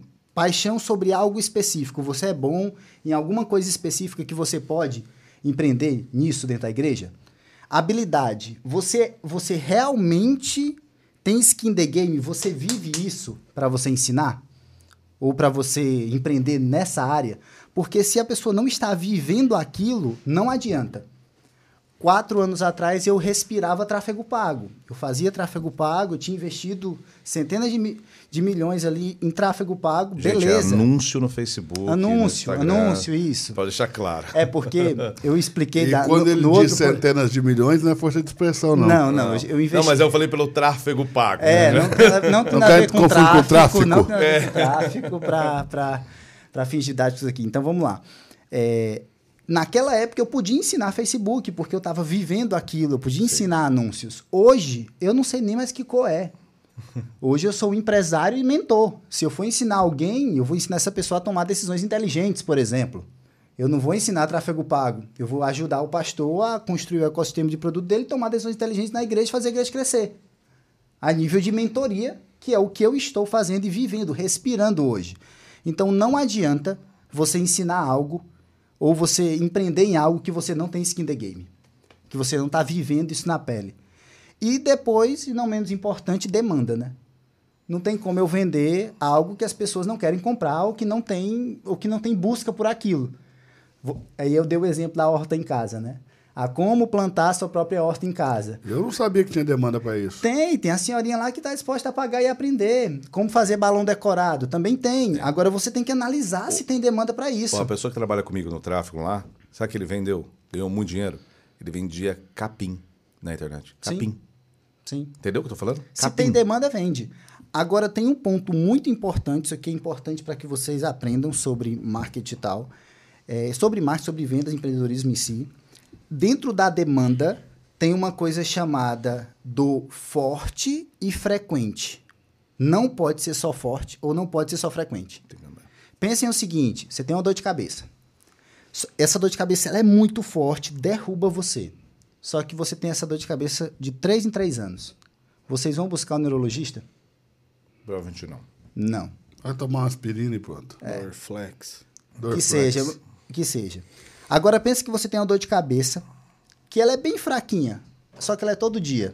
Você vai no médico. Você vai, ela é bem, não, ela é bem fraquinha. Acontece todo dia. Você toma ali uma água e tudo mais, melhora. Ah, então não. Você vai buscar? Não. Percebe? As duas situações, você não vai buscar a Separadas não solução. vai rolar. Ó, se, se ela for forte demais e te derrubar só uma vez a cada três anos, você não vai buscar. Se Se, ela fraquinha- for fraquinha e acontecer todo dia, você não vai buscar também. Então, você precisa encontrar a dor que é forte E e frequente. Então, se você tem uma dor de cabeça que te derruba todo dia e você não consegue trabalhar, não consegue pregar, Você não consegue fazer na nada, mesma semana. você vai. É isso aí. Então, se você quer empreender, o maior ensinamento que eu posso te dar é: procure uma dor ou desejo que seja forte e frequente.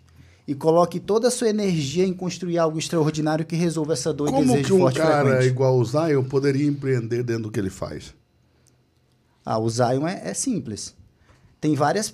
O que o Zion faz, eu, pelo que eu entendi, te conheci agora, tá? Então, realmente não tenho profundidade para falar.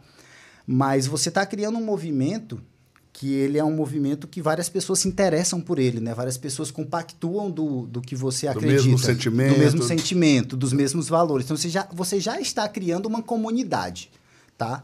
E existem outras pessoas que são outros Zions, digamos assim outras pessoas que gostariam de estar mais próximos de você. Uma das coisas que poderia acontecer, e indiscutivelmente, é, quando você coloca recurso financeiro, você se compromete mais. Você poderia, por exemplo, vender proximidade. Você poderia criar um grupo de pessoas que compartilham desse sentimento e cobrar por isso, e cobrar um ticket alto, para as pessoas estarem perto de você, se juntando a isso que você está construindo, para, digamos que, combater essa igreja que está descomprometida, que você acredita tanto. E vai ter gente para pagar. E se as pessoas não pagarem, elas não vão não, não vão estar tão conectadas como você acha que, que estariam. É, o pessoal, ah, mas eu vou cobrar por isso? É claro. É claro, porque o recurso financeiro gera comprometimento. Se eu te entrego uma informação gratuita aqui agora, talvez você não aplique. Se você me paga 50 mil reais e eu te entregar a mesma informação, vai ter valor. Então, se você traz um grupo de pessoas, ó, a partir de agora, eu estou criando aqui, eu vou dar um exemplo, tá? O, o Conselho do Evangelismo Underground.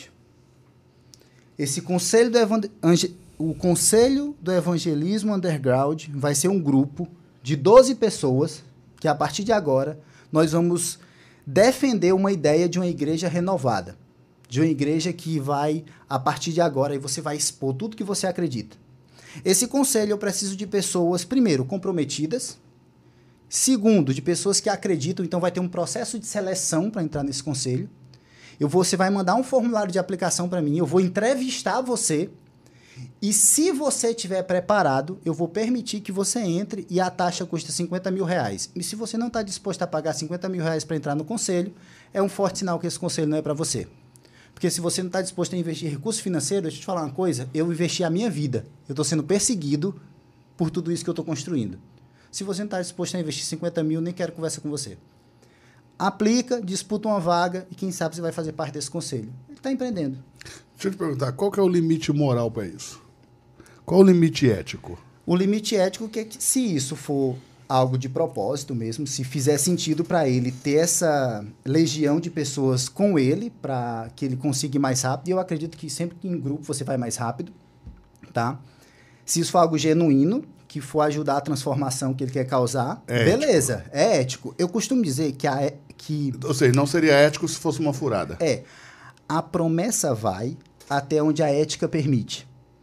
Então, essa promessa que ele vai fazer dessas pessoas que vão estar com ele, tudo que vai acontecer com esse grupo, ela vai até onde a ética permite e até onde ele acreditar que essa ética é, é válida, entendeu? Então, é nesse aspecto, na minha visão. O que você acha, Zaya? Boa. O problema é eu amadurecer a ideia após isso. Por enquanto. Aí você vai pensar no formato, eu criei num só- processo. Mas é. A bigardia é boa. Oh, Então, é, é isso. Uau. Então, uma outra pergunta aqui, talvez, você, Zion, você possa responder. Ricardo precisou sair um minutinho, mas talvez você possa responder. Tio Ricardo banheiro também, viu? É, é assim, né? Fica bebendo, bebendo, bebendo. É, o negócio aqui é assim. Ele tá voltando aí, ó. Ô, bom. Ô, Zaio, Ah. Criamos um produto aqui, Zé. 10 minutos? Criamos um produto aqui pro Zé. Falta 10 minutos pra gente encerrar, então eu quero ouvir o Zaio aqui. Ô, Zaio, o que que você, o que que você diria? Qual, qual a palavra que você daria para um pastor hoje? Que está numa, numa instituição, está numa, tá dentro de um sistema, mas ele realmente fala, cara, eu queria ser livre. Eu queria levar Deus a sério, andar com Deus, mas eu estou sujeito a. O seu, conselho para ele é abandone isso aí? Certeza. Já, inclusive já fiz isso.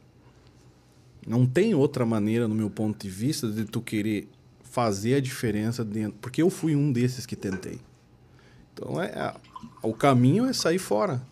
Sair fora, construir um. é, até eu uso a ideia assim. Às vezes não adianta você sair de uma prisão, tipo assim, sai da cela 1, vai pra cela 2. Sai de uma prisão e vai pra cadeia sai de um contexto que tem uma engrenagem que ele quer ser diferente e acaba abrindo logo em seguida fazendo a mesma coisa. Então, no meu modo de pensar, é sair e tentar fazer a coisa acontecer do jeito que. Vamos então para a sua realidade. Você era um homem casado com duas filhas pequenas. E você decidiu sair. E você tinha um salário. Como é sustentar essas meninas? Como que isso não te deu medo? Porque eu acho que é o que os caras pensam, né? Como que eu vou sustentar minha família se eu sair? Como que eu vou É, é aí é que tá. Precisa ter um. Eu levei um ano para sair, para tomar uma decisão. Eu orei durante um ano, amadureci a ideia, amadureci a ideia. Meu pai aconselhando, na época era pastor também. Hoje ele está jubilado, né? Conse- é, Conselho com outros pastores. Então foi um processo. Só que existe esse medo, porque eu fiquei 10 anos dentro do contexto como pastor integral. Eu não, tipo, 10 anos. não em- fazer outra coisa? não, só pastoreando, só desenvolvendo a função. E no final tu acaba, por isso que eu digo que o trampolim desceu. Desceu com tudo. Foi financeiro, casamento, emocional, ministerial, tudo, desceu. Então, eu acho que precisa ter uma postura. Eu vejo pastores, eu tenho um exemplo agora recente de um pastor. O cara anda de pajeiro full do ano, a igreja entrando quase 300 mil por mês. E ele, na cabeça dele, está fazendo acontecer lá dentro. Só que você olhando, você percebe que vai dar em nada. E aí você vai conversar com ele, ele pede o conselho exatamente dentro desse sentido. Tu diz para sair, o que, que eu vou fazer? Como é que eu vou largar tudo isso? Cara, tipo, não. É o não, mundo dele, né, Zaio? é, então eu acho difícil. E, a- e, infelizmente, sozinho ele não vai conseguir fazer uma, uma diferença. Eu, porque a, a engrenagem tá. Ela tá rodando totalmente. Eu, eu posso do- fazer uma pergunta também? Por que que esse mesmo sentimento, Zaio, você não tem contra a política do nosso Eu- país? eu ia perguntar Por que, que o então. resultado não é sair do Brasil? Diz. Em vez de você, por exemplo, tentar candidatar a deputado federal, simplesmente não dá no pé do país. Porque a política do país não pode ser vista com bons olhos por ninguém. Porque eu, eu não saí de dentro do contexto evangélico. Eu saí de dentro de uma engrenagem maléfica, maligna. Entendi. Entendeu? Então eu não abandonei a vida com Deus. Como você não abandonaria, não abandonaria a sua nação Com tampouco. certeza, cara. Eu luto para ver uma diferença. A percepção foi boa. A minha, a, minha, a minha procura por mudança, tanto que meus vídeos desde o começo é por um Brasil e um mundo melhor. Então, tipo, eu acredito que há uma, esper eh, há uma, uma esperança para uma mudança. Eu acredito que se a gente buscar se unir, se todo mundo procurar, pelo menos conversar para se entender, não julgar. Ah, o cara deixou que nem eu, alargador.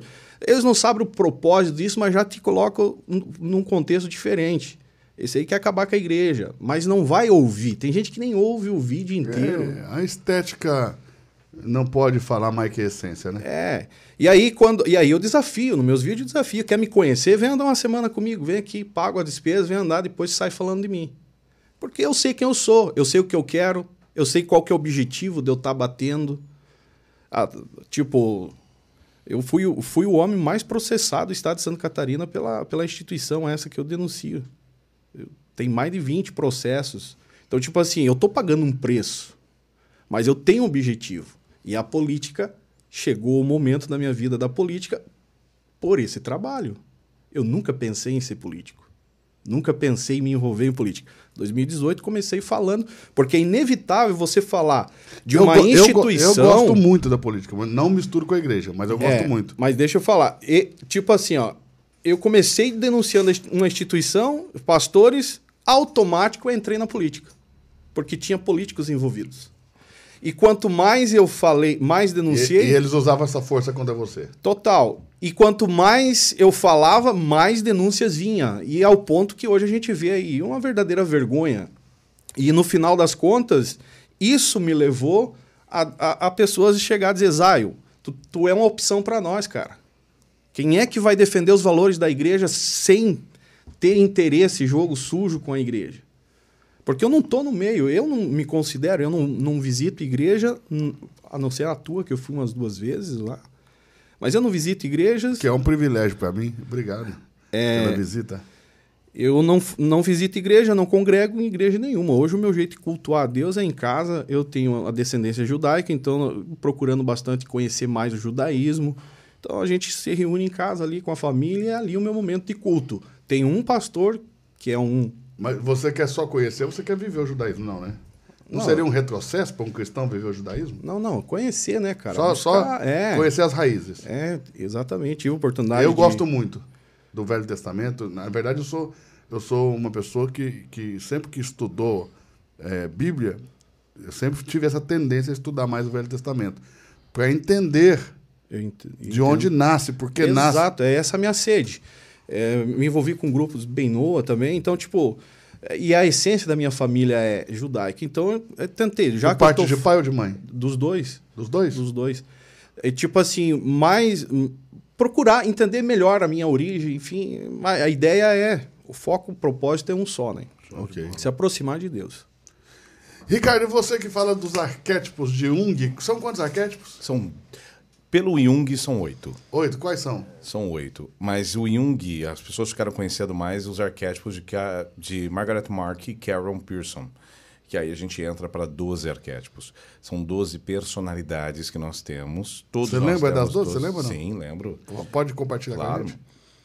É uma única diferença. Eu fiz um ajuste, que é a minha grande comunicação, porque eu trago dentro da comunicação falada essas estruturas em grupos. Então eu ajustei para os grupos. Grupo da Liberdade, eu fiz uma mudancinha na diferença do que a Margaret Mark e a Karen Pearson fala. Então, grupo 1 é o grupo da Liberdade.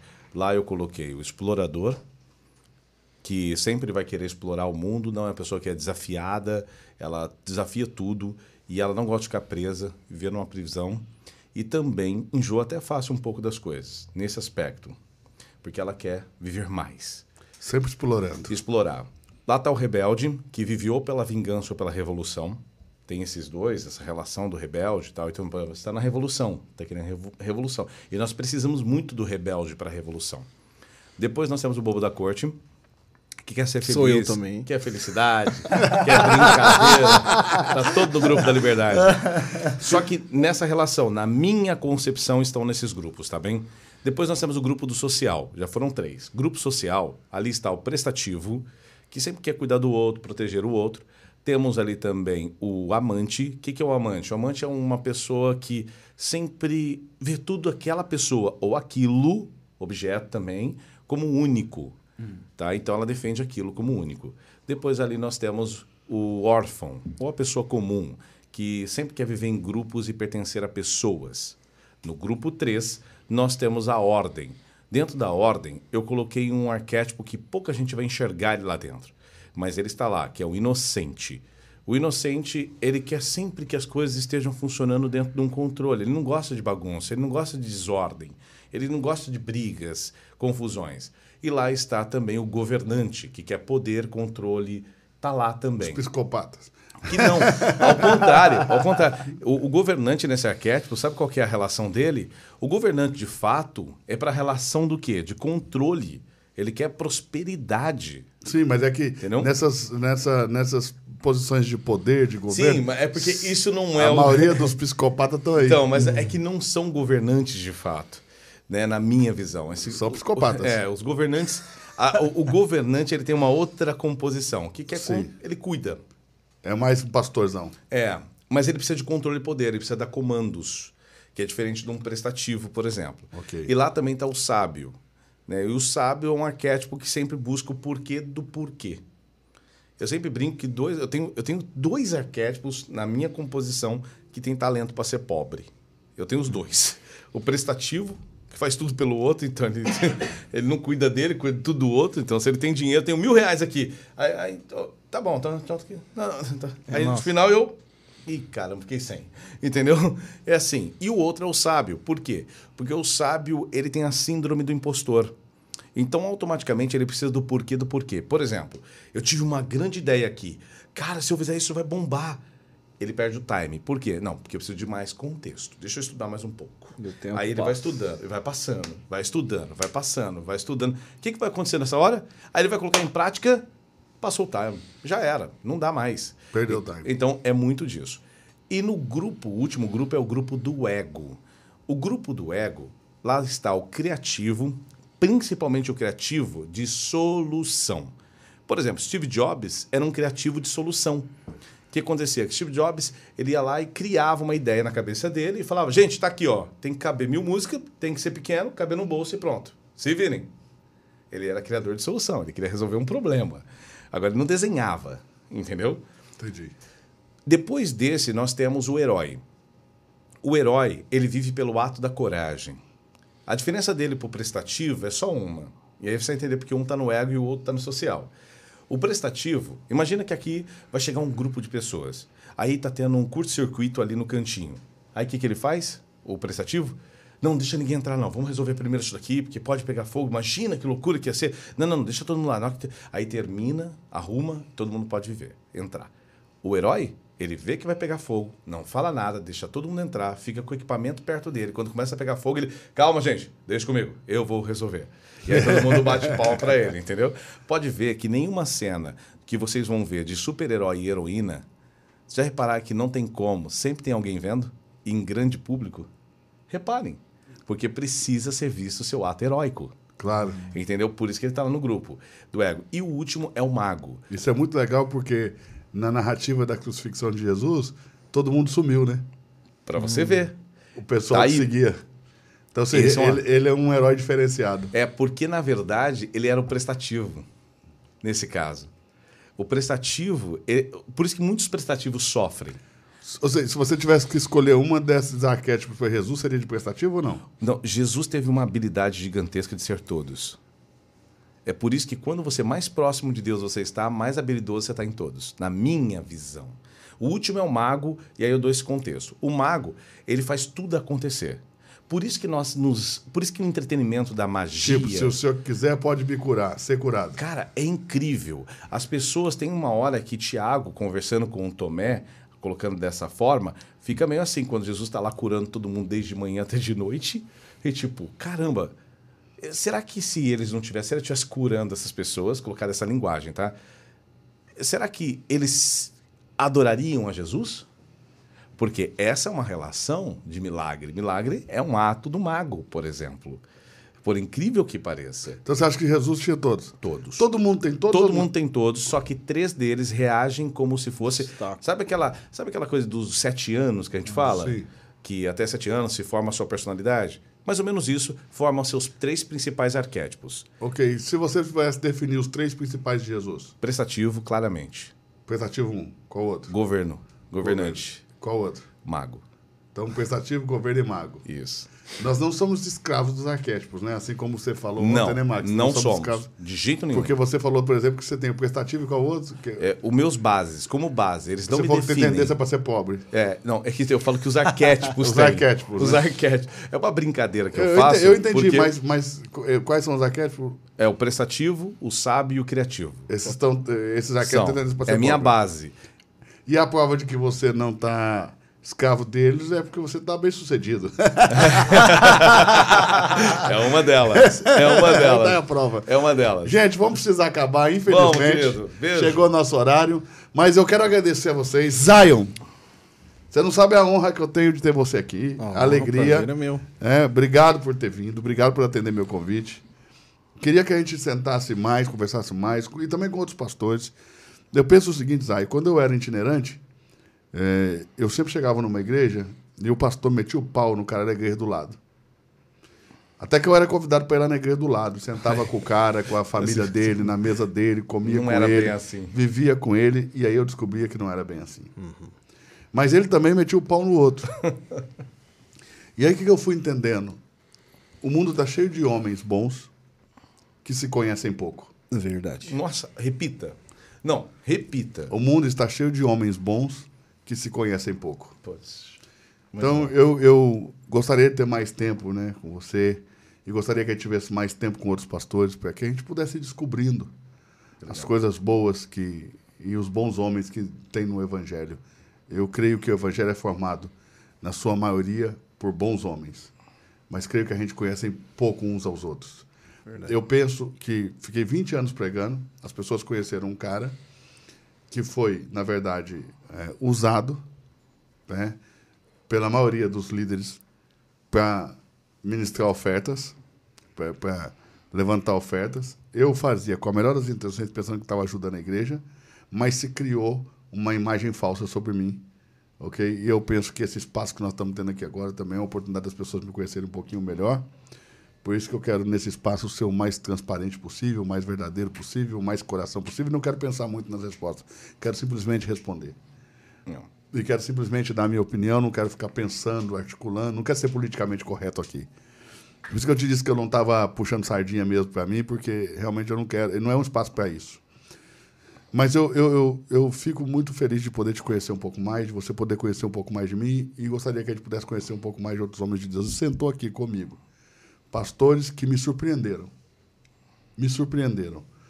Eu fui ouvi-los, estava tão próximo do que Jesus está falando para mim, que eu acredito que a igreja está tomando uma outra direção. Eu fiquei muito feliz de ouvir e de conhecer esses homens.